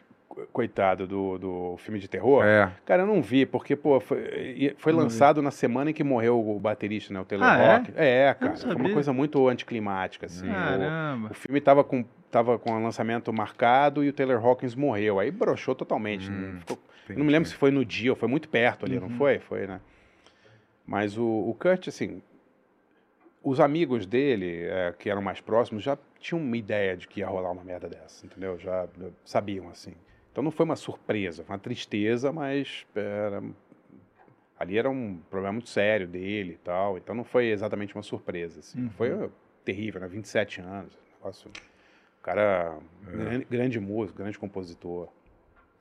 É. Verdade. Hendrix, né? Imagina essa galera viva agora, né? Cara, o, o Hendrix, a Janis e o Jim Morrison morreram com acho que um ano de diferença um do outro. Você imagina isso? É, a galera morreu. Tudo morreu, sei lá, dá uma olhada nas datas aí. Uhum. Tudo 70, outro seis meses depois, depois mais cinco meses. É, é foda, assim, porque. Tudo com 27 anos, né? Porra, 27 é- Eles pareciam muito mais velhos, né? Parecia. Doido, né? Você olha o Jimi Hendrix. Sabe quem o- morreu com 27 anos também, que é Ah. impressionante? Noel Rosa. Ah, que doideira, não Noel sabia Rosa não. morreu com 27, acho que antes até, ele morreu com, antes de completar 27 anos. E fez todas aquelas músicas. Você imagina Noel Rosa Skank, com 40. né? Putz. O que, que tem o Skank? Noel Rosa, o vocalista. Ah, é. Caralho, foda. Não, é impressionante É, imaginar muito. que o Noel Rosa morreu com 27 anos. Tá inacreditável, assim, né? É uma Muito idade emblemática mesmo, né? A galera. Porra, não... mas em 1937 o cara Às vezes eu morreu. fico achando que essa galera não, tá, não é preparada pra envelhecer, assim, no mundo, sacou? É é muito. Tipo, a Amy Winehouse, ela não morreu também com. Morreu, 27 27 anos também. 27? É, Olha. É. Isso não é uma falha na Matrix? Que eles tiram umas pessoas que podem desafiar o sistema, talvez, rápido, entendeu? Não, eu acho que é, é muito dinheiro, muito rápido. É. E, assim, eu não- nunca fui de banda, assim, nunca fui de, de, de- de excursionar, mas, assim, eu já passei alguns dias num ônibus com uma banda. E, cara, é uma das piores experiências do mundo, assim, é uma coisa... Terceiro dia, você não sabe em que cidade você tá, literalmente, você não Uhum. perde noção do dia e da noite, assim, é uma coisa muito difícil, cara. É, bem Então, deprimente mesmo. É, quando falam assim, ah, isso é frescura, porque os caras sempre quiseram a fama e tal, mas, cara, por que que tanta gente morre na estrada, ou bandas se separam na estrada, ou brigam? Tem uma razão, né? Uhum. É por causa dessa... Por que que o Sex Aqueles Pistols ônibus, acabou né? nas... É, ônibus cara, de turnê, que você vai de uma cidade pra outra, né? Uma parada meio. Tem um Você filme até sabe- maneiro. O- É meio Qua- água com açúcar. Quase né? famosos. Isso, é. Almost É. Famous. né? Legal, legal. Mas a histó- as histórias de turnê são horrorosas, assim, porque se você não tiver uma, uma, uma rotina que você siga, e se tiver uma cabeça muito boa, você pira completamente, assim, entendeu? Quantas bandas não, não acabaram na estrada, né? Não é à toa, não é assim... Por que, que tanta gente, assim, morre aos 27 anos com problema de droga e tal? Tem Mas alguma cravar razão. nessa idade é estranho. Né? É, Podia isso, ser é- 28, isso, isso é uma, 26, isso é uma vai. coincidência meio mórbida, assim, mas Pô. às vezes é a idade com que as pessoas estouram, né? O cara começa com 20 anos, estoura no segundo, terceiro disco, o Nirvana foi assim, cara. É, música geralmente é um negócio mais jovem, assim, né? Tipo, É, de- mas tipo o- assim, de- desse lance de, de estourar e, lá, e a pessoa não tem muita cabeça pra lidar com a fama Sim, demais, com sem dinheiro dúvida, demais, com dúvida. essa vida maluca Sim. demais, né? Ah, e tem atores também, o Heath Ledger, É. tem um monte desses casos, assim, né, que... E se o cara tem algum problema, sei lá, o Philip Seymour Hoffman lá, o grande ator e tal, problema de depressão e Uhum. tal, aí tá muito tempo longe da família, parece que é frescura, não é frescura. Uhum. É um negócio muito sério, assim. E, e, então, acontece isso não é, não é por acaso, né? Porque tem uma conjuntura que favorece a certos tipos de personalidades, eu acho, né? Uhum. Assim, meio que se perderem, assim. É, é meio romântico, né? Ah, morrer aos 27. É horrível, é uma merda, É, tal, total. Você imagina o que o Hendrix estaria fazendo com 60, né? Uhum. Ou a Janis, ou, ou o Kurt, né? O Noel Rosa, imagina. Noel Rosa com 40. A galera não, tipo, Aerosmith, eles não fazem nada assim, né? Mais Cara, o novo. Aerosmith, Aquele ele- Rolling Stones também. Quando a Então, galera mas- vai envelhecendo, eles meio os, que os aquietam. Stones perderam o Brian Jones, né, com 69. Os Ah. Stones só não morreram todos, ou quase todos. O, o, o Batera morreu agora de velho, mas sei lá, o Keith. Uhum. O Mick nunca foi muito doido, mas o Keith Richards, ele, ele já poderia ter morrido com 27, tranquilamente. Sim. Né? Isso é um, um Highlander absur- absurdo, assim, né? É, mas eles, o Rolling Stones, você deu exemplo de porque eles continuam, eles fazem show até Mas hoje. Eles né? perderam o Brian Jones em 69, né? Não, não, mas sim, mas continuam, né? É, virou uma empresa, né? Desde os É. anos 70 já virou uma, uma marca, assim. É o Uhum. tipo da banda que não acaba porque é tanto dinheiro. Morreu o baterista, eles não acabaram, entendeu? Quando morreu o Charlie Watts, aí fala, não, agora o Rolling Stones vai acabar. Eu falei, pelo contrário, eles vão fazer É. uma turnê de homenagem ao Charlie Watts É. com, com uma... Você vai comprar um prato com a cara do Charlie Watts, camisa com a só- cara do só Charlie Watts. foi um dos dois, talvez, né? O Mick ou... Cara, che- chega num nível de fama dessas, É. não é uma decisão simples acabar com uma banda. Entendeu? É, envolve milhares de pessoas, empresas e, sabe, é uma, é uma, uma marca, né? Como, se, como a Coca-Cola, qualquer outra. Não é assim, Uhum. ah, porque morreu o Charlie Watts, você vai acabar. Na teoria deveria ser, mas eles não acabaram, É tipo arrumaram outro. Simpsons, Tem que rolar essa marca pra ser. É uma marca que tem que Exatamente, rolar é. pra Eu Eu ia sempre. falar que eu Exatamente. gostei do disco deles, do Bigger Bang, mas já deve fazer uns 20 anos desse disco já é, também. então, é, não, É. Não, é, é inacreditável, a estamina, né, do É. Keith Richards, então, continua gravando. tá. O, É, o- fala o- que eles trocam de sangue, né? Uma vez por ano. Todo o sangue deles. Já numa máquina. Eles entram. Porra, é, isso é... Facebook, Você galera. nunca é, ouviu Facebook, É, é, é. O, É. o Aerosmith também só não morreu por sorte também, né? Porque era É. uma loucura total, assim, né? É, foi uma banda também que teve uma puta pós-carreira, assim, né? Que nos anos 90, assim. Pó- Pó-carreira. Eles tiveram- tipo assim, porque é, eles- é, é, eles tiveram uma pó-carreira, depois uma 70 pós-carreira. explodiu, daí anos 80 deram uma sumidinha, e nos anos 90, É, exatamente, com, com É. a música com Run DMC. é. Foi a música produzida pelo, pelo Rick Rick, Rubin, Rubin, né? lá com Walk This Way, porque a banda tava na merda total, assim. E o próprio Steven Tyler fala, o Joe Perry fala, né, que ele cheirou o avião, cheirou a casa, cheirou tudo, não tinha mais nada. E aí foi o, o Walk This Way que meio que deu uma bombada neles, assim. Mas tem um monte, cara. O David Crosby não morreu essa semana. Esse Hum. cara era pra ter morrido em 69, cara, entendeu? É. Como, ele, como esse cara conseguiu sobreviver é um milagre, assim, tipo, impressionante. É, o único que não tinha jeito era o Didi Allen, galera. O Diário não tinha jeito mesmo. É, O verdadeiro rei do rock. Se alguém personifica o rock, é o Didi Allen. Vai ler mais sobre, vê no YouTube os Aí, vídeos. é. Vai lá. Pô, o Leme viveu até os 70, né? É? cara? Doideira, né? É, não dá pra saber, né? Sempre é meio Eu, maluco. eu acho que chega num ponto em que se ele tomar um suco de laranja, ele morre. É o contrário, entendeu? Se ele comer um açaí, ele explode o coração do cara. Só pode ser, assim, né? Tipo, bizarro. O Ozzy mesmo, né? O Ozzy fora de controle É. total, assim. É louco, né? Que o Ozzy, é dessa, essa geração se acabou pra caralho. Você vê, tipo, Paul McCartney tá melhor que o Ozzy, assim, né? Ah, Paul McCartney sempre foi meio... meio, Tá, meio mas, né? É, Paul McCartney é bonzinho, assim, né, cara? No Aham. máximo, sei lá... Mas é uns 10 Tô- anos de diferença, né? Assim, de... É, o Paul McCartney acho que é de 42, né? Deve Uhum. ser, né? O Ozzy é, é- é depois. Mas o Ozzy fez muito mais merda que o Paul Uhum. McCartney. O Paul McCartney tomou um ácido ali na época do Sgt. Peppers e É. tal. Depois, nem, Fumou nem, car com nem carne Dylan. come mais. É, é, exatamente. é. Mas Não tem nada a ver com o Ozzy. O Ozzy Uhum. entrou numa... Não, isso, dizendo, essa é outra geração que veio depois, que foi inspirada pelos Beatles, assim, os caras foram pra loucura total, né? Acho Era a época, né, por também, causa né? de cocaína também, né, cara? É. Pegaram uma época, o Ozzy... Snowblind, a música sobre cocaína, Uhum. né? Tipo... Tem uma entrevista do Ozzy, já viu que ele tá cheiradaço, que tá... Ah, tipo, é muito louco. Eu entrevistei o Ozzy uma vez, É. eu perguntei pra ele, uma- É. fiz uma pergunta de algum disco do Sabá, aí ele falou, de que ano é esse disco? Eu falei, ah, 74. Ele falou, não, entre 70 e 82 você não me pergunta nada que eu não consigo lembrar de nada. É, tipo, É. zero, assim. Tava fazendo tipo, É. né, e tal, né, mas foi engraçado, assim, fora de controle.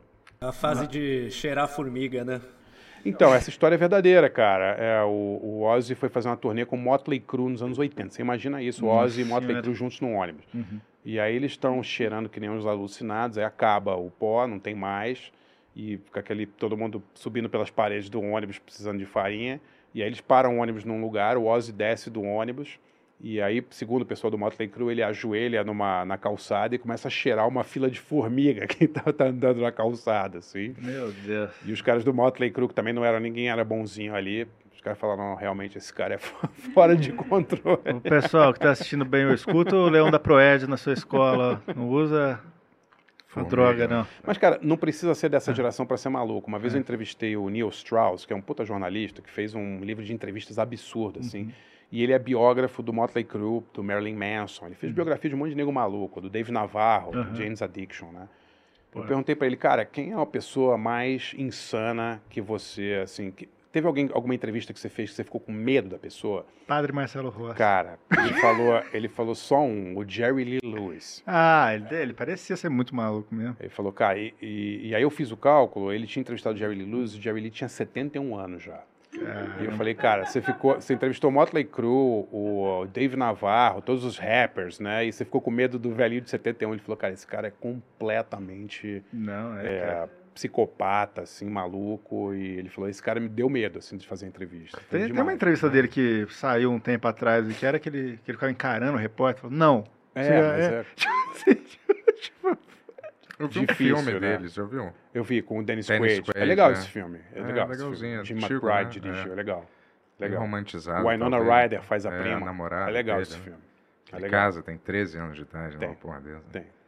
Ele É, mas- casa com a prima. Qual filme que é esse? É sobre Chama ele? Great, É, sobre Great ele. Balls of Fire. Chama. Balls of também, Fire. também você não acha em lugar nenhum, tá É? fora, meio fora de catálogo. É. Agora, tudo bem, o Jerry Lee Lewis casou com a prima de 13 anos, em 1950 e não sei quanto. Cara, o cara morava no interior da Louisiana. Quantas mil pessoas, a, a geração da minha avó, todo mundo casava com É. 13, 14 anos. Tipo, Cara, a minha- não, era, não era uma coisa assim, sabe? Aí o que acontece é que ele vai para Inglaterra tocar, e aí na Inglaterra não é normal você casar com uma, com uma mulher de 13 anos, e aí vira um puta um escândalo, entendeu? Mas no interior da, da Louisiana, sei lá de onde ele morava na época, Sim. Era uma coisa normal. Casamento consanguíneo, primos casarem, não era uma coisa. Isso, irmã casando com tio. O que mais tinha, com- O que mais tinha, entendeu? E aí, Você pegar duas gerações para trás né? da sua, as pessoas casavam com 13, 14 anos. Não, Não, tô, minha não tô bisavó- defendendo o casamento bisavó com pessoas, mas estou com- explicando que Minha é bisavó verdade. casou com uns 13, 14 anos Exatamente. também. É. Loucura, né? Quer dizer, se a sua bisavó fosse para Inglaterra excursionar e alguém perguntasse para ela, ia virar uma puta de um escândalo, né? É. Doideira. É, mas eu me lembro por causa desse filme. Tinha um sketch engraçado. Ah, deixa rolar, velho. Talvez seja meio imoral aqui. Vai lá, esse vai lá, podcast. Vamos lá, ó, vamos lá que tá chegando bastante superchat aqui, ó. Vamos, O- vamos correr aí que já vai dar 3 horas já, hein? Que tem que liberar o Barcinski aí. É. Eu tô tranquilo, cara. Ó, o Ricardo sossegado. Torresan, ele mandou 10 euros e fala: ótimo podcast do cinema, TV e música. Obrigado, Benhur e André. Muito Tamo legal. junto. Valeu. O Fernando Correa mandou 10 reais e fala assim: ó, o Bento Ribeiro tem uma energia meio Eduardo Sterblich. Queria ver é, ele sendo entrevistado pelo Antônio Bujanra se o velho estivesse vivo. Vamos fazer acontecer com, com um holograma. Cara, eu vou te falar, eu não tenho vibe igual a ninguém, cara. Tá? Porque. É, exatamente. Minha vibe é única, não dá pra você comparar com nenhum. Mas legal. saiu com a Anitta, né? Tem essa história, eles namoraram. Quem? O Sterblich Com quem? com a Anitta. Então, mais um motivo que eu a gente não tem nada a ver mesmo. É. Ó, o Noilson Caio mandou 20 reais e fala: André, e sobre a banda The Shags e o álbum Philosophy of the World? Segundo Frank Zappa, melhor que o Beatles. Boa noite. Loucura isso aí, né? É, o Shags era uma banda formada por as quatro meninas, Uhum. né, adolescentes e tal, e era tão, elas eram tão ineptas, né, tocavam tão mal e tal, que virou uma coisa meio cultuada, assim, Uhum. né, o Shags. Mas é, é- é um desses discos clássicos da, do, do- O Zappa era muito fã, um monte de gente era fã da Shags e tal, e o disco é muito legal, não sei se já... Philosophy of the World, é divertido pra caramba, Vai sair assim. um filme, né, delas. Vai sair É? filme da Shags? é? Uma Ah, é? biografia, mas ficção, assim. É mesmo, né? As histórias são incríveis, né? É. Eu não, não, não- lembro se tinha alguma coisa a ver com a família, que o pai que tomava conta da banda, tinha alguma coisa assim, né? Isso Uhum. era bem, bem comum na época. Mas, cara, nos anos 60 você teve muitas dessas bandas esquisitas, né? Shags, eh, banda feminina, mas teve o Sonics também, Uhum. que... que é, Tipo essas bandas Brady Bunch, né, que tinha, sabe? Que era uma família, assim, Então, isso- viajando, super feliz. Né? é, mas isso era tudo, eram tudo, tudo armado, tipo Arches, assim, você tá falando, Família É, do isso, essas Família do coisas, Remy, assim, é. Mas tudo era, era meio armação de produtor, né, que, que, que fazia. O, o Arches, o... Mon Monkeys era assim também. né? Monkeys, Os Monkeys era uma... O, o Monkeys foi uma banda inventada pelo, por um produtor, mas que depois virou uma banda de verdade, né? Isso que é engraçado, né? Doideira, né? E foi um mega sucesso, né? O Monkeys nos Estados Unidos vendia mais que os Beatles uma época, assim. Tinha um grande sucesso. Mas era mu- muito inferior, né? Aos Beatles, não era? Cara, os di- era, mas os discos eram super bem produzidos, porque eles começaram. Man- o, o, o Monkeys, os Archies. A Archies era uma banda fictícia, né? A banda nem existia, né? Era uma banda.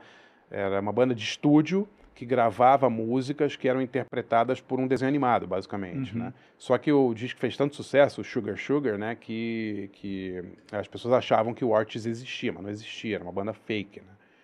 O Brady Bunch é a mesma coisa. O, o Monkeys era, no, no início, as músicas eram todas feitas por produtores e por músicos de estúdio. E depois eles começaram a fazer as músicas próprias deles, assim. Então Uhum. é um caso meio diferente, assim. Mas no Brasil teve várias dessas bandas também. É, Los Hermanos. É. Tô brincando lá, não sei. cara. Milli Vanilli. Melindrosas, você lembra das Melindrosas? As Melindrosas é um caso assim. Ah, é? É.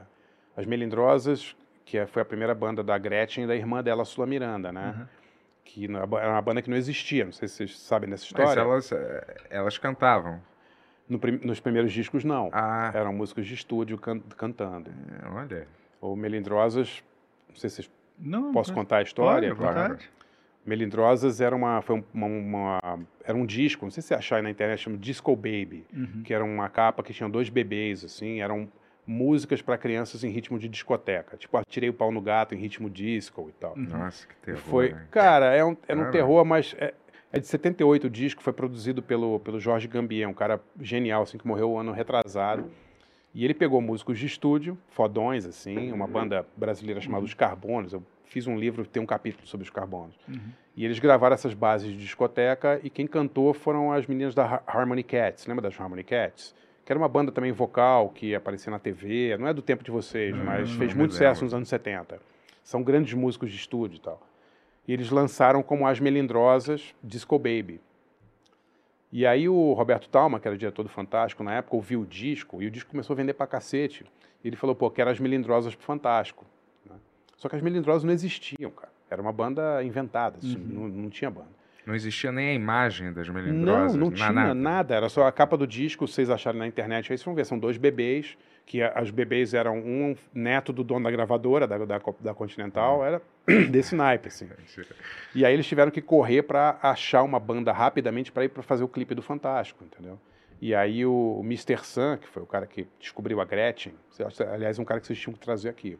Pô, vem, é Mr. Nome Mr. Você não conhece o Mr. Sun? Não. O Mr. Sun inventou a Gretchen, foi o cara que descobriu a Gretchen, que Pô, pra fez, os- começar, fez só- Conga La Conga. Só de você Olha. chamar Mr. Sun, você já tá com- É. convidado. Pô, vocês não conhecem o Mr. Sun, vocês estão perdendo É. bastante. É, estão Olha, perdendo maneiro, muito. É. E ele tá Ele- com quantos anos agora? 71, eu acho, 72. E mora é. aqui? Mora, mora em São Ah, Paulo. legal, Pô. Vem aí. Tomara que que, esteja assistindo. Né? Tem que ver, tem que ver. Mas o Sam tinha contratado a Gretchen para Continental e sabia que ela tinha uma irmã, que era a Sula, Sula Uhum. Miranda, né? E eles fizeram a- as Melindrosas com essas três meninas, assim, as duas e mais uma prima. Que vizinha- É doido, doido, né? Uhum. E aí surgiu as Melindrosas, depois gravaram quatro discos e tal, mas é Melindrosa É é doido meio os que- monkeys brasileiros, assim. Hoje em dia, assim, a galera não, não ligaria, né? Tipo, Milli Vanilli, por exemplo. Se existisse, tudo bem. Sabe assim? O negócio de fazer, É, de fazer cover, de, de, Ele de não cantava, cantar. né? É, cara, isso era tão normal que É? Tem vários discos. O Roupa Nova, Aham. o Roupa Nova gravou metade do rock brasileiro. Metade dos discos que você compra dos anos 80 é o Roupa Nova tocando, não são as bandas. Uma coisa que eu achei muito louca é que na Pink Floyd, naquela Heavy a Cigar, eles contrataram um cara pra cantar aquela música, sabia disso? Não sabia, mas não era, não era, É, não doideira, era, não era, não era uma coisa muito, muito incomum acontecer. E mu- muita gente, é, eu, eu fiz uma série de TV chamada História Secreta do Pop Brasileiro e tem um episódio sobre discos fantasmas que eu chamei que eram discos que onde músicos fingiam que eram outros músicos. Não sei se você sabe dessas Não, histórias não. assim. Ah, cara, é um negócio que aconteceu muito no Brasil, Uhum. tipo, sei lá, o Sidney Magal fazia sucesso. Aí alguma gravadora lançava um disco melhor de Sidney Magal, sem o Sidney Magal, com outra pessoa cantando. Caramba. É, isso era muito comum. E quem cantava era assim, o Giliardi fez muito. O Giliardi imitava vozes maravilhosas. Então o Giliardi já gravou como Vando, o Giliardi gravou cover do Guilherme Arantes, Peninha. Que doideira. É doido, né? Tem um disco chamado é, Parada Popular. Se procurar um CD, chama, tem 45 músicas. São 45 músicas, o Giliardi cantou 20. E um outro cara, o, o- como é que chama? Jimenez, cantou as outras 25, imitando outros cantores. E é perfeito, cara. Você não diz que, são. doideira, É né? doideira. é doideira. São discos de cover, basicamente, que as pessoas compravam sem saber que não eram os originais, entendeu? É muito legal a história. É, maneiro. Sabia disso não. Vocês têm que se embrenhar nesse mundo maravilhoso do- das picaretagens discográficas. É sensacional. Sun. É, Mr. Sun, se ele vier aí, é um dia inteiro contando as histórias. Vamos separar um dia inteiro aqui, hein, Mr. Sam? Vem aí. Isso aí. Ó, ah, deixa eu ver aqui, ó. O Matheus Matos mandou 10 reais e pergunta: André, conseguiu passar para os seus alunos todos os modos de RPG do Senhor dos Anéis que te passei? Grande abraço. Você joga RPG? Não, cara, nunca joguei. Abomino qualquer coisa de jogo. Nunca joguei um jogo, nem Atari. Eu acho horrível, cara. É? Sempre achei. É, nunca, nunca gostei, cara. O negócio nunca me identifiquei, Aham. assim. Impressionante, assim. Eu acho. O cara mandou pra te encher o saco. É, é, ele sabe. É, é, é, é. É porque essas coisas de RPG, é, é, coisa de fantasia e tal, eu sempre falo que eu.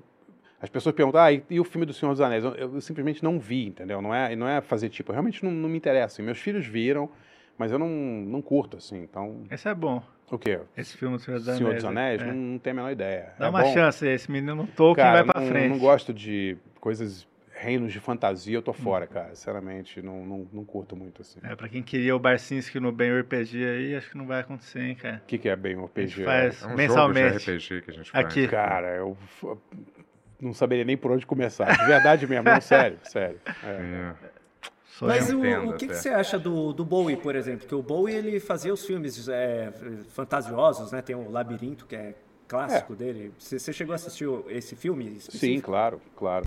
É, o Bowie sempre teve essa pegada mística e fantasiosa, né? Sempre, né? Desde a criação dos personagens dos anos 70 e tal.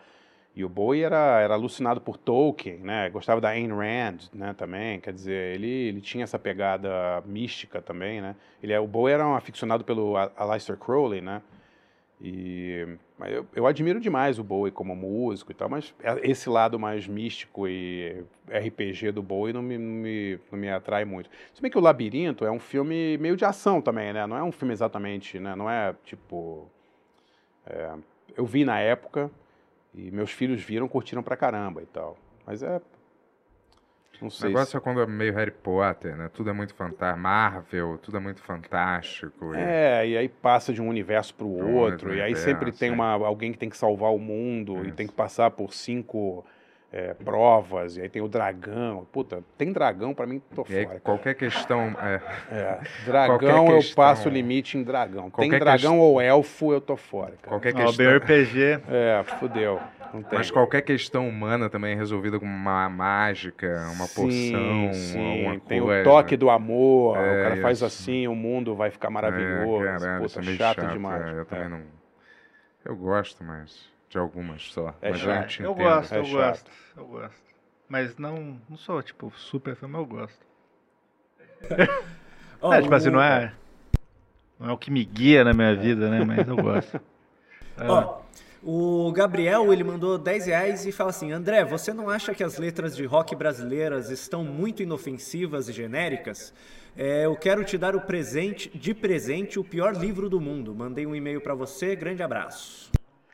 Olha, eu, eu, eu não sei dizer porque eu não acompanho muito rock brasileiro atual, assim, não sei sobre o que, que ele tá, tá querendo dizer, assim. Eu acho que o, o rock brasileiro já teve grandes letristas, né? Se você pensar no Renato Russo, as letras eram incríveis, assim, né? Muito bem feitas, né? No, hoje eu estava conversando com meu amigo Marcelo Nova, letras maravilhosas, o Cazuza, né? Então eu não sei a quem ele se refere exatamente, né? Se é a música brasileira, pop brasileira, não saberia dizer. O que, que é o rock moderno agora? É, então. Felipe Dilon. É. Qual? Felipe Dilon. Não, isso aí já tem 20 anos já. É verdade, o Felipe Dilon já tem 20 anos. Já, cara. com certeza. é, Que loucura, é, né? é. Não, eu, eu, eu, assim, é, tem várias bandas, sei lá, Francisco Elombre, eu acho que é uma banda legal, vi eles tocando ao vivo. Fiquei, achei muito, muito boa, assim, a banda ao vivo tem uma pegada muito legal. Tem essa, que todo mundo tá ouvindo, Terno Rei, lá do Rio, que eu nunca vi ao vivo, mas a galera adora e tal. Então, eu, eu, eu não opino porque eu não conheço, não é porque eu, por, por desprezar nem nada, eu realmente não, não, não tô por dentro mesmo, então eu prefiro não, não, não opinar para não falar besteira, mas eu tenho sei que tem bandas que estão fazendo uma carreira muito legal, assim, né? Com, com enchendo, enchendo clubes e Uhum. fazendo shows para muita gente. Acho bacana. Tem um amigo que trabalha no Circo Voador, ele me fala que esse Terno Rei, por exemplo, vai muito bem lá, a galera adora e lota. Pô, fantástico, né? Com banda de rock brasileira ainda vendendo ingresso, acho muito, muito legal. Maneiro. Ó, é, Leme Quote mandou 10 reais e fala assim, ó. Fala galera, Tony, pergunta pro Barcinci se ele tem algum podcast de música no estilo garagem que ele apresentava na rádio e sobre a opinião dele sobre o futuro da música. Valeu. Opa. Eu faço um, um podcast quinzenal de música com, com André Foracheri, meu, meu amigo, e o Paulo César Martins, chama ABFP, que é a- Amigos, é- era o Álvaro, mas ele saiu, aí Barcinski, Foracheri e Paulão. Você pode achar aí, quinzenalmente, tem no Spotify, tem em vários lugares. Aí a gente recebe convidados também, é meio na praia do, do, do programa que a gente tinha. Mas é mais comportado, digamos assim, e é só quinzenal, assim, porque ninguém tem muito tempo para fazer. E, cara, futuro da música é isso que a gente estava falando aqui, né, cara? Se não tiver uma, um jeito dos artistas serem compensados de uma maneira um pouco mais justa, a tendência é que a gente fique cada vez mais comercial e, e cada vez mais nichado, né? Porque se você só compõe, você não consegue ganhar mais nada, ninguém vende disco. É, as pessoas que vendem disco são sempre as mesmas, assim, né? E acho um futuro meio, meio, meio trágico, assim, muito, muito problemático mesmo. Boa, galera. Vou lançar meu disco esse mês, hein? Meu Vai? primeiro disco, Ah, dia é? 23. Tô, tô bem animado, hein? É, o futuro da música, é. Mas é verdade, o primeiro vou lançar agora, dia Ah, é? 23. né? Gravando desde 2021, cara. Mas Chegou a o artístico é mídia física, as pessoas vão ter que comprar o teu. Não, não tem mídia física no meu, né? Show. Não Ainda. tem, não tem nada de Não, mídia eu, eu quero muito lançar em vinil. Mas não- É. hoje em dia é o contrário. Você não lança um disco e as pessoas, quando elas compram, elas gostam do disco. É, Né? exatamente. é. Então, assim, Mas tem um fetiche do, veni- do vinil, né? Meio que Ah, voltou, assim, a adoro. galera gosta, né? é muito bonito, É né? bonito. Muito... É. É bonito pra colecionar, né? E tal, É. né? E, Ah, soa melhor, né? Do que Também. você ficar ouvindo porcaria em MP3, né? Sem dúvida nenhuma, o som é mais legal, assim, né? É, mas tem que Dura ser... também, né? Porque É. eu, eu É. tenho CD de, do, sei lá, dos anos 90 que já não toca mais, né? Exatamente. é. Então, Ah, o CD já- é uma vinil porcaria, tem- qualquer coisa arranhava aquele negócio. Não, né? e a mídia vai Vinil você pode jogar, arranhar, que ele ainda. Você, você, ele Arranhar, toca. acho que não, Arranhar né, não dá, mas o som é Ah, muito dá bom, sim, né? é duro aquele negócio de plástico ali, cara. Não dá pra se quebrar tão fácil, não.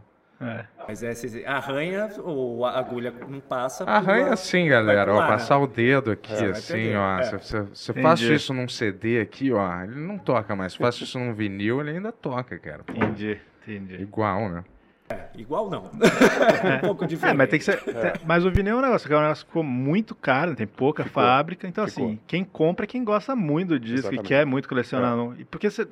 Pra- na prática você não precisa ter, né? Você vai escutar, você vai ter o acesso a Sim. ele, né? Sim. É meio. Tem você- banda, tem banda que só lança vinil agora, né? É. Tipo, sei lá, uma banda brasileira muito boa, o Teste, que é Uhum. uma banda de, de metal e tal, que eles fazem muita coisa em vinil que não, Uhum. não lança em plataforma digital. Acho legal isso. Bacana.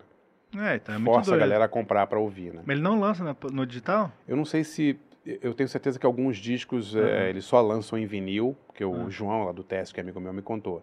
E é uma banda incrível, assim, no segmento dela, é uma banda muito Uhum. legal. E tem fãs, poucos fãs, porque é uma, uma coisa muito de nicho, assim, mas a galera compra os vinis. É, muito louco. A Nomad Orquestra, que é uma banda de jazz, Sim. eles vão. A maioria deles vai- vão ser banda de apoio nosso, porque a gente é um trio meio eletrônico, a gente vai passar pro, pro, pra tocar, a gente vai tocar, precisa de bastante gente. Tá. E aí, tipo, eu tava conversando, fui no ensaio deles, sabe? eles falaram, cara, a venda de vinil pra gente é um negócio que é muito boa, Sim. porque dá uma puta Sim. grana, dá uma- tipo, a gente vende lá no exterior Sim, também e sim. tal, assim. É louco, né? É louco. Tipo, o É. negócio deu uma volta, assim. Basicamente é que nem eu, é? eu lançando o livro em financiamento coletivo, Uhum. porque antigamente eu fazia para uma editora, você ganhava 10% do preço de capa, era uma merda, Aham. né? E o, o financiamento coletivo, quer dizer, eu tenho um risco porque eu, eu, é, é- é uma produção independente, mas Uhum. é 100% meu, né? Sim. Então, muita gente está fazendo isso agora, eu acho que vale a pena, cara. É. Se você tem um público segment, mesmo segmentado, mas que, que gosta das coisas que você faz e tal, acho que É, compensa, meu, cara. meu plano com vinil é esse. Que, pô, a gente começou a postar música faz três meses. Então a gente precisa de um, de um tempo pra gente ter uma base, assim, de. Sim. E lançar o disco, né? Ver se as pessoas vão gostar do disco, mas Sim. depois eu quero fazer assim, nesse Sim. esquema, assim, uma, tipo, uma, tipo uma pré-venda gigante, Ah, né? muito legal. É tipo isso. E aí, Tonex? Tá Ah, longo esse é, programa, eu hein, cara? É, Bom? Tá, tá longo, né? É, eu acabei É. de, de postar o link no, do, do livro, né? Do, do Apoia-se, do, do André, é, aqui no, no chat. Pô, ficou, ficou Então, pra bonitaço, galera. ó. Ó. Já aproveitar, já clicar aí e conhecer, né? Como é que tá aí. Você quer falar um pouquinho mais sobre o Apoia-se? Esse é meu, né? É, esse é de vocês. Eu, é eu meu, vou mandar mais um, então eu mando mais um. É. Ele não. A campanha. Ele não precisa o quê, irmão? Porra, só você que pode ganhar o livro. É o cara que fica toda hora falando. cara. eu só queria. Eu só, eu só queria. Ah. Só o, conhece, o mais conhecedor musical que merece. Não, eu posso querer não, ter um livro não, desse não, aqui, ó, Tony, na, na minha casa. eu Tony, não posso, não, ó, na mesa. Tony e Jess estão aqui de prova. Quem Tá. que é o cara que fica. Eu não, não gosto de livro impresso, eu quero ter só digital. Eu sou do mercado do digital. Eu fico no meu iPad assim o dia inteiro. Mas acontece. E agora que- chega aqui. É. Acontece que o É. negócio é. Se um não vai. Se um tem, o outro tem que ter ou ninguém tem, entendeu? Essa que é a A questão. gente vai queimar o livro no fim. Tá bom. Não, mas o- A campanha começou agora, vai até 30 de abril e, cara, tá indo super bem, assim, É. porque é um livro que, que muita gente em 92 comprou e não tinha muita literatura sobre rock alternativo em 92. Então ele virou meio uma, uma fonte de consulta importante, ma- mais pela, pela, pelo ineditismo da época do que pelo livro em si, assim, né? Eu ouço muita gente que fala, pô, eu morava no interior e comprei esse, esse livro porque vendia em banca de jornal, né? E conheci os Ramones por causa dele, o Cramps Pô, por causa demais. dele. É demais, é muito Demais, legal, muito muito, legal. massa. Pô, parabéns. Cara. Pô, obrigado, Mais obrigado. 30 anos, puta edição aí. É, eu, o livro o livro estava sendo vendido no Mercado Livre, o original, tipo 400 reais, um absurdo, Caramba. assim, cara. E tava rolando um comércio paralelo desse livro e tal. E eu falei, puta, então tem uma demanda, né? E muita gente me pedia, falava, porque ano passado eu relancei um outro livro meu, Pavões Misteriosos, que é sobre música brasileira dos anos 70, que era um livro mais novo, que eu tinha lançado originalmente em 2014. E o relançamento foi ótimo, assim, muita gente gostou, eu vendi, vendi bastante livro e foi legal. Eu falei, puta, eu vou fazer o barulho também. Porque é um livro mais antigo ainda, que está fora de catálogo e, e tem essas fotos do Kurt, do- dos Ramones e tal, fotos que foram Foi. publicadas em vários lugares do mundo sem crédito, cara. O Ah, é? original, o original virou item de colecionador, então. Virou, é esse aqui, ó. No, no início eu, eu ponho uma foto do original, virou total item de colecionador. Cadê? Aqui, ó. Um pouco, é esse aí. Esse é o original. Olha. Ah. Olha aí, É. Tonex. Tava, cara, 350, 400 reais na internet, os caras fazendo foda, assim. E aí eu falei, vou, vou relançar ele agora tá muito versão. bonito mesmo, cara. Muito maneiro. Mudou alguma coisa na. Ou as páginas são iguais mesmo, a editora? Não, eu vou dar uma folheada aí no, no, no livro que tá na tela pra galera de casa ver também. Show. É, a, a- a primeira parte do livro é muito é, é igual à- original, quer dizer, as fotos elas foram reescaneadas, né, os negativos originais foram tratados, então faz uma puta diferença. A diferença do, do scanner de fotos de 92 para hoje é Sim. bestial, assim, né, cara? Aham. Então as fotos ficaram muito mais bonitas. Teve uma e- remasterização quase. Tipo né? uma remasterização, exatamente. é. E o colorido também ficou muito melhor, porque eu, eu fiz todas as fotos em slide, né? Então ele, ele você É, essa consegue dar foto uma. da capa é muito boa também. Cara, né? essa Mu- foto eu já vi em camiseta até na gringa. É? cara. É, impressionante, assim, tipo. E, ela- e tem uma segunda parte com Ah, o shows. Rancid, que legal. É, porque eu fiz essa segunda parte com fotos que eu fiz entre 88 e 99. Então eu Uhum. fotografei o Rancid em, em Nova York em 96. e tal. Nirvana Mudhoney. É, esse é o capítulo sobre Seattle da, do, do, do livro, assim. Pior Ah, que eu tinha. Ah, E essas são as fotos que vêm de brinde, né? Quando você compra o livro, você ganha quatro fotos, que são o a Poison Ivy do Cramps, o Kurt Cobain, o, o Jerry Cantrell do Rose Alice in Chains, e Axl a- Rose o e, a Yoko Ono. e a Yoko Ono e a Mona Lisa. Esse é o John É. Ramone mesmo, parece tanto uma garota, né, cara? Um pouco, né? Cara, é, ele tinha um... ele- era um cara muito es- esquisito, assim, ele era grandão, braço gigante, assim, né? Tinha esse cabelo, cabelo meio Mona Lisa, assim. Eu vou falar, nesse negócio de item de colecionador, eu é. Cara, pior que eu tá, encontrei uma amiga minha, e aí ela é, chegou lá em casa e eu vi que, eu, sem querer, eu tinha um boneco ainda do Jim Morrison na caixa do McFarlane. Aí eu falei, cara, quer saber? Porque ela gostava de, dessas paradas. Aí eu falei, cara, quer saber? Eu nem sabia que eu tava com esse boneco aqui. Você quer? De presente? É, é claro, eu vou guardar, vou deixar em casa. Aí eu, de curiosidade, eu falei, cara, quer saber? Deixa eu só bater o olho aqui no Mercado Livre, só pra ver quanto é que tava esse boneco. Dois mil. É foda. Aí eu falei, caralho. Você quer, quer ouvir a, a história, a história mais triste desse tipo de coisa? É. O, o Zé do Caixão, né, sobre quem eu escrevi um livro, ganhou de presente dos Ramones uma jaqueta autografada pela banda. Cara. E aí, uma neta ou filha do Mojica teve a brilhante ideia de levar a jaqueta para a galeria do rock para mostrar para uma galera. Imagina se não tomaram a jaqueta na mão dura e alguém tá Alguém até hoje com uma jaqueta que deve valer, Putz. cara, incalculável hoje em Sim. dia, porque nenhum dos Ramones tá vivo ainda mais. Imagina uma jaqueta autografada pelos quatro. Puta, deve valer uma grana. Deve Talvez a pessoa nem grana. saiba o que, que ela Não, tem. ou exatamente. O cara, o cara roubou a jaqueta é. porque achou legal e É. deve estar ou Nossa, pendurado ou tá no lixo hoje em dia, entendeu? Ai, Mas eu, eu não gosto nem de ouvir, lembrar dessa história que me dá um nervoso assim. É Porque... bom você contar essa história, porque entra com a jaqueta. Não, obrigado. Imagina. É, é, é, é, é. Tem alguém com a jaqueta em casa, o cara, porra! caramba, cara. Ó, história o terrível. Lucas Lopes, ele mandou 27,90 e fala assim, ó, esse maluco é uma enciclopédia maneira. Queria passar umas quatro horas trocando ideia com ele enquanto fumamos flores com um inútero de fundo. É, mas vai passar zero horas. Ah, mas Tô brincando. cara, cara é mais escroto. Vamos lá, obrigado, obrigado. Lucas, né? É. Ó, ah, deixa eu ver aqui, ó. Ah, putz, esse é um nome que eu não vou conseguir falar, mas pela pergunta você vai saber quem, quem é aí, porque é um, né, um NB, VH, e por aí vai. Tá. 10 reais. Fala assim, a primeira vez que escutei Smells Like Teen Spirit foi revolucionário. Qual foi a sensação pra vocês? Pra mim também foi, cara. Foi. Olha, É, eu não, é. não tinha noção do que eu tava, que eu tava É. ouvindo alguma coisa tão épica É. na vez. Eu só ouvi uma música que tava rodando muito e gostava, assim, É. entendeu? Não, eu também não, não, não tinha a 91. menor ideia de que ia virar isso. Mas assim, quando eu cheguei lá para fazer o livro, em setembro de 91, tocava o Nevermind em todos os lugares. Então, assim, entrava numa loja mais alternativa, estava tocando Nevermind. Entrava na Tower Records, uma grande loja e tal, estava tocando Nevermind.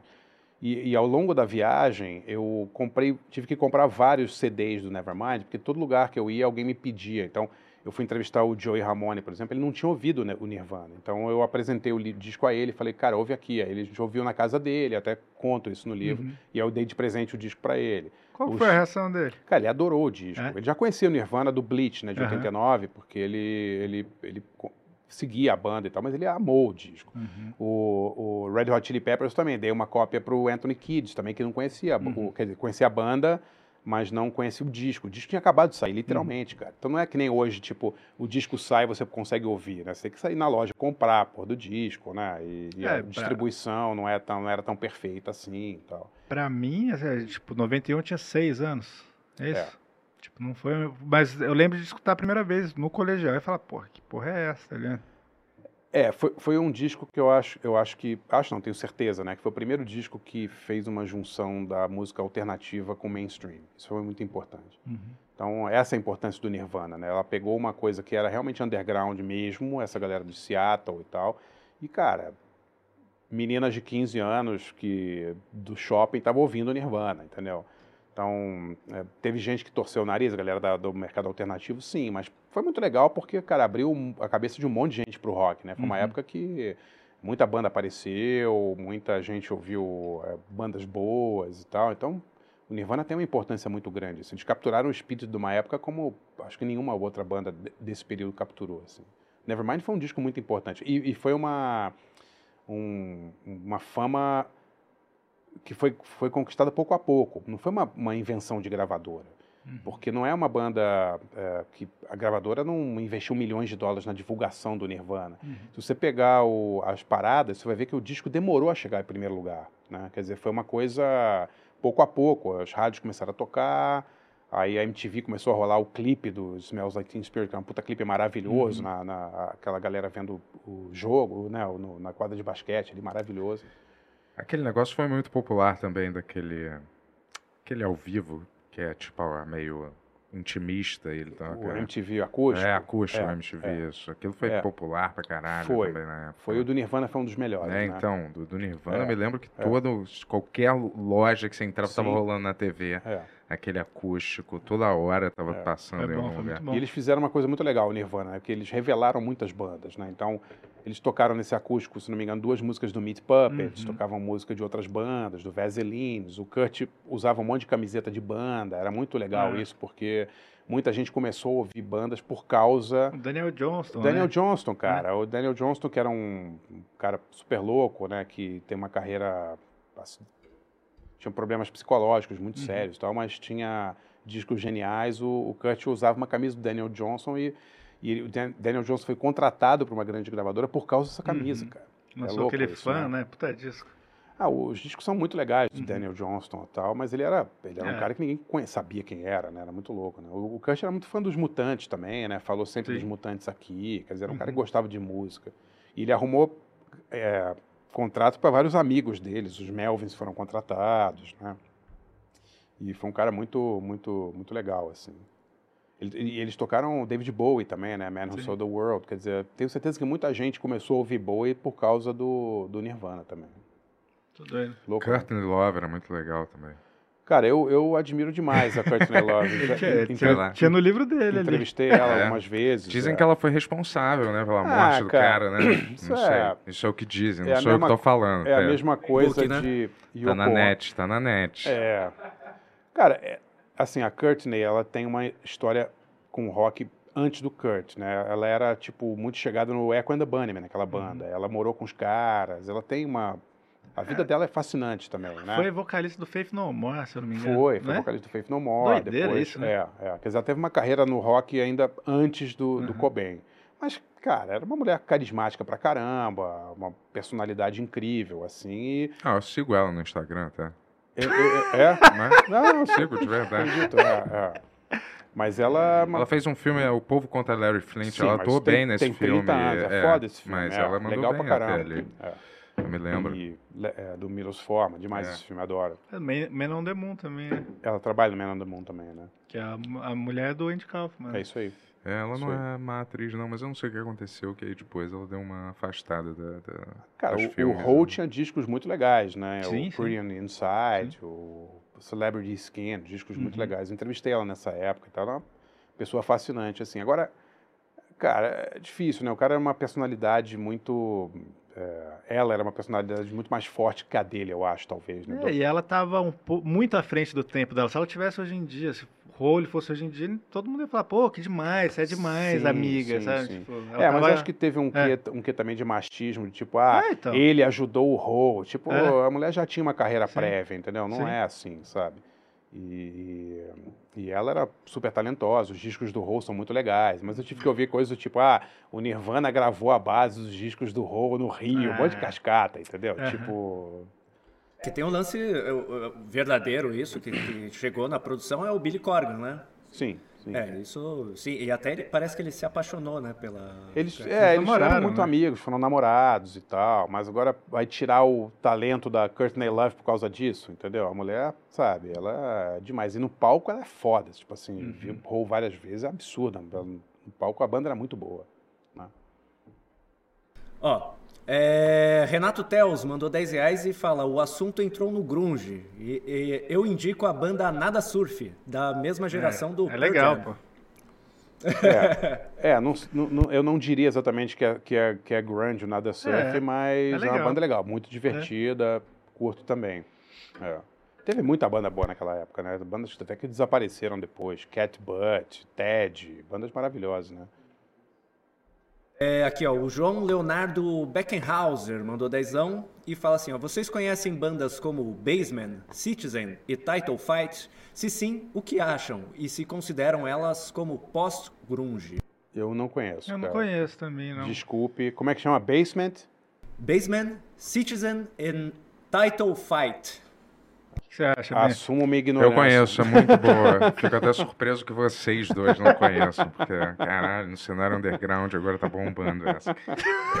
Desculpe, realmente não conheço. É, mas fica aí, né? A indicação, vamos ouvir. Claro. Ó, o James Baxter mandou cincão e fala: o André tem um, algum envolvimento naquele projeto do Elijah Wood sobre a- uma espécie de reboot dos filmes do Mujica nos Estados Unidos? Não, não tenho, mas fiquei muito feliz que o Elijah Wood, que é um cara, parece que 100%, né? Esse que é um cara sensacional, o Elijah Wood, ele tá fazendo uma... Ele tem uma produtora de filmes de terror e ele tá fazendo uma versão americana dos filmes do Zé do Caixão. Pô, que demais. Demais, demais. Uhum. Eu não tenho absolutamente nada a ver com isso, mas dou uma força, porque eu acho que qualquer um que faz qualquer coisa com o Mojica tá, merece apoio, assim, sabe?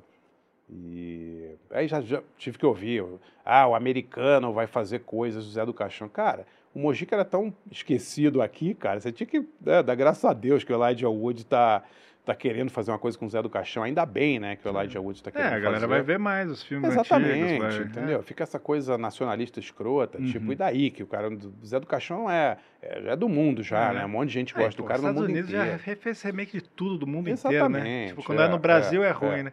Não, e, e um cara com a fama do Elijah Wood Uhum. vai homenagear um artista brasileiro Uhum. e os- as pessoas reclamam, não passa muito pela minha cabeça como é que isso pode acontecer, é né? foda. É igual os Simpsons, né? Que eles zoavam todos os países do mundo. Daí quando zoou o Brasil, ah, não, não É, pode. os Brasil- não é, pode, passou Mas do você limite. sabe que o, o É. criador dos Simpsons tem uma história com o Brasil. Ele morou no Brasil. Ah, é? O Matt Groening, é, eu entrevistei Sabia, ele não. já. É, é, ele- o Matt Groening criou os Simpsons, mas ele não tem nada a ver com, a, com o desenho, né? Mas ele foi o criador, né? Uhum. A família dele morou no Brasil um tempo e ele era fanático por música brasileira. Hum. E eu entrevistei ele no início dos anos 90 em Los Angeles e, e ele falou, nossa, adorava um pianista brasileiro, Ed Lincoln. E aí eu vim para o Brasil de férias e em 92, 93 e comprei uns discos do Ed Lincoln e, e mandei para ele. Cara, ele ficou assim alucinado, assim. Ele falou, Que nossa, esses discos marcaram a minha infância e tal. Ele sabia conhece muito música história, não? Ele passou um tempo no Brasil, o, É? o Matt Groening com a família. Não É sabia. louco, né? Mas É. você falou que ele não tem a ver com o desenho, com o, com Ele saiu, né? Depois de uma época do desenho animado. Eu acho que ele fez o comecinho, mas depois ele já Acho não teve mais nada a ver com a produção. Eu acho Ele que só ele ficou criou. até a terceira, quarta temporada, assim, sei se eu não me engano. Tá. Mas e ele é um cara muito ligado à música, né? Muito amigo do Zappa. Era um cara que. Ah, não sabia disso. Ah, não? né? É. Ele, ele, ele foi curador de festivais de música. Ele tem um conhecimento musical Ah. absurdo, assim. Eu sei que ele gostava muito da galera de punk rock, Descendants, Sim, o Wall, sim, assim, sim, sim, sim. Super amigo de toda É. essa galera de São Francisco, Uhum. assim, o Matt Groening. E, e ele tem Tanto uns que ele quadrinhos... conseguiam vários pra, pra aparecer nos Simpsons, quem né? não queria aparecer no Não, Simpsons? você, o, o Smashing Pumpkins eu conheci por causa do Simpsons. É, eu era moleque, eu falei, cara, que, mas que música É, que é essa? Daí é, eu fui é, atrás. é. É demais, né? Ou isso ou Beavis e Butthead também, né? É, que era muito que legal. era- É, A melhor- clipes, né? Era demais. Né? melhor de todos, é. Quando eu ouvi a primeira vez, explodiu. Né? cara? Eu era muito moleque mesmo na época do Beavis. É. assim, eu, eu olhei e falei, cara, como que isso aqui tá passando na televisão? Impressionante, né? É. Adorava. Uhum. Ó, a Renatinha Vasconcelos mandou cincão e fala: Amores, uma bela noite. Obrigado pelo convidado de hoje. O assunto me manteve focada aqui. Adorando demais. Beijos de bom. luz. Tamo junto, Renatinha. Tá sumida, né, Renata, hein? É, tá sumida, hein, Os Renata? rolês aí, nunca É. mais aparece. Renata é a única fã que transcendeu, né? Que ela veio pro estúdio, né? É, veio Ah, é? pro estúdio, ganhou prêmio aqui. Ah, é? É. a gente...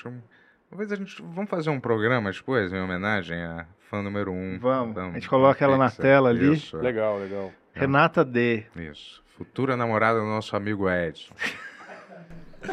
Ó, e por último aqui pra finalizar, é... bom, o Lucas Lopes mandou 10,90 e não perguntou nada. Ah, ih, chegou mais um aqui, ó. É, vai, Vaigueta? Vaigueta? Vegueta. Mandou 10 reais e fala qual foi a importância do Butch Vig na explosão do Nirvana. Foi muita importância, né? Porque o, o Butch Vig era um produtor que deu uma polida, digamos assim, no som do Nevermind, né? Deu- Ele fez isso com outras bandas também, o L7 que ele produziu e tal. E era um cara especializado em pegar bandas mais alternativas e deixar elas de um jeito que agradava a galera alternativa, mas que também era, tipo, era possível ouvir no rádio mainstream. Então foi muito importante. E aí o, o, o Kurt, o pessoal do Nirvana, achou que o som do Nevermind era polido demais, assim, e chamou o Steve Albini, que é exatamente o oposto, para produzir o Inútero, né? Que é um disco bem mais é, áspero, assim, né? Mas eu acho a sonoridade do, do, do Nevermind maravilhosa, assim, até Sim. hoje. A, a música soa muito legal, assim, não soa... Nirvana, todos os discos são bons, né? São. Porra, o primeiro lá, o Bleach, Não, é, é animal É, também. é. Até o, a coletânea de, de singles, lado Ah. B e tal, a banda era fantástica, assim, realmente. É que o Nevermind capturou o espírito daquela época, É. tinha uma sonoridade. Cara, o Nevermind tocava em qualquer lugar, assim, tipo, Sim. rádio pop tocava Nevermind, sabe? Foi o primeiro disco realmente de banda É, mais câmeras e alternativa. o ar, tudo Cara, tocava, tocava o dia foda. inteiro nessa porra. Eles exploraram a imagem daquele bebê da capa. É, depois ele. Acabou, Tonex? Ou temos mais uma aí? Essa tem mais uma aqui, ó. Voltando a falar de, de cinema e Oscar. o André. Ele fala assim: André, The Whale foi esnobado pelo Oscar? Cara, eu não sei dizer que eu não vi The Whale ainda, mas é o filme com, com Brandon Fraser, né? Que ele faz um homem obeso e tal. É, é, da, é do Darren Aronofsky, um cara que eu, eu admiro, assim. Acho que ele tem... Fez Requiem para um Sonho. O diretor tem uma... E eu tenho uma, eu tenho uma história legal com Darren Aronofsky, que eu fui pro... É, em 2000, e- 2000 eu fiz um documentário sobre o Zé do Caixão. E a gente deu uma sorte danada que a, uma das mulheres que bucava o Festival de Sundance, que é um grande festival de cinema americano, viu o filme em São Paulo, gostou do filme e chamou a gente para o Festival de Sundance. Então eu fui com o co-diretor do filme, o Ivan Finotti, e o Zé do Caixão que pro legal. festival. É. E o presidente do júri era o Darren Aronofsky. E, e a gente ia embora, o festival terminava no domingo, a gente ia embora no sábado. Uhum. E aí, no- na sexta-feira, procuraram a gente e falaram assim: vocês estão indo embora quando? Eu falei, estão indo embora amanhã. Ele falou: não, fica mais um dia. Não falaram por quê. Eu falei, cara, acho que a gente ganhou algum prêmio, né? Porque, por que, que eles vão pedir pra gente ficar até a premiação, né? E eu falei, não é possível que deram um prêmio. Cara, um filme, o filme foi, custou, sei lá, 600 dólares, literalmente, assim. A gente filmou com a minha câmera, não tinha nem equipe, assim, né? E aí a gente mudou nossa passagem e ficamos, né, em Sundance pro, pro final. E a gente ganhou um prêmio, prêmio do júri em Sundance. Pô, né? que é, foi muito demais, legal. parabéns. Irado, hein? É, foi muito Foda. legal. E o, e o presidente era o Darren Aronofsky. Uhum. E aí no final, na premiação, ele foi lá falar com o Mojica, falou, pô, te admiro pra caramba. Olha, que tal. maneiro, Foi hein? foda. é, Que muito legal. E a cara dele é como, hein? Cara, ele era muito moleque na época, né? Tem, tem tem 30 barba? anos. É Não, que não, ele- não, não, meio. Ultimamente meio ele tinha bigode. assim. Nunca vi a cara dele, eu acho. E o mais engraçado desse dia, o constrangimento total, que naquela época o, o Darren Aronofsky estava cotado para fazer o Batman, que acabou sendo feito pelo Nolan, eu acho, pelo Christopher Sim. Nolan, né? E o Mojica era grande fã do Batman. E aí eu falei pro Mojica, falei, ó, o Darren tava traduzindo, né? Eu falei, o Darren deve fazer o Batman e tal. Aí o Mojica falou, é, fala pra ele só uma coisa, não põe o Robin de jeito nenhum nessa história. tipo, eu falei, pô, Boa dica. não gosto do Ótima Robin, dica. é, é, tipo, e o Aronofsky, não, tudo bem, eu vou levar essa, essa, essa dica. Ah, Acabou que ele nem fez É. o filme depois, né? Deve ter sido por isso, né? O não Mojica fez não, nenhum, né? recomendou. Ele não fez Batman, nem Não Robocop, nem. Wolverine. Tudo era Vários que ele ficou pra fazer É. e acabou não fazendo, né? É, tudo de super-heróis. É, mas eu, Requiem para um Sonho eu acho foda, gosto muito do Pi também. O Ele go- fez aquele Lutador também, esse né? é, com fo- esse é Rourke, muito forte, bom. né? Esse Wrestler, É. pra mim, é o melhor filme É, dele. Assim. é. Esse muito é acabou, legal. né? Aqui tem um com o Hugh Jackman que é horrível. Qual? o- Que ele virou uma bola Árvore de luz da, da final, vida. lá, Uma coisa assim, né? É, Árvore da. Vida. Não, Não, Árvore é. da Vida é do Terrence Malick. Então é, mas é um nome Não, parecido. Fonte tem da Vida. Fonte da Vida. Fonte. Né?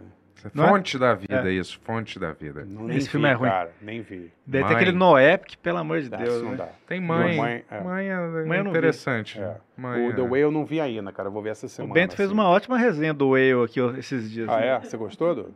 Não. Não é legal. Quer fazer uma resenha rápida aí? Você não vai gostar, tenho Não. certeza. É, pelo que eu ouvi aqui é do seu gosto. Pô, mas eu gosto do, Dar do Aronofsky. Não, é eu legal. também gosto. eu- é. Hacken são os Ele melhores. contou uma É, história é. super legal do Aronofsky. Não vamos cagar no Aronofsky, não. É, não, não, mas é Ó. tipo assim, é aquele filme mais de ator, sabe? Filme que é, Sim, que é sim. pro ator, tipo Coringa, Sim, sim. que é um filme de presente pro cara Sim, sim. mostrar um virtuosismo como ator, Tô ele ligado. só ampara o virtuosismo do ator, entendeu? Tô ligado. Mas assim, Tô ligado. é ruim? Não, mas Ó, mas eu, eu esperava uma coisa mais subversiva, né, Sim, sim, dele, sim. então, né? Menos careta. É, menos careta isso. 3, 333, hein? Agora foi 334. Vai falar mais uma aí, Tony? É, a última que chegou aqui eu só A vou última, hein, fazer- galera? É, galera, chega. agora fechou, vai. A última mesmo, porque o MB MD aqui mandou vintão. E Boa, obrigado, assim, galera. ó. É, Barcinski, quais bandas mais underground da cena grunge você indicaria? Olha, uma, uma pergunta legal, assim. Eu gostava muito de uma banda chamada Cat Butt, é Bunda do Gato, que era uma banda que sumiu, assim, Aham. que, era, que era sensacional, assim. É, cara, eu, eu acho que... Nome super comercial. É, exatamente. Por, por que, que não foi bem, né? É. Mas eu acho que o, o, o TED é uma banda que deve- deveria ser mais conhecida, né? Porque no Brasil nunca pegou o TED, é uma banda absolutamente foda, assim, todo mundo adorava na época e Não nunca... conheço nunca... também. É, então, TAD. O, tá no livro, tá Aham. no meu livro, e o Ted Doyle, que era o vocalista, tem um projeto meio, é, meio industrial, coisa meio de trilha sonora hoje em dia, foda, assim, muito bom. Uhum. Pô, Mas a banda é incrível, assim, sempre fez discos maravilhosos e nunca bombou, assim, como as bandas, as outras bandas da, da Uhum. época, assim. A Sub Pop teve muita banda legal, assim, cara. A gente não, não lembra de, de 90% delas, mas meio deram uma sumida assim, mas na Praia do Mel, o Mel, próprio Melvins, né, cara? Porque o Melvins Uhum. nunca fez sucesso comercial, assim, a banda é inacreditável, né? Muito boa. Sim. BTS também, muito bom, galera. BTS, É. mas arrebenta, né, cara? É isso, então, pô, André, demais, cara. Pô, Três. imagina, eu que Obrigado, agradeço. Esse André, episódio, valeu, imagina? Ó, imagina. Desculpa eu não saber tanto de música, mas Não, eu aprendi imagina, bastante cara, aqui. Imagina. Mas o. É, se quiser divulgar alguma coisa também, já. Não, eu queria só falar que a, que a campanha do livro está até 30 de abril. Boa. É apoia.se barra barulho 30 anos. Show? O show é 20 de abril no, no Cine Joia. Boa. E tá vendendo no Pixel Ticket, é, The Brian Jonestown Massacre. E quem gostar, sugiro que compre logo, não é papo de vendedor, porque, cara, já vendeu cinco dias, tá quase esgotado já, então. E segue o André no Twitter também, ele tá sempre postando as coisas muito legais, tem o conteúdo dele, tá todos os links lá, né? Sim, sim. Pô, obrigado, volte sempre se Imagina, quiser aí, um cara. prazer. Papo, Obrigado, papo né? muito maneiro, Voltarei, meu. Tamo voltarei. junto. Tá ali. E é isso, pessoal. Bom fim de semana. Tente não usar muitas drogas, porque a gente viu o que acontece. O que, que tem segunda-feira, Jess? Ah, Pick Show, né? não, não é Pick Show. Pick Show vai, vai ter semana que vem, mas né? É, a Jazz não sabe o que, que vai ter segunda-feira, eu acho. Hã? Ah, é, o Planeta pessoal, do- o pessoal do. Planeta vai voltar Show, aqui, legal. nossos parceiros aí. É, e é isso. Muito obrigado. É isso, galera. vocês. Valeu, Valeu, galera. valeu. Vamos Valeu. pra casa, né, meus filhos? Prazer. Acho que terminou, né? Deixa o like. Deixa o like. Deixa o like.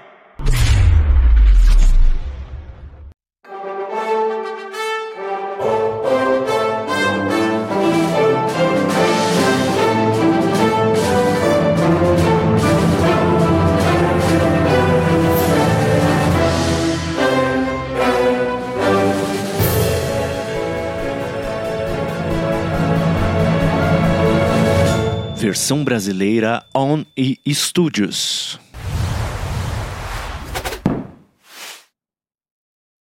Estamos aqui no Ben Rex Nossos com os nossos aqui, grandes é. convidados aqui, Petri e Bia, Tarja- do Dia- Tarja Preta. Eu diria amigos, mas Estou aqui com o meu talvez só eu. Benhur X Show. Os pênis em algum momento vão se tocar. Vamos fazer um, um docking, pelo menos. Só uma Cada coisa, um. então são três homens e três mulheres. É, Ah, é. mas uma não, vale vamos por tirar, cinco, vamos né? tirar uma mulher. Vamos tirar uma mulher, porque senão vai ficar de casal. No podcast mais. Uma broderagem é só dois Não, caras. mas vamos dizer assim, Uau. só de você estar já pelado. É, com- exatamente. Só de você estar. falou certo. Não. Broderagem são dois homens, cara. É. Tem broderagem Sim, com mas- mulher e homem. É, aí não é broderagem, aí Não. é uma festa só. Maluco da internet. Simplesmente ele queria que eu comesse a, a um metro e meio do cano de descarga dos carros parados num sinal. Tá vendo? Eu falei, porra, eu não Cara, quero um comida temperada dia, com mas- asfalto, cara. Rapidinho. Aí ele, ah, então, Com para, carburador. Para. Sai, então. Sai, sai, some. Aí eu falei, aí eu pô, fui lá pra dentro, aí meia hora depois ele, "É, foi mal, foi mal. Aí. Sem censura. Não desanima não, parceiro. Pegou o pinto e colocou de volta dentro da vagina. Mas aí pegou no pinto, né? Mas ele ajudou o cara a ser hétero. É, Não é broderagem. então, é o limite da broderagem. Sem limites. Ó, aqui é a cabeça. Certo. Tá você. Não tava assim. É. Não tava. Tava. O cara, bem o esporte. cara quase babou ali. Apenas para assinantes adrenomembros. Ele fala vários absurdos. Fala. Se isso que eu falei é um, ass- é um assunto tabu, ué, tudo bem, fala e eu não falo, qual é o problema? Nossa, velho. Mas eu não sei. R$ 39,90 por mês. É mais barato que um lanche, seu mão de vaca. Porra, Petri, o que, que tá vendo, cara? Deu merda isso aí? Não, Não, deu não. merda só É que pro ele- meu psicológico, né? Assine já o Benurex Premium. Link na descrição. E aí, porra, eu posso ficar onde eu quiser, eu não posso ficar aqui parado. Eu falei, cara, porra, pelo amor de Deus, vaza. Porra, não É, o aguento cara mais. surtou. Surtou?